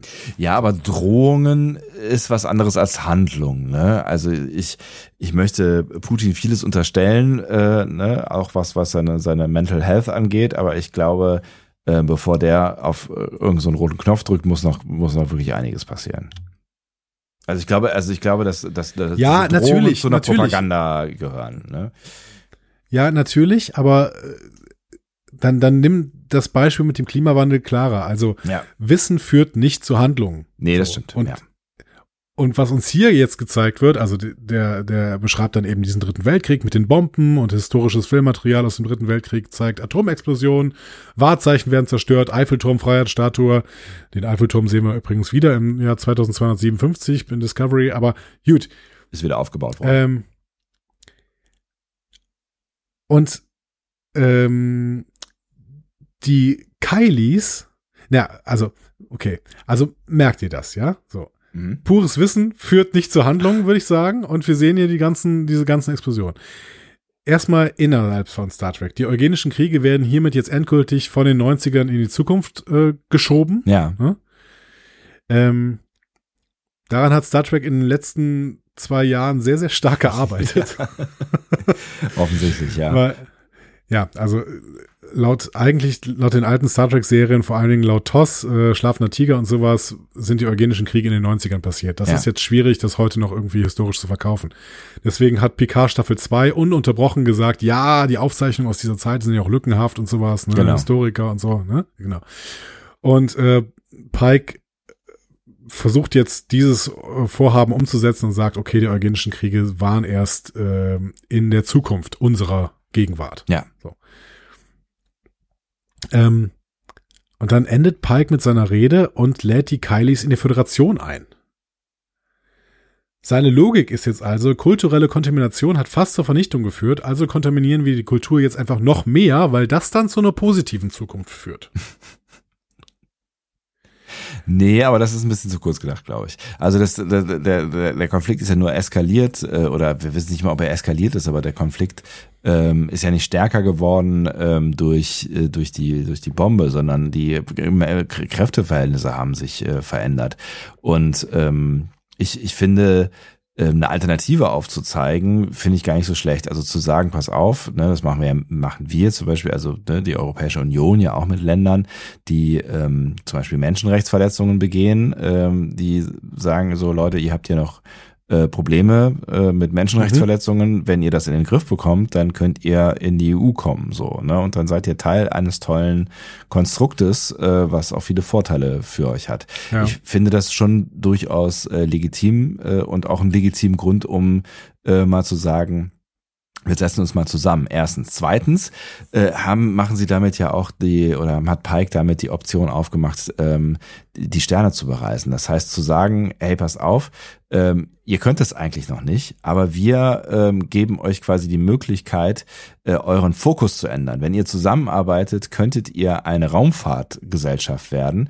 Ähm, und das ist vielleicht ja irgendwie wert, diese ganzen Konflikte hinter sich zu lassen oder zumindest mal in eine Art Friedensprozess äh, zu gehen, weil es noch was anderes gibt. Also die Energie, die ihr verbraucht, um euch gegenseitig zu bekriegen, in welchen Formen auch immer, die kann man bündeln und äh, anders nutzen, Alternativen aufzeigen, weil irgendwo wird auch der Satz fallen gelassen, ich weiß nicht mehr von wem, sie sind einfach ja schon gewohnt daran, gegeneinander Krieg zu führen. Vielleicht haben sie auch einfach mhm. die Alternativen äh, vergessen oder sie haben keine mehr, den, den, deren, derer sie sich bedienen können. Also ich finde das schon halbwegs legitim hier.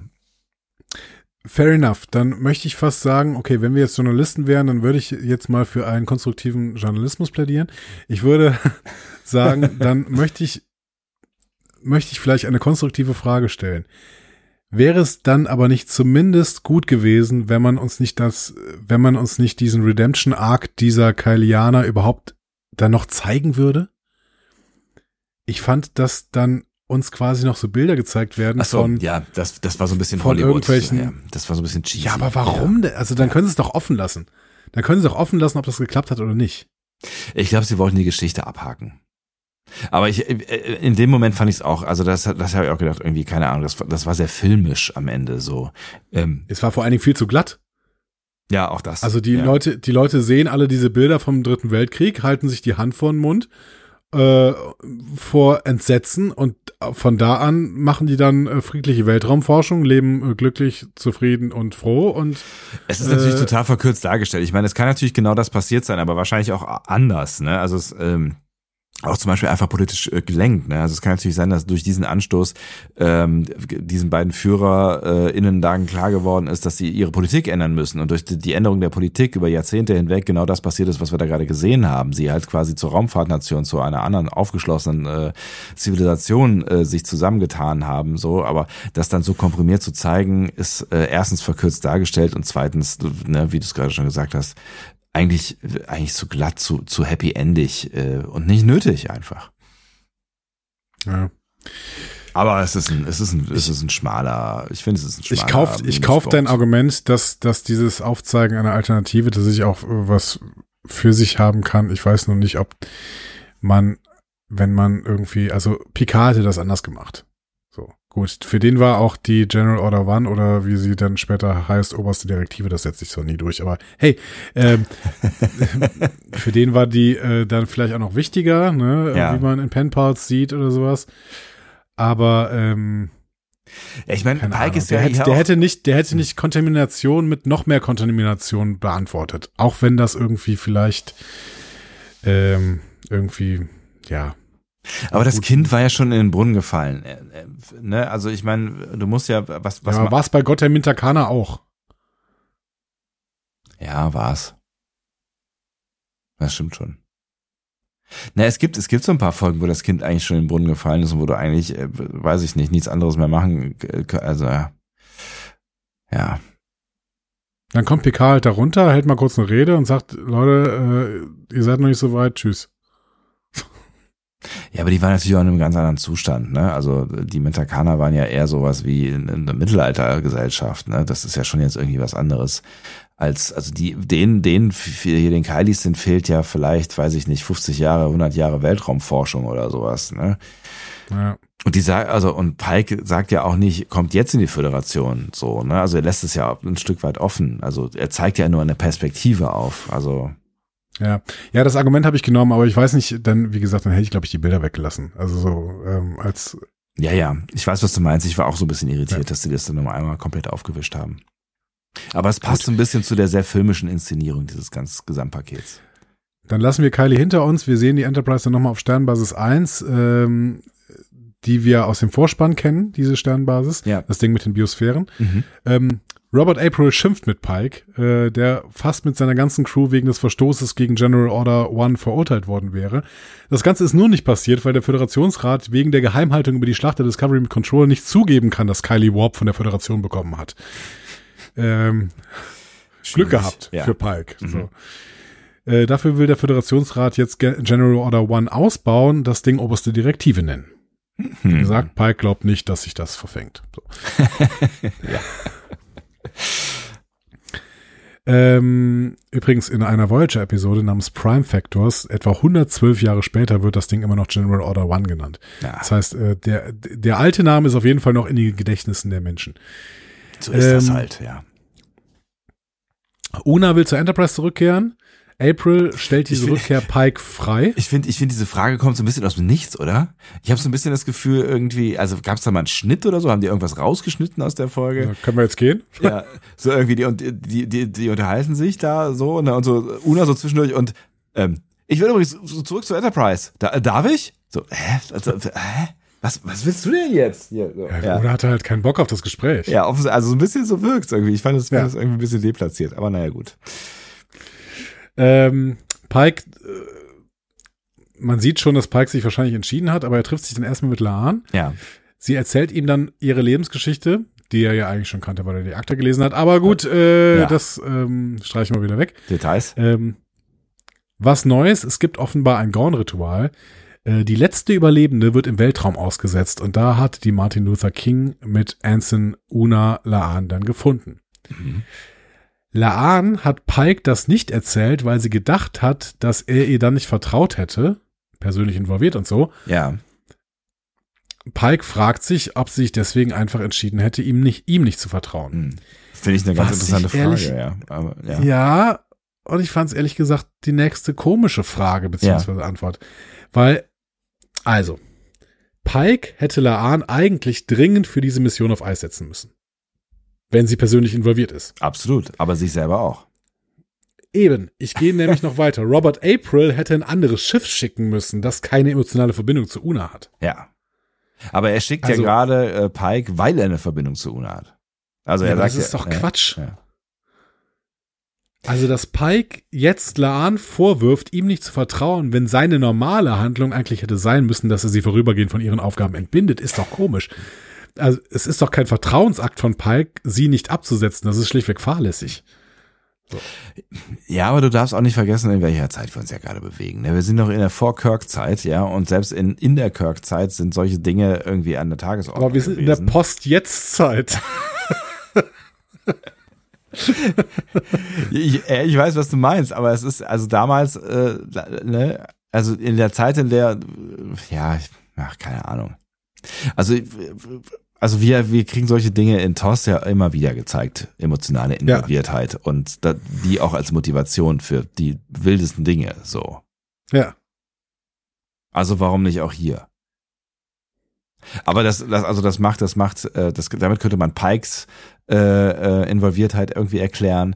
Ähm, Laans äh, Strategie ist vielleicht nichtsdestotrotz trotzdem die be bessere gewesen, weil sie natürlich die Gefahr eingegangen wäre, ähm, egal äh, ob sie jetzt dem Captain vertraut oder nicht, äh, ne, dass der Captain sowas sagt wie, ja, nee, äh, sorry, aber dann nicht. Ja, aber das ist ja, nochmal, es ist ja keine Frage von Vertrauen. Dann wäre wiederum die bessere Antwort von Pike gewesen, Ja gut, und du hast schon gewusst, dass äh, ich dich hätte absetzen müssen von der Mission, ne? Ja, ich habe irgendwie Also so das das, Gefühl, ja, Ja. ich habe ich hab so ein bisschen das Gefühl, dass es, dass es hier mehr so um dieses Crew-Gefühl und Ehre und da sind wir wieder bei der Kirk äh, Enterprise, um dieses, wir sind zusammen jetzt hier im Weltraum und so, also wir sind das Team und wir lassen uns nicht hängen und dann lassen wir auch mal fünf gerade sein, so, ne? Ich habe irgendwie das, das Gefühl, dass, es, dass uns das so ein bisschen mehr erzählt wird. Das ist nicht die, die PK Enterprise, wo hier jeder mit Regeln um die und so, ne? Sondern es ist so, die, wir, wir, wir sind jetzt auf, auf dieser gemeinsamen Mission, wir sind ein Team und das ist wichtiger als alles andere. So, dieses Gefühl, glaube ich, soll ja entstehen, was die, was die JJ-Track-Filme auch so ein Stück weit auch äh, rüberbringen. Naja. Ja, davon ist ja auch viel entstanden. Das möchte ich gleich auch noch positiv herausheben in Mhm. meinem Fazit. Ähm, so, Pike zeigt ihr die Biosphären rund um die Sternbasis 1 als Beweis, dass auch im Weltraum Wachstum möglich ist. Das ist wiederum dann ein sehr schönes Bild. Äh, leben da eigentlich Flugsaurier in der Biosphäre? Ich weiß, ich weiß auch nicht, was das war, aber auf jeden Fall riesig. Wenn ja, warum? Ja, die Also- Schnellevolution oder so, ja, weiß auch nicht. Keine Ahnung. So, ähm, Ja, Lahn äh, bekommt jetzt eine offi offizielle Einladung zur Enterprise Crew als Sicherheitsoffizierin auf Ja. jeden Fall.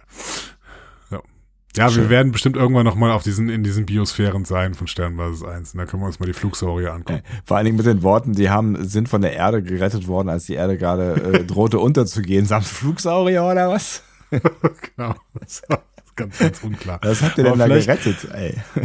Vielleicht waren es auch, keine Ahnung, Flamingos oder sowas und wir haben noch richtig, nicht richtig hingeguckt. Ja, sehr Ähm, große Flamingos. Ja, ja. Pike macht dann einen verträumten Logbucheintrag darüber, dass er ein glücklicher Mann ist. Ähm, dann geht er auf die Brücke. Die Crew ist jetzt vollständig. Auch Samuel Kirk betritt die Brücke. Aha. Es ist Samuel Kirk, nicht Das ist- James T. Kirk. Der aber identisch aussieht, nur einen Schnurrbart trägt. Also, ne? Und das Witzige ist, George Samuel Kirk ist der ältere Bruder von James T. Kirk. Ja. Ähm, Kirk hat ihn schon mal in What Little Girls Made of erwähnt. Wir sehen ihn in den TOS aber nur ein einziges Mal. Und zwar als von Parasiten gefressene Leiche in Operation Annihilate. So, weil der ist dann auf Deneva gestorben. Mhm. Ähm, übrigens, gerade deswegen, du hast gerade gesagt, er sieht aus wie äh, ein James T. Kirk mit Schnurrbart. Mhm. In TOS hat Shatner den gespielt mit angeklebtem Schnurrbart. Das ist ganz geil. So. Was machen wir? Was machen wir? Okay, das ist ein Bruder, der muss irgendwie ähnlich aussehen. Also, aber wie kann man das, da müssen wir irgendwie casten, aber das ist ja fahraufwendig. Also, ey, nee, wir lassen das Shatner selber spielen und kleben ihm Schnurrbart an, das merkt keiner. genau. So. Ja, es hat im Spiegeluniversum auch funktioniert mit dem Bart. Ja, So. Gott. Ähm, genau. Und jetzt ist das äh, ein Charakter namens Dan Ginott mit Naturschnurrbart. Naja, gut. Ähm, Samuel Kirk und Pike kennen sich offensichtlich gut. Äh, Wie sich Samuel jeder soll ja jetzt in der kennt, Science, ne? Ja. Science Division unter Spock arbeiten. Ja, die kennen sich alle. Ja. Das ist eine kleine Welt. Ja, da sind wir wieder. Da sind wir wieder bei der, beim Crewgefühl. Das ist das, wo ich hin will. Sie sind jetzt kurz vor Abflug. Ortegas fragt nach einem Kurs, nach einer Mission und Pike zitiert den Vorspann von TOS, äh, was die Mission ist. Ne? Und dazu Ja. sehen wir die Bilder von der Crew, auch vom neuen Chefingenieur, äh, Bruce Horak.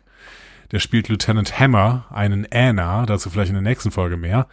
Äh, das Spannende ist, Horak ist ein kanadischer Darsteller, der zu 90% blind ist, weil er als Kind Krebs hatte. Oh, Ähm, und damit ist er der erste blinde Darsteller in Star Trek. okay. So. Mhm. Zuletzt noch, die Folge war der verstorbenen Star Trek-Produzentin April Noshifora gewidmet. Ähm, eine Episode von Discovery, ich weiß nicht mehr welche, auch. Also das ist, äh, die war im neuen Star Trek-Team und ist irgendwann dann, ich glaube, 2020 oder so gestorben. Mhm. Genau. Du hast den äh, Andorianer unterschlagen. War es ein Den Andorianer? Andorianer? Nee, das war ein Ena. Das war Lieutenant Hammer. Der blaue? Ja, das ist ein Ena. Das ist Lieutenant Hammer. Ach so. Der, der quasi äh, äh, auf die, auf die, äh, also wir sehen den Beamvorgang, glaube ich, ne? Genau, das Ja. ist unser Chefingenieur. Der ist da angekommen. Ach so. Ich habe mich gefragt, warum sie das gezeigt haben.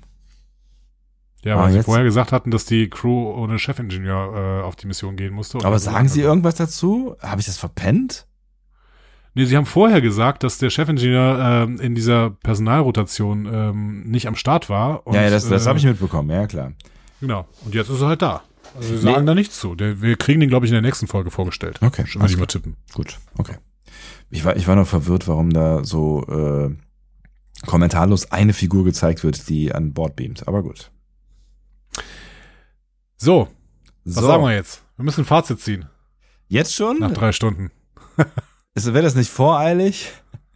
Ja, du hattest, du hast, du hast es, willst du anfangen? Du hast es doch eben schon hier gerade so. Ich, äh, ich, von mir aus kann ich gerne anfangen. Also ich finde, diese Serie hat unglaubliches Potenzial. Tolle DarstellerInnen, die hat eine super Optik, einen guten Ansatz, finde ich, mit diesem, ähm, mit diesem, wir sehen jetzt mal eine Mission und dann sehen wir nächste Woche eine andere Mission und sowas.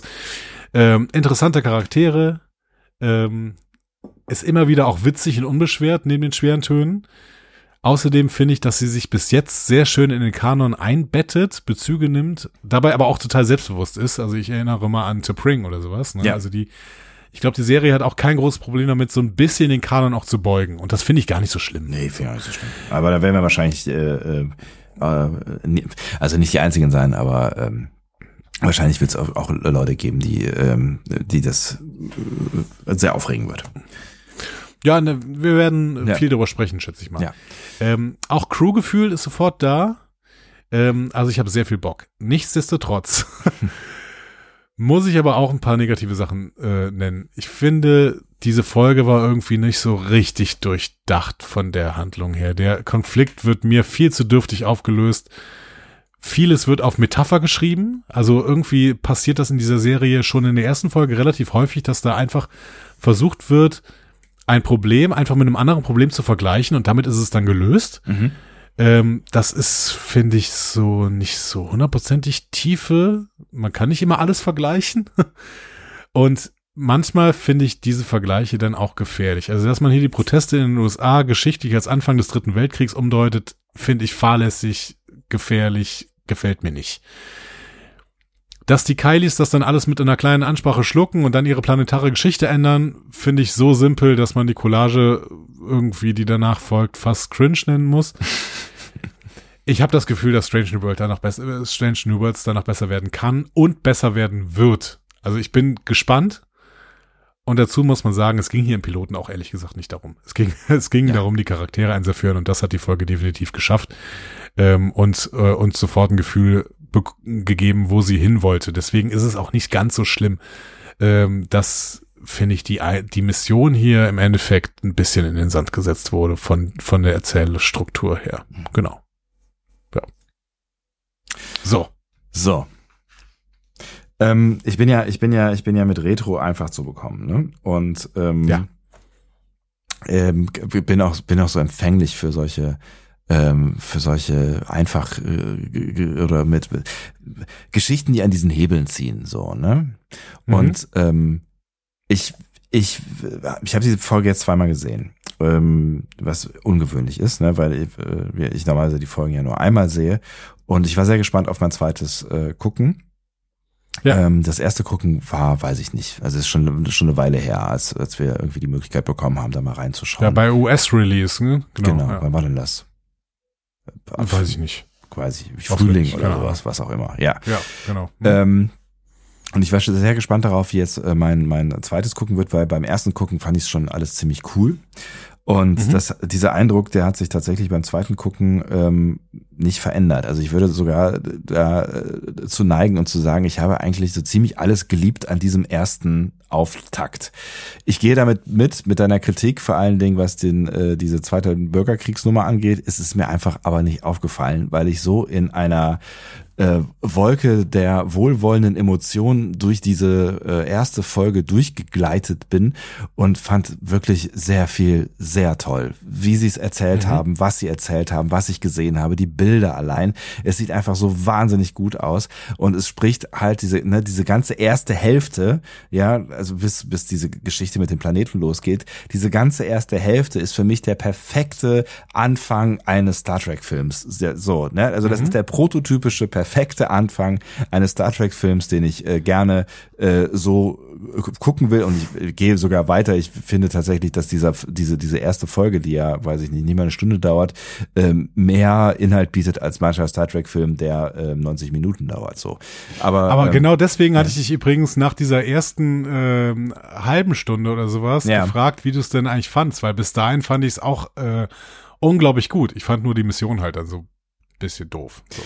Ja, also ja, also tatsächlich habe ich das auch so ähm, für meinem ersten Gucken irgendwie erinnert, dass ich irgendwie gedacht habe, so okay, das ist so ein Cut in der in der Folge. Jetzt beim Mhm. zweiten Gucken ist der Cut mir gar nicht mehr so so so so krass bewusst gewesen, Mhm. ähm, weil weil ich auch diese äh, irgendwie diese humorigen Elemente, die ich, die ich, äh, die dann auch immer wieder eingeflochten sind und so, ne? Also Stichwort Fahrstuhlszene und da gibt's ja noch so ein paar. Ähm, ich bin da wirklich so durchgeschwebt und ähm, kann sehe die Kritikpunkte, die die du gerade äh, aufgezählt hast und Mhm. lasse, ne, wie gesagt, vor allen Dingen die Bürgerkriegsnummer äh, gelten, aber es ist mir alles nicht so, also auch, dass die Geschichte jetzt nicht so total ausgegoren war oder auch die Auflösung am Ende mit ähm, mit mit diesem mit dieser äh, mit diesem Vergleich, ähm, das ist mir alles nicht so nicht nicht so richtig unangenehm auf. Ich war da schon im im äh, im, im Kinomodus quasi drin, ähm, fand tatsächlich auch diese Szenen äh, so ein bisschen äh, strange, äh, ne, wie entwickelt sich jetzt diese Gesellschaft weiter, aber das war so der einzige Ja. Moment, wo ich tatsächlich gedacht habe, so, hä, was macht ihr denn jetzt? So, äh, so, das wäre vielleicht Mhm. nicht nötig gewesen. Der Rest hat mich wirklich da so durchgewolkt und ich fand's, ich war wirklich sehr, sehr gerne äh, unterwegs in dieser äh, dieser ersten Folge. Also ich wüsste, ich ne, so so vom vom Gefühl her wüsste ich fast nicht, jetzt mal abgesehen davon, dass es ein paar Story-Schwächen offensichtlich gibt, die ich nicht so richtig wahrgenommen habe, aber vom Gefühl her wüsste ich nicht, wie man eine Pilotfolge für eine Serie, für eine Star Trek-Serie, die auch noch irgendwie retro sein soll und die wirklich bis in die letzte Phase retro ist, besser machen könnte als, ähm, als diese, diese erste Folge von Strange New Worlds. Ich find's geil. Hört, hört. Ja. Äh, ja, toll. Cool. äh, das, das mag ich. Nee, ich mag das Ja. total, weil, Ja. wenn, wenn du diesen Enthusiasmus. Man muss natürlich dazu sagen, du hast diesen Enthusiasmus ähm, auch bei PK, bei beiden Staffeln in der ersten. Folge gehabt. Ich ne? weiß. Ich bin Mit ähnlichen. Worten. Ja, ich weiß. Ja, aber äh, trotzdem, also ich, ich, ich liebe das ja, wenn wir einfach äh, schwärmen können. So. Ja. Und ähm, ich habe ja auch viel geschwärmt, wobei ich, äh, genau, also es mag sich jetzt wieder negativer angehört haben, äh, für gerade für Leute, die Strange New Worlds jetzt vielleicht schon lieben und äh, auch mehr als die erste Folge gesehen haben, da gibt es ja bestimmt Leute unter euch, Mhm. ähm, weil ich glaube auch, ähm, also wir nehmen jetzt in der Vergangenheit der Zukunft aus auf und ähm, Wir haben ja auch ein glaube- Zeitkristallfreunde. Genau, ich glaube, Paramount Plus hat auch schon mehr als eine Folge rausgehauen. Ähm, ja, aber ähm, das, jetzt Ja. haben wir doch ein schönes Fazit gezogen, oder? Ja, ja ich finde ich finde vor allen Dingen dieses, äh, genau, ich will ja so gar nicht wieder an- wieder anfangen, aber ich finde vor allen Dingen dieses Gefühl, das die Serie hinterlässt, ähm, und das entsteht durch viele, viele Kleinigkeiten, das ähm, ist, ein, ist ein sehr gutes. Das liegt auch viel an den, an den Figuren und an den äh, Menschen, die diese Figuren darstellen. Ähm, natürlich hat das dann auch was mit Writing zu tun. Also, ähm, ich, also ich habe mich sehr wohl gefühlt in dieser, in dieser Folge irgendwie und konnte da sehr gut andocken. Und jetzt, liebe Leute, seid ihr dran. Wir haben so ein paar Kanäle, unter denen ihr uns Feedback dazu geben könnt und äh, vielleicht Sollt, das auch tut, denn müsst. äh, genau, denn wir werden jetzt versuchen, äh, diese Serie wöchentlich zu begleiten. Ähm, wir wissen, dass diese Serie nicht so richtig wöchentlich ausgestrahlt wird, aber mehr als eine von so einen, von solchen Folgen pro Woche kriegen wir sowieso nicht hin. Das heißt, wir müssen Also solche Folgen auf jeden Fall nicht. Nee, ja, nee. Nein, nein, also so lang werden sie auch demnächst nicht mehr werden, weil wir müssen dann nicht mehr auf die ganzen Figuren eingehen. Aber ähm, genau, dann ähm, lasst doch mal quasi eure Position zu dieser Folge da, eure Meinung. Diskussionen zu folgen findet ihr auf discoverypanel.de oder sprecht eine Nachricht auf den Discovery Panel Anrufbeantworter unter 02291 ukta uk 2. Unter der 02291 ukta uk 2 erreicht ihr uns auch per WhatsApp. Außerdem gibt's uns auch bei Instagram unter Discovery Panel, bei Twitter unter Panel Discovery und bei Facebook unter Discovery Podcast. Wir freuen uns über eure Nachrichten und über eure Kommentare. Also offensichtlich bin ich an so an so schwachen Punkten wie Nostalgie wirklich ähm, wirklich leicht zu beeindrucken, habe ich so das Gefühl. Jetzt wo du das sagst. Das sind ne? viele, das Ja. sind viele, deswegen funktionieren Retro-Sachen grundsätzlich so gut. Hm. Ähm, Und ich möchte jetzt keine Beispiele nennen, weil ich damit äh, Gefühle von Menschen verletze. äh, deswegen ähm, Ach ja. verabschieden wir uns doch einfach, oder? Machen wir das. Ich glaube, geredet äh, wurde genug in diesem Podcast.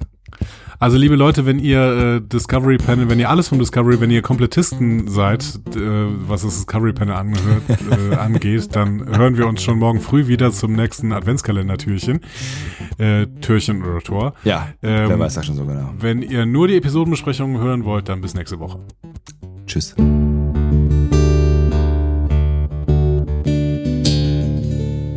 Mehr Star Trek Podcasts findet ihr auf discoverypanel.de. Discovery Panel. Discover Star Trek.